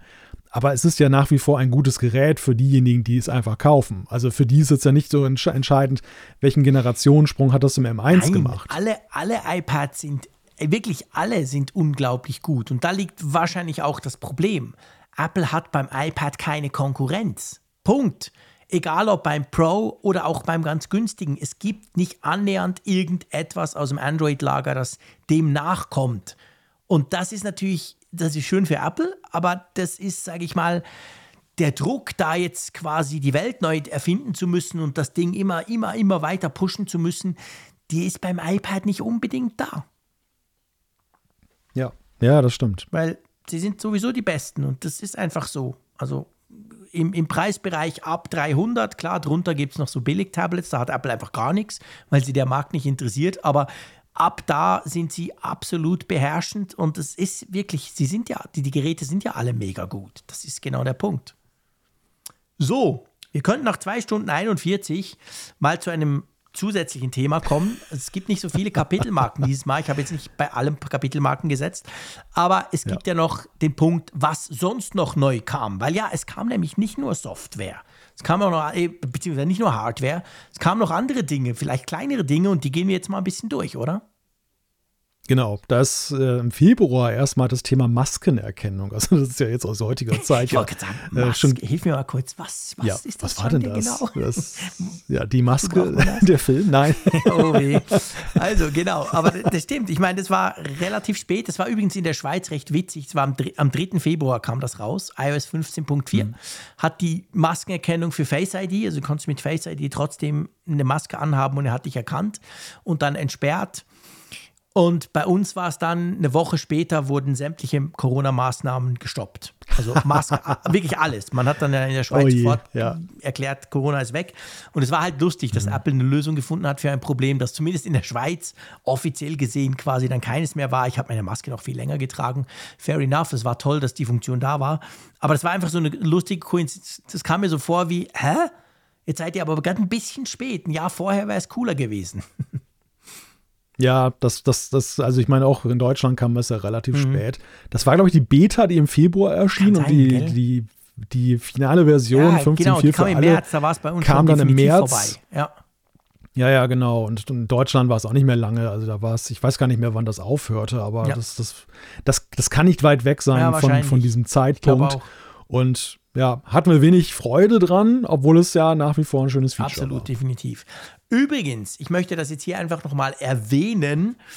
Ähm, wir haben in den Show Notes, die Show Notes sind sehr lange von dieser Podcast-Ausgabe. Hätte ich vielleicht am Anfang sagen müssen und nicht nach fast drei Stunden erst, aber okay. Die, die bis hierher durchgehalten haben. Und wir haben immer die ähm, Apfelfunk-Ausgabennummer da reingepackt dass ihr quasi bei all dem, wo wir drüber sprechen, wenn ihr wollt, könnt ihr quasi zu der entsprechenden Apfelfunk-Ausgabe die mal suchen gehen und dann das nochmal anhören, wenn ihr wollt. Das hat der Malte gemacht, das möchte ich an der Stelle wirklich mal erwähnen, das ist großartig.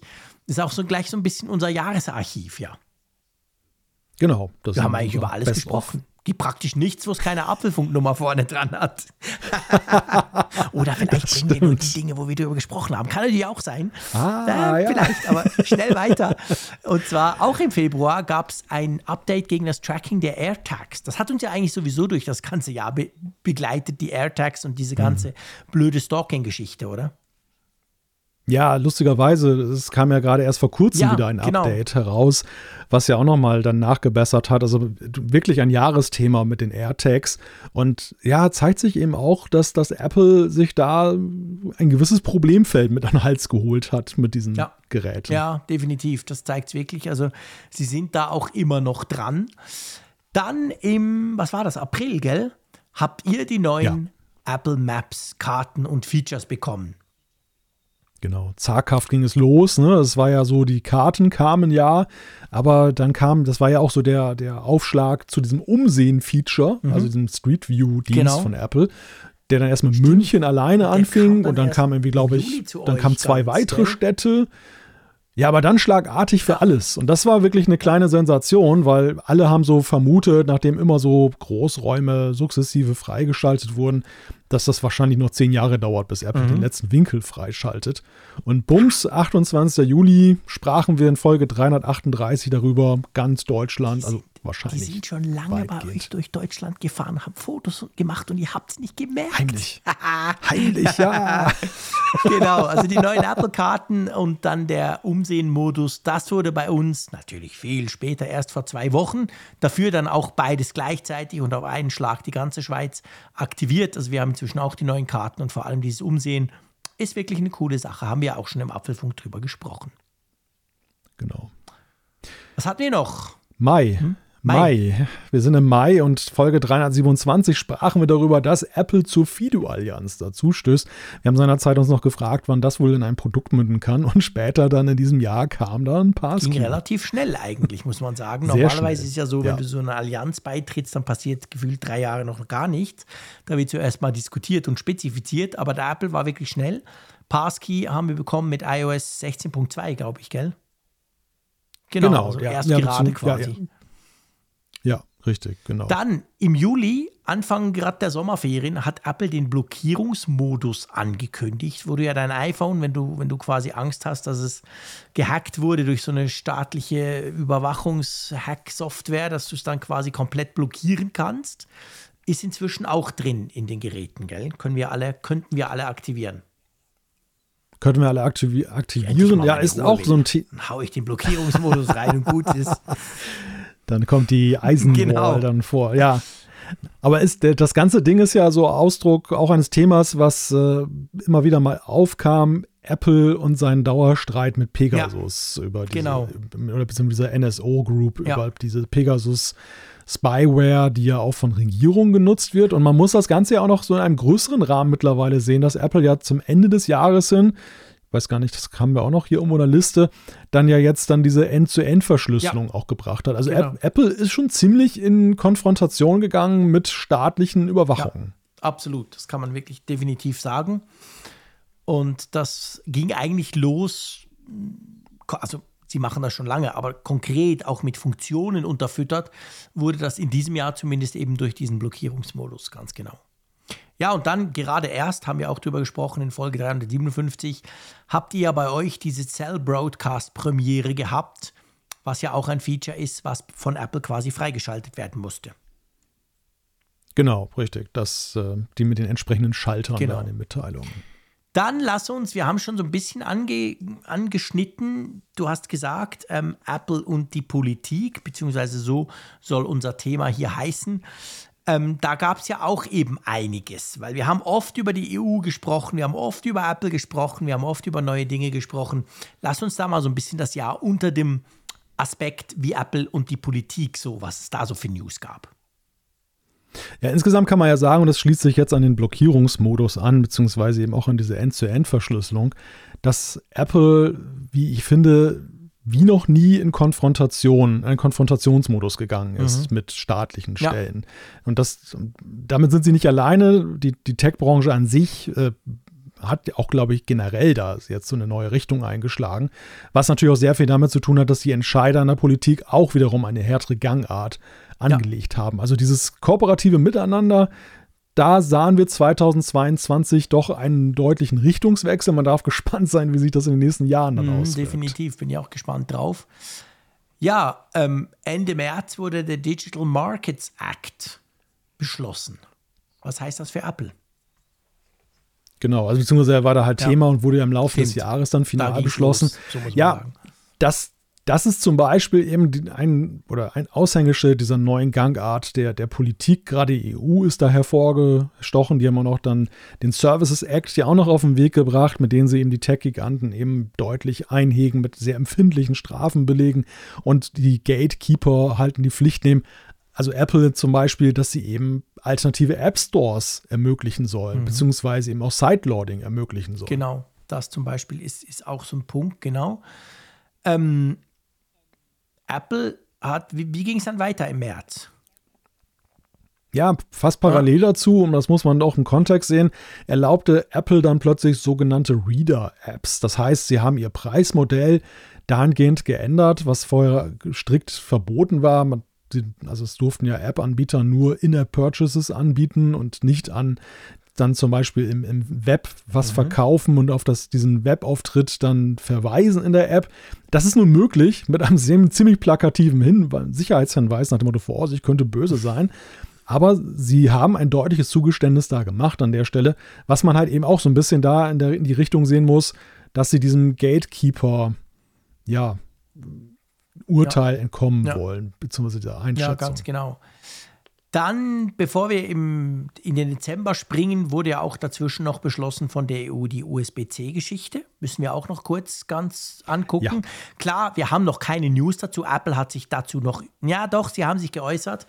Wir haben in einer Folge darüber gesprochen, gab ja dann ein Interview noch mit dem Craig Federighi und dem Marketing, Joss. wie hieß ja, Joss, genau, ne? den Joss, genau. Und da haben sie es ja schon gesagt, dass sie sich natürlich beugen werden, aber Fakt ist, also bis 2024 muss das iPhone USB-C kriegen. Es wird es kriegen. Die große Frage ist einfach noch, reizen sie es aus und wird es erst das iPhone, was wäre es dann, das 16er kriegen oder kriegen wir nächstes Jahr schon USB-C? Ja, Wobei es ja zarte Vorzeichen gibt, wenn man jetzt eben dann sieht, dass sie auch beim Zubehör ja, ja. schon auf USB-C umstellen. Ich sage nur die Remote beim genau. Apple TV 4K. Genau. Dass es vielleicht schon ja. eher passiert, weil sie jetzt schon dabei genau. sind. Ja, wir sind im Dezember angekommen, jüngste Ereignisse. Wir hatten ja auch darüber gesprochen, die neuen App Store mhm. Preisstufen. Auch das so ein Wink in Richtung, dass äh, man sich vor, vielleicht vorbereitet auf alternative App Stores, auf jeden Fall aber auch signalisiert, dass man eben diese Gatekeeper-Rolle ablegt. Ja, ganz genau. Auch die Selbstreparatur wurde gestartet und ermöglicht in gewissen europäischen Ländern, unter anderem Deutschland. Ähm, das ist ja ein Feature, was es in den USA schon länger gibt, dass du dir quasi, wenn du willst, kannst du dein iPhone mit Originalteilen selbst reparieren. Du kriegst dann so riesige Koffer mit Werkzeug von Apple und so, kostet dich am Schluss deutlich mehr, als wenn du es in den Apple Store bringst. Aber hey, du hast das selber gemacht. Also das startet jetzt auch in Europa. Du siehst, ich bin begeistert also von der Funktion. von der Möglichkeit. ich merke das schon. Ich merke das schon. Ja, aber es war auf jeden Fall in, in Richtung Politik schon ein Absolut. ziemlich turbulentes ja, Jahr wirklich. für Apple. Ja. Und wenn wir jetzt zu unserem nächsten Themenblock kommen, dann, dann muss man sagen, der, der, war ja noch mehr von Negativschlagzeilen behaftet. Der war vor allem äh, was, negativ behaftet, genau.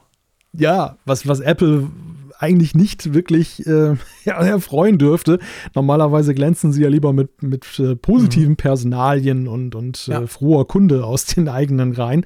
Aber das Thema Apple und das Unter oder Apple das Unternehmen war auch nicht so ganz einfach. Es fing ja schon an, so im Mai, mit Lieferproblemen bei den Macs. Genau. Also wir spürten ja die Covid-Probleme in China doch Richtig das erste heftig, Mal. Genau. Und zwar Mac Studio und auch Studio Display waren wochenlang überhaupt nicht zu bekommen. Die Lieferzeiten waren länger als zehn Wochen, also da stand dann irgendwas mal. Äh, hast du den gerade so äh, April, Mai bestellt, dann kam der vielleicht im Juli, hat sich dann kurz vor den Sommerferien langsam angefangen, ein bisschen zu stabilisieren, wurde dann den Sommer durch überhaupt kein Problem mehr. Aber das war schon heftig. Also diese, diese zwei neuen Mega-Geräte, der, der Mac Studio und vor allem das Studio Display, das war wirklich das war wochenlang eigentlich nicht zu bekommen. Da hat, das war schon so ein Vorgeschmack drauf, was ja im Moment mit dem iPhone Pro, also dem iPhone 14 Pro abgeht. Das kann man ja auch nicht bestellen. Ja. Schon, schon vor Weihnachten nie. Also man kann es schon bestellen, aber es dauert einfach lang. Und das war bei den Macs war das sogar noch ein bisschen krasser da im Frühling. Ja, und, und, interessanterweise, so wie Corona ja augenscheinlich in der Produktentwicklung jetzt sichtbar wurde, so war es eben auch, dass nachdem Apple die Corona-Jahre über, oder die ersten beiden Corona-Jahre über, ähm, den Eindruck erweckt hat, es würde ihn noch liefertechnisch mhm. wenig ausmachen, sie würden es irgendwie hinkriegen, kam das jetzt auch ja. dort an. Also es war jetzt auch plötzlich so, es war nämlich das erste sagtest, Mal in der ganzen Corona-Zeit, dass man das so richtig gemerkt hat. Ja, zumindest haben sie es vorher gut ja, kaschiert. Ja, sagen wir es mal so. Okay, genau, ja. Stimmt. Das war schon bemerkenswert, ja. Genau. ja. Das war der Anfang äh, und es ging dann auch weiter parallel dazu. Auch im Mai diskutierten wir über das Thema Homeoffice bei Apple. Denn Apple rief seine Mitarbeiter in Kalifornien zurück in die Büros. Äh, man wollte jetzt nicht große Zugeständnisse machen und äh, das hat auch einige sehr entzürnt. Unter anderem ging ja auch der Machine Learning. Ja, genau, der hat weg. wirklich gesagt, nö, so nicht und tschüss. Eigentlich natürlich ein, also zumindest potenziell ein Riesenproblem für Apple, der war ja nicht ganz unwichtig. Ähm, aber das zeigt, dass es sogar bis hoch ins Management quasi da un unterschiedliche Ansichten gab, offensichtlich, dass da irgend so, so jemand eher hochgestellt ist dann ging. Und es gab einen ziemlichen Streit, der wurde auch öffentlich ausgetragen. Es gab dann, es gab dann auch quasi so offene Briefe der Belegschaft und so weiter. Wie ist das eigentlich ausgegangen? Tja, das ist eigentlich nie so wirklich Gell? geklärt worden öffentlich. Ob Apple da noch irgendwelche Zugestände. Es gab ja irgendwann so ein, so ein Stufenmodell, mhm. erst einen Tag pro Woche, dann ja. zwei Tage pro Woche, dann drei Tage pro Woche im Büro. Ähm, irgendwann hat man gar nichts mehr davon gehört. Aber es war auch so ein bisschen überdeckt davon, dass es bei Apple ja überall so ein bisschen brannte, so personell. Also auch dann diese Geschichten mit den Gewerkschaften, mhm. die sich da gegründet haben, in den Apple Stores. Wir haben von allerlei Weggängen von Vice Presidents ja. gehört und gelesen. Und jetzt zuletzt gab es ja dann auch noch, wir kommen auch gleich noch zum Thema Johnny Ive, aber es gab dann auch dann mit Blick auf den Apple Silicon jetzt dann aktuell so ein Bericht von The Information, wo dann die Rede davon war, dass äh, beim äh, A16 der Grafikbereich des Prozessors eigentlich viel besser sein sollte, aber durch die großen Fluktuationen im, im Silicon-Team mhm. auch man auch da nicht so weit gekommen sei. Also es ist schon recht turbulent, was da ja. gewesen ist. Ja, personell. definitiv.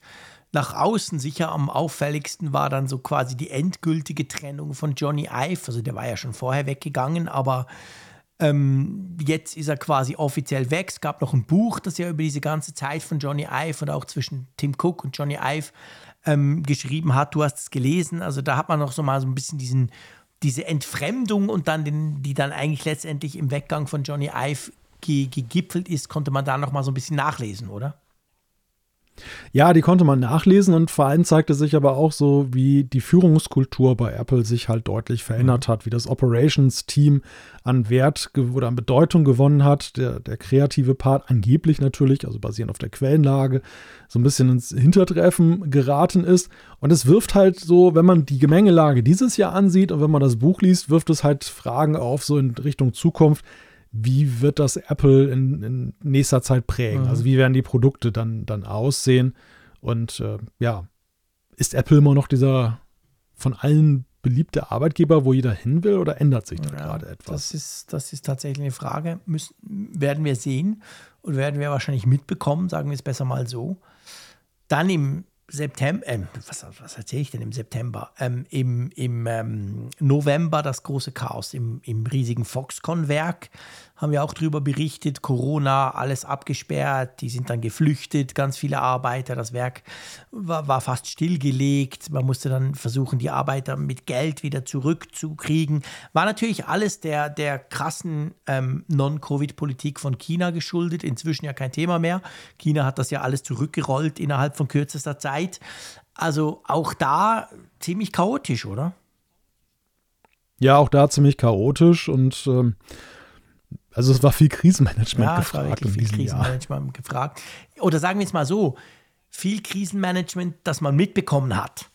Wir wissen ja nicht genau, ja, was im Jahr vorher war. Also ich, ich glaube, dass schon auch Corona generell nicht so easy peasy bei Apple vorbeiging, wie man das vielleicht das Gefühl hatte. Man hat einfach nur nichts mitgekriegt. Und dieses Jahr hatte ich auch den Eindruck, man hat recht viel mitbekommen. Zwar nicht von Apple direkt, aber doch von Leuten, die dran waren, die dann gingen oder so. Also dieses Jahr war wirklich, wurde auch einiges an schmutziger Wäsche gewaschen, oder? Öffentlich. Ja, das, das stimmt. Das, das war so eine ganz neue mhm. Art, die wir eigentlich von Apple noch gar nicht so genau. kennen, weil es gab auch in der Vergangenheit ja Personalien, die kontrovers gelaufen sind. Nehmen wir nur mal diesen Weggang von Scott Forstall mhm, damals, genau. dem Softwarechef. Aber das ist so eine Sache, die erst ja sehr ja. viel später in der Aufarbeitung äh, dann aufgegriffen wurde und man bekam Details. Aber im Moment des, des des Passierens hat genau. man ja gar nichts davon mitgekriegt, wirklich. Außer, dass er weg war und alle vermutet haben, es liegt da ja. und da dran. Aber er, er schwieg und äh, ja, es, es, es waren keine Informationen da zur Stelle. Aber jetzt, dieses Jahr, war es ja schon so, dass da so eine neue ja, Offenheit dann für Apple ungewohnt dann Einzug ja, gehalten Ja, hatte hat. ich echt auch den Eindruck, genau. Gut, lass uns zu sonstigem kommen. Es ist ja auch sonst noch einiges passiert.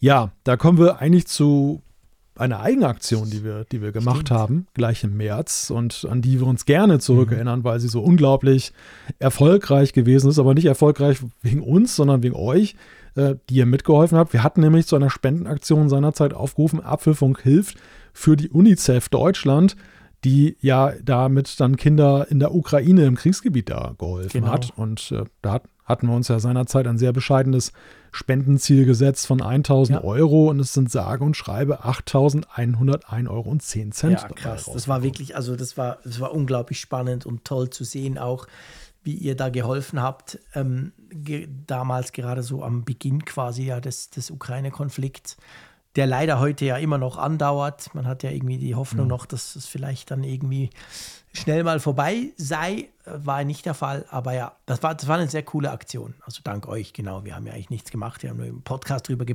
gelabert quasi. Dann im Mai, das ist mir auch noch geblieben, muss ich sagen, wurde der letzte iPod eingestellt. Der iPod ähm, Touch, den gab es immer noch.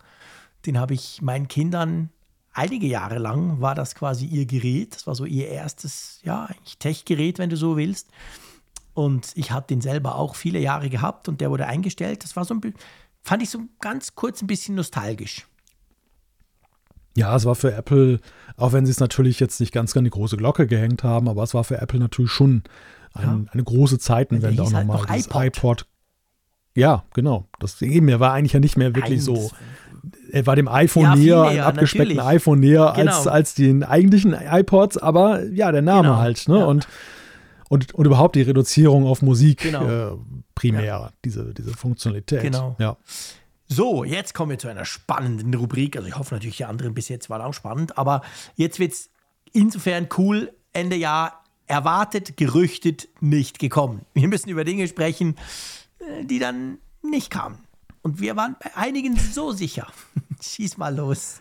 Oh ja, oh ja. Und der, der erste Punkt ist eigentlich schon einer der bezeichnendsten. Das ist der, das ist der M2 Pro oder M2 Max. Die wurden ja wirklich als sicher angesehen, dass die im Herbst Absolut. kommen, lange Zeit. Du hattest deinen Mac Mini mit M2 Pro eigentlich schon bestellt, gibst du. Ja, gedanklich, gedanklich war alles schon abgeschlossen. Alles in trockenen Tüchern, hat aber dann nicht geklappt, weil das Ding nicht kam. Genau, also man hat ja auch gedacht, ja klar, MacBook Pro, M2 Pro, M2 Max, da, da kommt was. Also quasi der Nachfolger von meinem Modell, das ich hier auf dem Tisch habe. Nee, kam noch nichts. Wird wahrscheinlich Frühling werden. Mal gucken. War auf jeden Fall erstaunlich, weil ja doch im Juni an der WWDC der M2, der normale ohne Pro, da merkst du, zu, zu ähm, Ergänzung, der wurde ja vorgestellt, der wurde ja, der war ja da, der wurde verkauft, das, das, das neue MacBook Air, das MacBook Pro haben wir schon erklärt. Und dann dachte man eigentlich, jetzt geht so weiter. Aber irgendwie gab es da eine komische Pause. Ja, und die Frage ist ja letztendlich, war die, war die von vornherein so vorgesehen genau. oder, oder hat, die, hat die sich jetzt dann gezwungenermaßen ja, ergeben? Es hat ja auch mit dem Zulieferer TSMC ja. zu tun. Ähm, es wird ja gerüchtet, dass ja dann die 3-Nanometer-Bauweise auch verwendet wird und die sind jetzt eigentlich erst so weit damit. Mhm. Also es kann eben auch sein, dass dann solche Umstände dann auch damit hineingewirkt haben. Das, das, war ja so in der Gerüchteküche, hat sich auch im Laufe des Jahres da das ja umgedreht, ja. dass ja plötzlich die Rede war, nee, das wird dann doch eher erste Hälfte 23. Genau, ja, ganz genau. Dann, also, wo, meine Güte, zum Glück haben wir nicht gewettet zusammen. Wobei du hättest nicht gegen oh, mich gewettet. Oh ja. Wir hätten beide irgendwie draufgesetzt. Mac Pro. Ja, Mensch, beim Mac Studio Event im März wurde er sogar noch, er wurde sogar erwähnt und wir gingen davon aus, ja, pff, klar, No-Brainer. Kommt an der WWDC. Kam nicht an der WWDC, kam nicht am Apple Event, kam nicht am Event, das sowieso nicht kam im November, kam gar nicht dieses Jahr. ja, Q war das Mac Pro. Der war so ein bisschen der rote Faden ja, dieses Jahr, weil er eigentlich so gesetzt weil war für Anfang 22. März schon erwähnt wurde halt. Genau. Weißt du, was, was mich äh, so ein bisschen befremdet hm. ist, dass wir auch jetzt noch eigentlich nichts Wir wissen nicht mehr als im März, genau. Nee, also Stimmt. keinerlei Sachen, die durchsickern und äh, das wirft die Frage auf, so, hm, ist er denn jetzt zumindest nah oder ist das auch eher so ein Thema? Später an 23. Das ist schwierig zu sagen. Also ich würde mich beim Mac Pro auf keine, keine Art und Weise mehr zeitlich äußern wollen. Pff, ich, ich weiß es nicht. Also es wirkt nicht tatsächlich nicht so, als stehe der quasi um die Ecke. Als sei der schon quasi, ja, ja der kommt jetzt dann gleich. Es wirkt gar nicht so.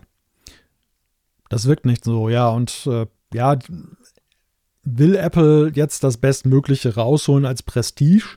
Dann ist ja Spielzeit vielleicht keine Rolle und das Produkt muss besser werden oder geht es letztendlich auch darum, dass sie eben dieses zeitliche Versprechen einigermaßen zeitnah einholen? Ja.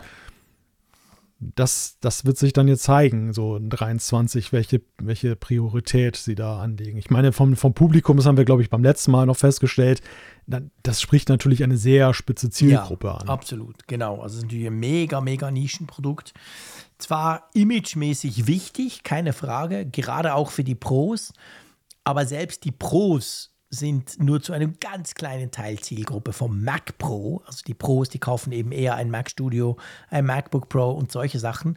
Also der Mac Pro selber ist dann nochmal spitzer, eine Teilmenge der, der Pro-Nutzer quasi. Ja, mal schauen. Ich, ich bin auf jeden Fall extrem gespannt drauf, weil ich, ich habe es ja auch schon gesagt, also ich wenn das kommen sollte und wenn das in irgendeiner Form erweiterbar sein sollte, dann wird das dahingehend spannend, weil das das erste Mal bei Apple Silicon wird, dass man irgendwas erweitern kann. Also ich hoffe jetzt nicht einfach die Festplatten, das könnte man theoretisch jetzt schon, aber ähm, ja, halt RAM oder vielleicht sogar irgendwie Kartenzeugs, das man noch einbauen kann. Also das wäre extrem spannend, wenn sie das hinkriegen. Aber pff, wir wissen es nicht. Wir haben letztendlich keinerlei Informationen. Du kannst eine extra große SD-Karte genau, anlegen. Geil. Du darfst doch mal zwei Terabyte reinschieben. Super. ja, das wollen wir nicht hoffen, dass, dass Apple den, das, das Wort Erweiterbarkeit in diese Richtung interpretiert. Aber du, lass uns zu einem Thema kommen, das uns eigentlich auch das ganze Jahr beschäftigt hat. Wo ich zwar, ja. wo wir zwar beide eigentlich nicht damit gerechnet haben, aber zumindest die Gerüchte Küche rundrum von anderen war ja da schon immer wieder dran und ist immer wieder hochgekocht. Es geht nämlich um dieses Headset, dieses sagenumwobene VR, AR, MR, was auch immer Headset. Ähm, viele dachten ja, es komme dieses Jahr. Es kam gar nichts, es kam auch keine Ankündigung, es kam nichts. Ich fühle mich bestätigt, dass es nicht kam. Ich habe überhaupt nicht damit gerechnet. Nächstes Jahr geht das ganze Theater bzw. die ganzen Gerüchte wieder von vorne los, oder? ja, wir wissen eigentlich immer noch nichts und äh, gehen in, neu, in ein neues Rennen. Es ist ja zuletzt gesagt worden, dass ja eben Anfang 23 da, also als Termin da spekuliert wird. Aber zuletzt ging das auch wieder in ganz kuriose Richtungen. Also es war immer die Rede von Reality OS als ja. Betriebssystem. Jetzt hieß es plötzlich ROS, aber das andere gäbe es dann auch. Und was hat das denn wieder zum, zu bedeuten? Und ja, wenn, wenn Gerüchte so wild um sich äh, schlagen, dann werde ich mal ein bisschen skeptisch ja. und denke dann wieder, ist denn an dem ganzen Quatsch überhaupt etwas dran, der da spekuliert ja, wird? Genau.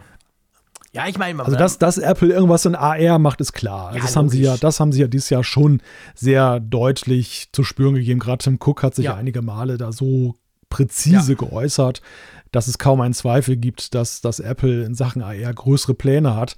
Aber wie konkret sind die? Also wie, wie stark sind, wie nah sind wir wirklich an dem, an dem Produkt? Werden wir 23 wirklich irgendetwas buchstäblich das sehen? Ist die ganz, ganz große Frage. Ich meine, es gab ja schon die Gerüchte, dass es dem, dem Board, also dem Verwaltungsrat schon was gezeigt werden sollte. Das haben viele dann missinterpretiert und gedacht, ja klar, also ja, dann kommt es ja in den nächsten paar Wochen raus. Aber ich meine, es kann ja sein, dass es auch dem Board gezeigt wurde und das Board fand, hey, scheiße, sieht blöd aus, wollen wir nicht. Was anderes oder eben ein früher Prototyp, also das weiß man ja letztendlich alles nicht. Von dem her gesehen, da auch zeitliche, zeitliche Voraussagen zu treffen, sind absolut unmöglich. Genau. Ja, zumal Apple ja auch jetzt nicht so in, in Eile ist, weil ja Meta zum Beispiel mit, ihrem, mit ihren Plänen fürs Metaverse ja auch die nicht so. Die zeigen ja alle, wie man es nicht krass. macht. Also die Konkurrenz zeigt ja eigentlich ja. nur, wie, wie schlecht man es machen kann. Von dem her hat ja Apple überhaupt keine Eile, da was zu tun. Da sollen sich die anderen Richtig. zuerst mal die Finger dran verbrennen. Ja, ja, genau. Das ist wahrscheinlich ihre ja, Policy. Wahrscheinlich, genau. Da. Ja, da haben wir was mhm. gelesen über eigene 5G-Chips mhm. im die, die da kommen sollten, die in München ja in der Entwicklung sein sollen, die sich aber jetzt noch weiter hinziehen. Also Qualcomm bleibt erstmal der Partner. Genau, also ich meine, dass sie kommen, das steht ja außer Frage. Das ist ja völlig klar. Apple hat ja die, die 5G-Chip-Sparte von Intel damals abgekauft. das haben sie ja nicht gemacht, um die dann zuzumachen, weil das hätte nämlich Intel selber gemacht, sondern Apple will natürlich wegkommen von diesem Qualcomm-Deal, der sie unglaublich viel Geld kostet und sie sicher auch nervt. Von dem her gesehen, irgendwann werden wir ein iPhone mit Apples eigenem 5G-Chip sehen, aber das ist offensichtlich komplexer, als man denkt. Und darum werden wir da wohl noch ein Jährchen, zwei drauf warten müssen. Ja, worauf wir auch noch warten müssen, ist ein Apple Car. Also wir hatten Mehr als ein Jährchen, zwei, würde ich jetzt mal sagen. ja, wer weiß, wer weiß, was das mit dem CarPlay der nächsten Generation dann zu tun hat oder, oder ja, gemein hat, keine genau. Ahnung. Aber es ist ganz interessant. Also ich, ich, ich habe das Thema eigentlich schon für mich komplett abgeschrieben als Nonsens, ja. dass das da nie etwas kommen wird. Aber jetzt zuletzt äh, gab es dann ja doch wieder. Das Thema habe ich schon hundertmal abgeschrieben und es ist doch immer noch da, muss ich sagen. ist nicht tot zu nicht kriegen, tot zu kriegen wirklich nicht. Ja, was soll man dazu sagen? Wir warten ab. Wir werden auch wieder ja. über Gerüchte reden. Es wird wieder was Neues kommen. Es werden wieder Leute eingestellt. Es werden wieder Leute entlassen. Äh, keine Ahnung. Das ist jetzt wirklich, das ist jetzt die klassische Never-Ending Story. Viel länger als alles andere, was wir jetzt hier besprochen haben. Das geht schon, das geht so lange, wie wir den Podcast machen. Also es geht wahrscheinlich schon länger, aber sagen wir mal, seit da weiß ich es, weil ich mit dir drüber spreche. Also der Apple Car ist wirklich ein, eine Wahnsinnsgeschichte seit Jahren, die rumgeistert, ohne dass irgendwas bisher sich in irgendeiner Form materialisiert hat. Also ich glaube wirklich daran, dass das CarPlay der nächsten Generation irgendwelche Klarheit ja, bringen könnte. könnte sei es nur der Gestalt, dass irgendwelche Grundlagenforschung ja. von dieser K-Gruppe gemacht wurde und es gibt gar kein mhm. Auto, sondern, sondern es gibt nur das Betriebssystem. Genau. Das, das halte ich fast für den ja, plausibelsten Weg, weil ich kann mir nach wie vor kein richtiges Apple-Auto vorstellen. Nein, ich auch nicht. Also das, nee, das sehe ich wirklich, sehe ich absolut nicht realistisch. So, neue Rubrik. Und zwar geht es um Gerüchte. Jetzt sagt ihr, ja, aber wir haben doch erst gerade über Gerüchte gesprochen. Ja, klar, das waren Dinge, wo man davon ausgegangen war, die kommen und die kamen dann nicht. Jetzt geht es um Gerüchte, die können wild sein oder auch nicht. Und wir checken mal ab. Es gibt nämlich auch Gerüchte, die waren erstaunlich akkurat, jetzt so im Jahresrückblick, oder? Ja, ganz, ganz lustig. Also, wie weit voraus wir schon bestimmte mhm. Dinge gehört haben. So im Schnelldurchlauf. In Folge 309 haben wir schon über die AirPods Pro 2 gesprochen. Das war am 6. Krass. Januar. Und am 20. Januar, einen Tag nach meinem Geburtstag, haben wir darüber gesprochen, dass die Pille statt die Notch im iPhone kommen soll. Und das war ja letztendlich klar, Pille war dann der falsche Ausdruck, aber im Prinzip eben so, so, so ein Loch und nicht quasi diese fette Notch. Das hat ja dann auch am Schluss gestimmt. Stell dir vor, Apple hätte das dynamische Pille genannt, das Ganze. Meine Güte. Ja. ja, wobei interessant, interessant war an dieser Pillengeschichte ja noch, dass ja lange gemutmaßt wurde, dass, er, dass es ein, eine Pille und ein Loch geben ja. würde. Also diese, diese endgültige Form, dass das ein Bereich ja. ist, das ist ja erst ganz kurz vorher dann hochgekommen. Das fand ich ja, auch ganz interessant. Das stimmt.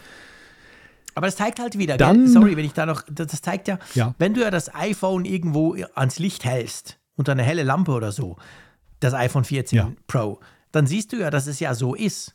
Es sind ja quasi zwei mhm. Löcher. Und das dazwischen ist ja eigentlich nur Screen und Software. Und der Teil, der war völlig unklar. Man dachte wirklich am Anfang, das sei ein Loch oder vielleicht so zwei nebeneinander, so ganz schmal. Und jetzt ist es zwar schmal, aber es ist nicht Hardware, sondern es ist eigentlich Software, was den Look macht. Also das ist immer so hinterher die mhm. Aufklärung, mhm. aus welcher Sparte genau, so ein Gerücht gekommen sein ja. muss. Das, also ich meine, Apple wird diese Ursachenforschung wahrscheinlich schon vorher betrieben haben, dass sie gesagt haben, daher könnte das gekommen sein. Und so hat auch die Allgemeinheit dann Anteil daran genommen. Ja, ein Gerücht, das sich nicht bewahrheitet hat. Äh, am 10. Februar sprachen wir über die AirPods Max der zweiten Generation. Stimmt, genau. Und gingen davon aus, ja, hey, es ist langsam Zeit. Da war wohl nichts. Nächstes Jahr. Also ich rechne schon mit AirPods Max mal langsam, muss man sagen. Also zwei, weil die sind ja, ja doch schon eine Weile. Ja. Die sind, glaube ich, Dezember 2020 kamen die raus. Die sind jetzt zwei Jahre alt. Ja, aber es würde ja auch passen jetzt zu den Pro. Ja. Ne? Also die haben sich ja eh nicht viel genau, Zeit gelassen genau. und äh, da wäre es ja nur konsequent, dann die mit den Macs auch so in diesem Zeitfenster da zu ja, bleiben. Absolut. Ja, interessante Vorhersage. Bereits im März, 17. März, war das der A16-Chip nur im iPhone 14 Pro und Pro Max stecken. Genau, da haben wir in Folge 319 drüber diskutiert, später dann auch noch immer wieder, ähm, auch ziemlich kontrovers noch diskutiert, aber tatsächlich muss man sagen, ja, genau so ist es gekommen. Auch in dieser März-Rumor-Geschichte war, dass der Mac Mini mit M2 Pro kam. Das war ja der Moment, wo oh. du dir deinen Einkaufszettel geschrieben hast. Leider genau. kam der auch nicht. Das hat sich bis jetzt zumindest noch als komplett falsch rausgestellt. Ja, in einer Folge so richtig und so falsch ja, gleichzeitig. Gell? Ne? Stimmt. Ja, 14. April, da sprachen wir über ein USB-C-Netzteil mit zwei Ports, das sehr lange auf sich warten ließ, bis es dann tatsächlich mal materialisiert genau. Ich fand es schon, als wir über die Gerüchte gesprochen haben, langweilig. Ich fand es auch langweilig, als es rauskam. Aber okay, es ist inzwischen da. Kein Thema mehr. Kein Thema mehr, nee, genau. ähm, ja, und dann, ähm, das ist auch spannend. Ende ähm, April, am 27. in Folge 325, haben wir über Satelliten-SOS gesprochen. Ja. Ja, also sehr ja. früh und das ist ja das Bemerkenswerte, weniger ja ein Hardware-Feature ja. an der Stelle. Da ging es ja tatsächlich auch um die Infrastruktur, mit wem Apple zusammenarbeiten könnte. Erstaunlich akkurat am Ende. Wurde damals ein bisschen ja. belächelt, so insgesamt. Nach dem Motto, ah, das kann doch nicht reif genau. sein, das wird viel später kommen und so, aber nein, mhm. doch sehr konkret. Ja, dass Apple schon. das wirklich dann schon lanciert, war dann eben doch noch eine Überraschung, aber das ist wirklich, hat das schon relativ gut beschrieben. Äh, Im Mai ging es um ein günstigeres Apple TV. Auch das. Eigentlich richtig, schon, gell? Das, ja. das Apple TV wurde ja günstiger. Genau. Ja, und auch das ist sehr bemerkenswert, dass das durchgesickert ist, weil solche Entscheidungen ja wirklich aus dem ja. Kern von Apple ja. kommen. Also Marketing ja schon ja, fast. Absolut. Und, und, und äh, dass das durchgesickert ja, wer hätte das gedacht, ist. genau. Und Anfang Juli, am 7.7. konkret, in Folge 335, haben wir über die 2 Zoll Apple Watch gesprochen. Also über eine größere Apple Watch, was sich ja dann letztendlich am Schluss auch als ziemlich akkurat herausgestellt hat. Ja, überhaupt so die Ultra ist ja die, die Manifestierung der vielen Gerüchte, ja. die sich ja um das Redesign Gell? der Series 7, 7 ge gerannt genau. haben. Ja, genau. Wir hatten ja letztes Jahr genau das Problem, dass wir das ganze Jahr ja Gerüchte hatten. Die wird eckiger, das wird so quasi das Design werden vom, vom iPhone. Und das war dann letztes Jahr nicht so. Und jetzt dieses Jahr muss man sagen, bei der Ultra, ja, war es ja eigentlich so. Ich meine, die Ultra ist total eckig im Vergleich zu einer normalen Apple Watch. Also da hat es dann gepasst. Das war einfach letztes Jahr quasi zu früh mit diesen Gerüchten.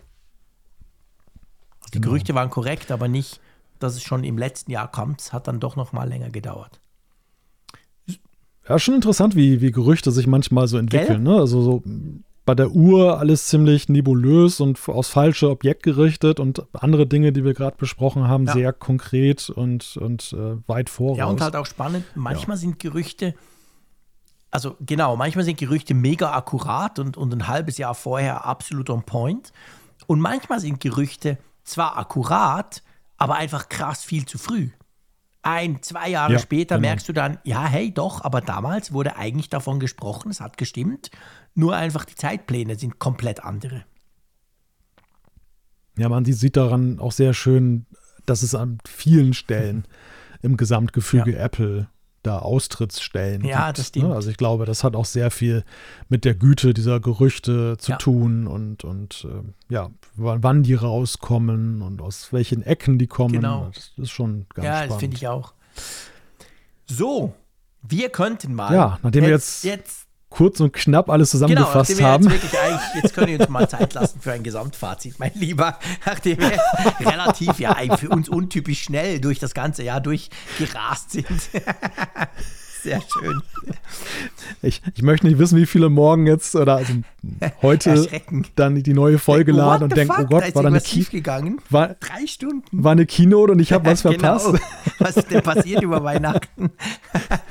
Apple hat am 28. Dezember zum ersten Mal genau, die Keynote gemacht. Genau, das war die AR-Brille, Freunde. Ihr habt es alle nicht mitbekommen. Drum ist unsere Folge so lang. ja. ja. gut, aber trotzdem kommen wir natürlich zu einem Gesamtfazit. Und bevor wir das tun, müssen wir vielleicht noch kurz sagen, den Ausblick. Wir haben ja jetzt so manchmal so ein bisschen gesagt, ja, das kommt dann nächstes Jahr und das erwarten wir vielleicht im Frühling. Aber so zusammengefasst das nächste Jahr, kürzer als diese Folge, so viel sei versprochen, das werden wir in der ersten Januar-Folge machen, also sprich nächste Woche, oder? Genau, genau, da schauen, schauen wir dann mal, mal genau Jahr. hin. Genau. Was ist so dein Fazit, mein Lieber? Tja, ziemlich durchwachsenes Jahr, würde ich sagen, für Apple. Schon, gell? Also das, äh, ja, schon, es, es gab Highlights, ne? Also für mich persönlich waren es jetzt vor allem das Studio-Display, ja. ist ja auch rausgekommen, und das iPhone 14 Pro Max, die so als Geräte, so als, als Lieblinge des Jahres dann, mhm. dann so dann das 22er Jahr geprägt haben, aber eben auch sehr deutlich, finde ich, spürbar, wie die Corona-Jahre auch Apple letzten Endes erfasst haben und durchgerüttelt haben und die gesamte Weltlage mit den Lieferkettenproblemen auch da durchgedrungen sind. Aber auch Apple so, und das ist für mich auch dann in die Zukunft gerichtet, so die, die, die, ähm, die spannende Entwicklung. Ich sag mal, vieles, was so in sich Richtung Personal mhm. gegangen ist oder in der Offenheit, in der manches dann von, von Beteiligten nach mhm. außen kommuniziert wurde, ist ja auch Ausdruck einer neuen Generation von Leuten, die eben nicht mehr diesen Idealen des, der, der, des völligen, der völligen Verschwiegenheit sich augenscheinlich verpflichtet fühlen, die Apple immer geprägt mhm. haben. Ja. Und findet, findet Apple zu seiner alten Form zurück? Können sie genug Leute mobilisieren, gute Leute, die sich diesen Idealen unterordnen? Oder wird ihn da, so wie beim Homeoffice, das, das Homeoffice war ja eigentlich so das Paradebeispiel dafür. Ja. Oder die, die Gewerkschaften ja auch. Beides so Sachen, wo Apple versucht hat, durchzudrücken, ihren alten mhm. Weg. Und wo sie krachend ja. gescheitert sind gegen eine neue Generation, die offenbar viel größer ist, als sie das erwartet mhm. haben. Ja, stimmt. Wird das Apple prägen nachhaltig? Ja, wahrscheinlich schon. Müsste eigentlich. In, welche Vor in, in, in welcher Art und Weise und, und wo, wohin das am Schluss führt, das müssen wir mal abwarten. Das muss ja auch nicht schlecht sein. Aber ähm, ja, es stimmt schon. Also, wir haben ja vorhin mal darüber gesprochen, dass wir gesagt haben, da wurde eigentlich ziemlich viel, es gab ziemlich viele Probleme, die nach außen gerückt sind. Eben, ich will mir gar nicht anmaßen zu sagen, das sei nur dieses Jahr so. Vielleicht gab es durchaus kontroverse Dinge auch schon in den Jahren davor, aber wir haben halt nie was davon mitbekommen. Diesmal war es ein bisschen anders. Es gab Probleme mit der Politik, es gab, gab überall eigentlich irgendwo hat was gehakt. Also ich kann mir vorstellen, in der Konzernzentrale war man ab und zu mal im Krisenmodus in diesem Jahr. Aber nichtsdestotrotz finde ich, selbst unter diesen Umständen hat Apple schon einige spannende Produkte auf den Markt gebracht. Also man, man, ja, man, ja. man, man muss jetzt nicht, ich finde, nur weil es drei Events gab, in, die Events waren relativ vollgepackt. Es kam eigentlich relativ doch erstaunlich viel.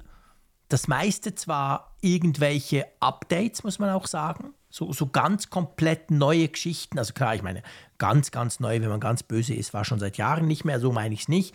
Aber ich sag mal so, für mich ist tatsächlich die Apple Watch Ultra eigentlich der neueste Part. Klar, der Mac Studio auch, den hatten wir vorher gar nicht. Das war ganz sozusagen ein neues Produkt. Das hatten wir aber nur kurz und das war eben für mich zumindest auch vom Gefühl her schon so eine Profi-Geschichte, die mich weniger, mich eigentlich weniger betrifft. Aber dann so die Apple Watch Ultra finde ich schon, auch wenn ich die immer wieder angucke, muss ich sagen, ja, das ist klar, ist eine Apple Watch. Also dadurch kann, kann man nicht sagen, es ist was komplett Neues, aber im Apple Watch Universum ist es was komplett Neues und hat mich darum eigentlich sehr erfreut. Ja, ich bin auch weit davon entfernt, von irgendeinem Krisenmodus mhm. zu ja. sprechen, weil letzten Endes, und das, das zeigt ja auch der Blick auf die Bilanzzahlen, die fulminant gut Stimmt. waren das ganze Jahr über weiterhin, ähm, oftmals die Erwartungen ja. übertroffen haben, trotz aller Warnungen, die genau. die Apple abgegeben hat. Also sie haben solide, weitgehend solide ihre Produkte abgeliefert. Es gab keinen irgendwie so, so einen richtigen Klopper jetzt dann, wo man sagt, das hat, das ist völlig fehlgeschlagen. Sie haben und sie haben eben weiterhin Erfolg ja. damit. Und das wiederum bedingt aber eben auch, dass das Klima für sie doch rauer wird. Also einerseits das, das im Inneren das Personal was, wo augenscheinlich ein Generationenwechsel stattfindet und wo sie ja auch, das, das kann man ja auch sehen, jetzt mit der Johnny Ive-Nachfolge, es gibt ja nach wie vor keinen neuen Designchef genau. oder neue Designchefin.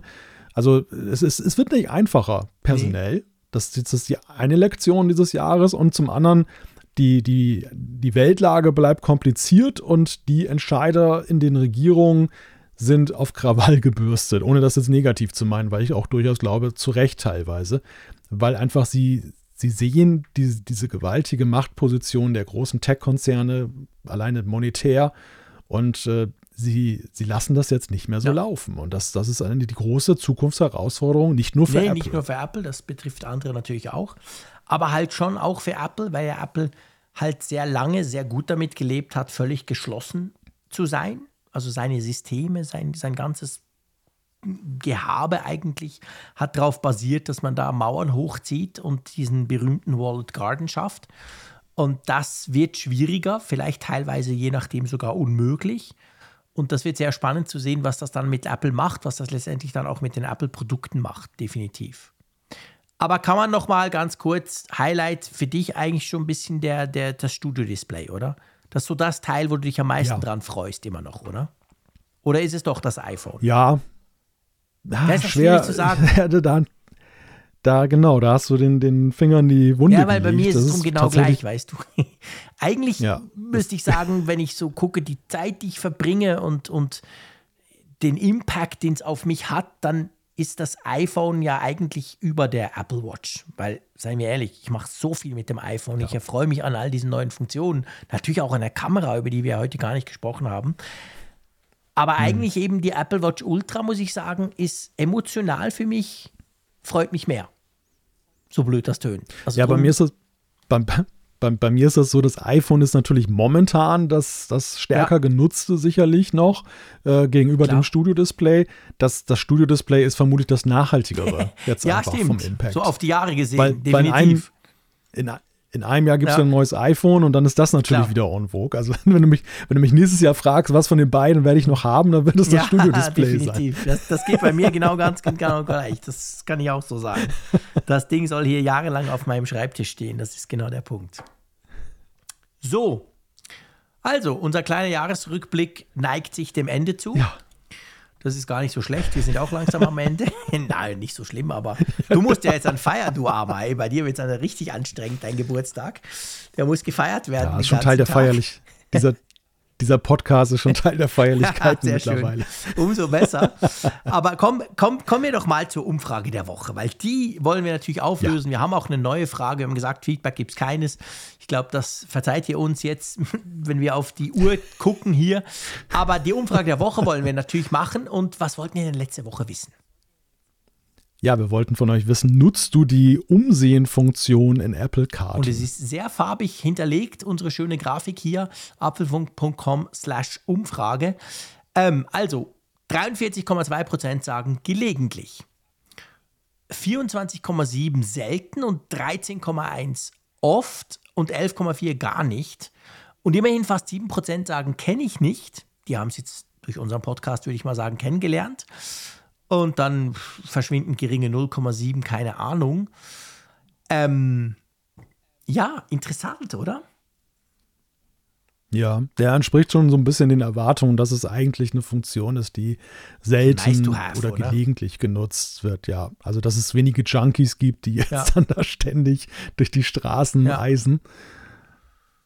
Dafür ist es eigentlich halt ziemlich viel Aufwand, ne? Äh, ja, eigentlich schon. Ja, du hast schon recht. Also wenn man so, wenn man so denkt, da, da fahren dann Autos da tausende, abertausende Kilometer, um Bilder zu machen. Und wahrscheinlich muss man es ja auch mal irgendwann wieder aktualisieren, damit es nicht dann uralt das ist aussieht. Sowieso, das ist etwas, das, das generell dieses Kartenbusiness von Google, aber auch von Apple, aber letztendlich auch vom, von, von Autoherstellern, das ist mir ein großes Rätsel.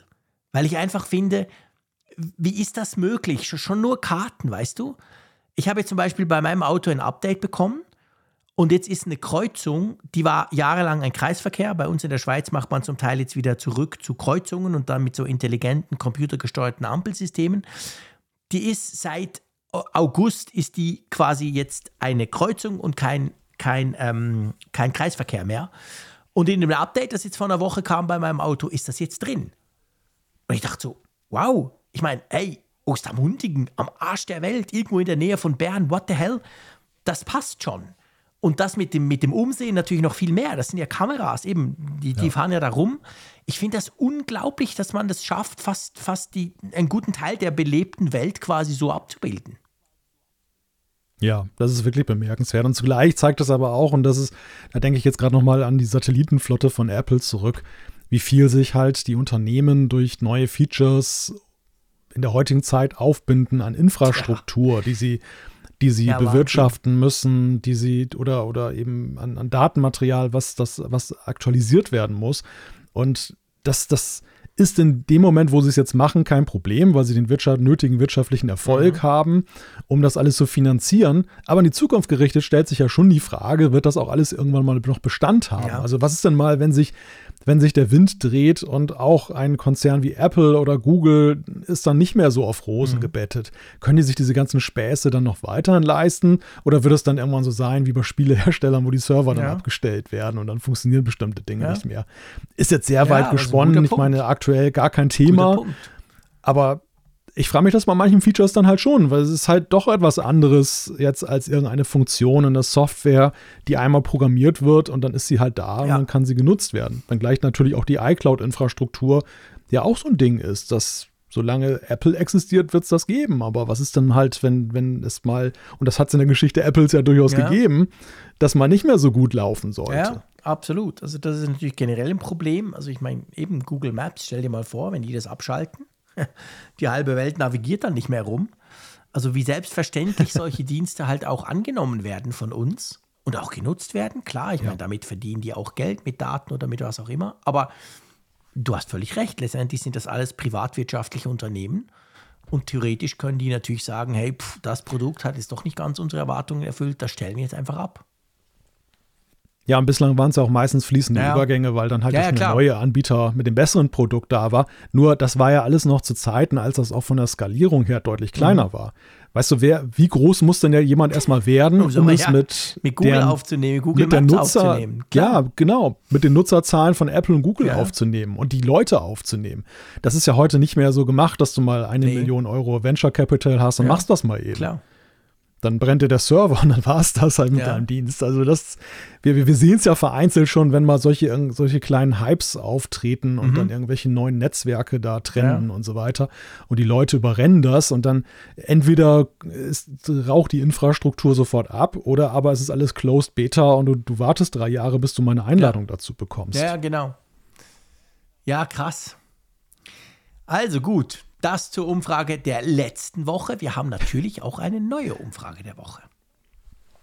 Genau, wir wollen nach unserer Schnellzusammenfassung natürlich von euch auch wissen, wie bewertet ihr das Apple-Jahr 2022? Genau, ihr habt die Möglichkeit, ganz klassisch, sehr gut, gut, befriedigend, ausreichend, mangelhaft und ungenügend.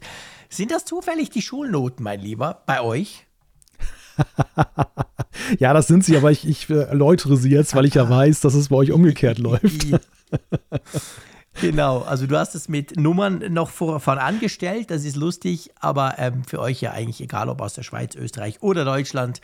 Wenn, wenn ihr das Apple-Jahr super findet, dann klickt ihr sehr gut und sonst eben was anderes. Also da bin ich jetzt sehr, sehr gespannt drauf. Auf eure Einschätzung. Wir haben jetzt relativ lang uns euch siehst du, ich mache es schon verkehrt, euch unsere Einschätzung mitgeteilt. Von dem her könnt ihr jetzt ganz kurz und ganz schnell in der Funkgeräte-App vom Apfelfunk könnt ihr quasi ähm, uns Feedback geben, wie ihr denn das Apple-Jahr fandet. Genau. So, mein Lieber. Ich, würd, würde mal Ja. sagen, wir beschließen die Folge 360. Das dürfte eine der längsten in diesem Jahr sein, oder? Ich überlege gerade. Die mal WWDC-Folge war wahrscheinlich ähnlich lang, aber Wir können es Ja, wir noch. können's wir noch, können's noch. Wir können auch lang. es gab ja schon Genau. Unkenrufe nach dem Ja, Motto, die, kriegen das beiden, die kriegen das nicht mehr hin, die dieses Opis. Vermögen wie am Anfang und so, genau. Den haben wir es gezeigt, kurz vor Jahresende. ähm, ja, das ist euer Problem, wie ihr euch das anhören w- wollt. Vielleicht habt ihr noch ein paar Tage frei, dann könnt ihr das in aller Ruhe mal gestaffelt euch anhören.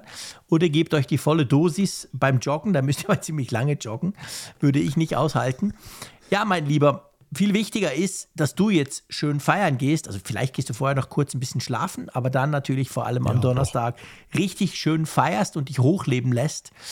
Und wir sehen uns ja, und es würde mich sehr freuen, euch da draußen auch. Wir sehen uns ja schon wieder am Sonntagabend, am 1. Januar. Mensch, da gibt es schon die nächste Party. Von einer Party zur nächsten, da gibt es nämlich unsere große Jahresgala Apfelfunk am Hörer mit ähm, Michi Reimann und dem lieben Herr Zeyer. Also da freue ich mich drauf, wenn ihr wollt, auf unserem YouTube-Kanal. Ja, und sonst ganz normal im Podcast, selbstverständlich nächste Woche wieder. Versprochen, dann ein bisschen kürzer. Hey, macht's gut. Tschüss aus Bern. Vorsicht mit solchen Ja, Versprechen. jetzt. Also bitte, ja. So, wir wissen noch überhaupt nichts über das neue Jahr und so viel kann uns in einer Woche nicht einfallen, dass wir das toppen, oder? Ich wünsche euch auf jeden Fall einen guten Start in das neue Jahr 2023. Hoffentlich hören wir uns wieder. Bis dann. Tschüss von der Nordsee.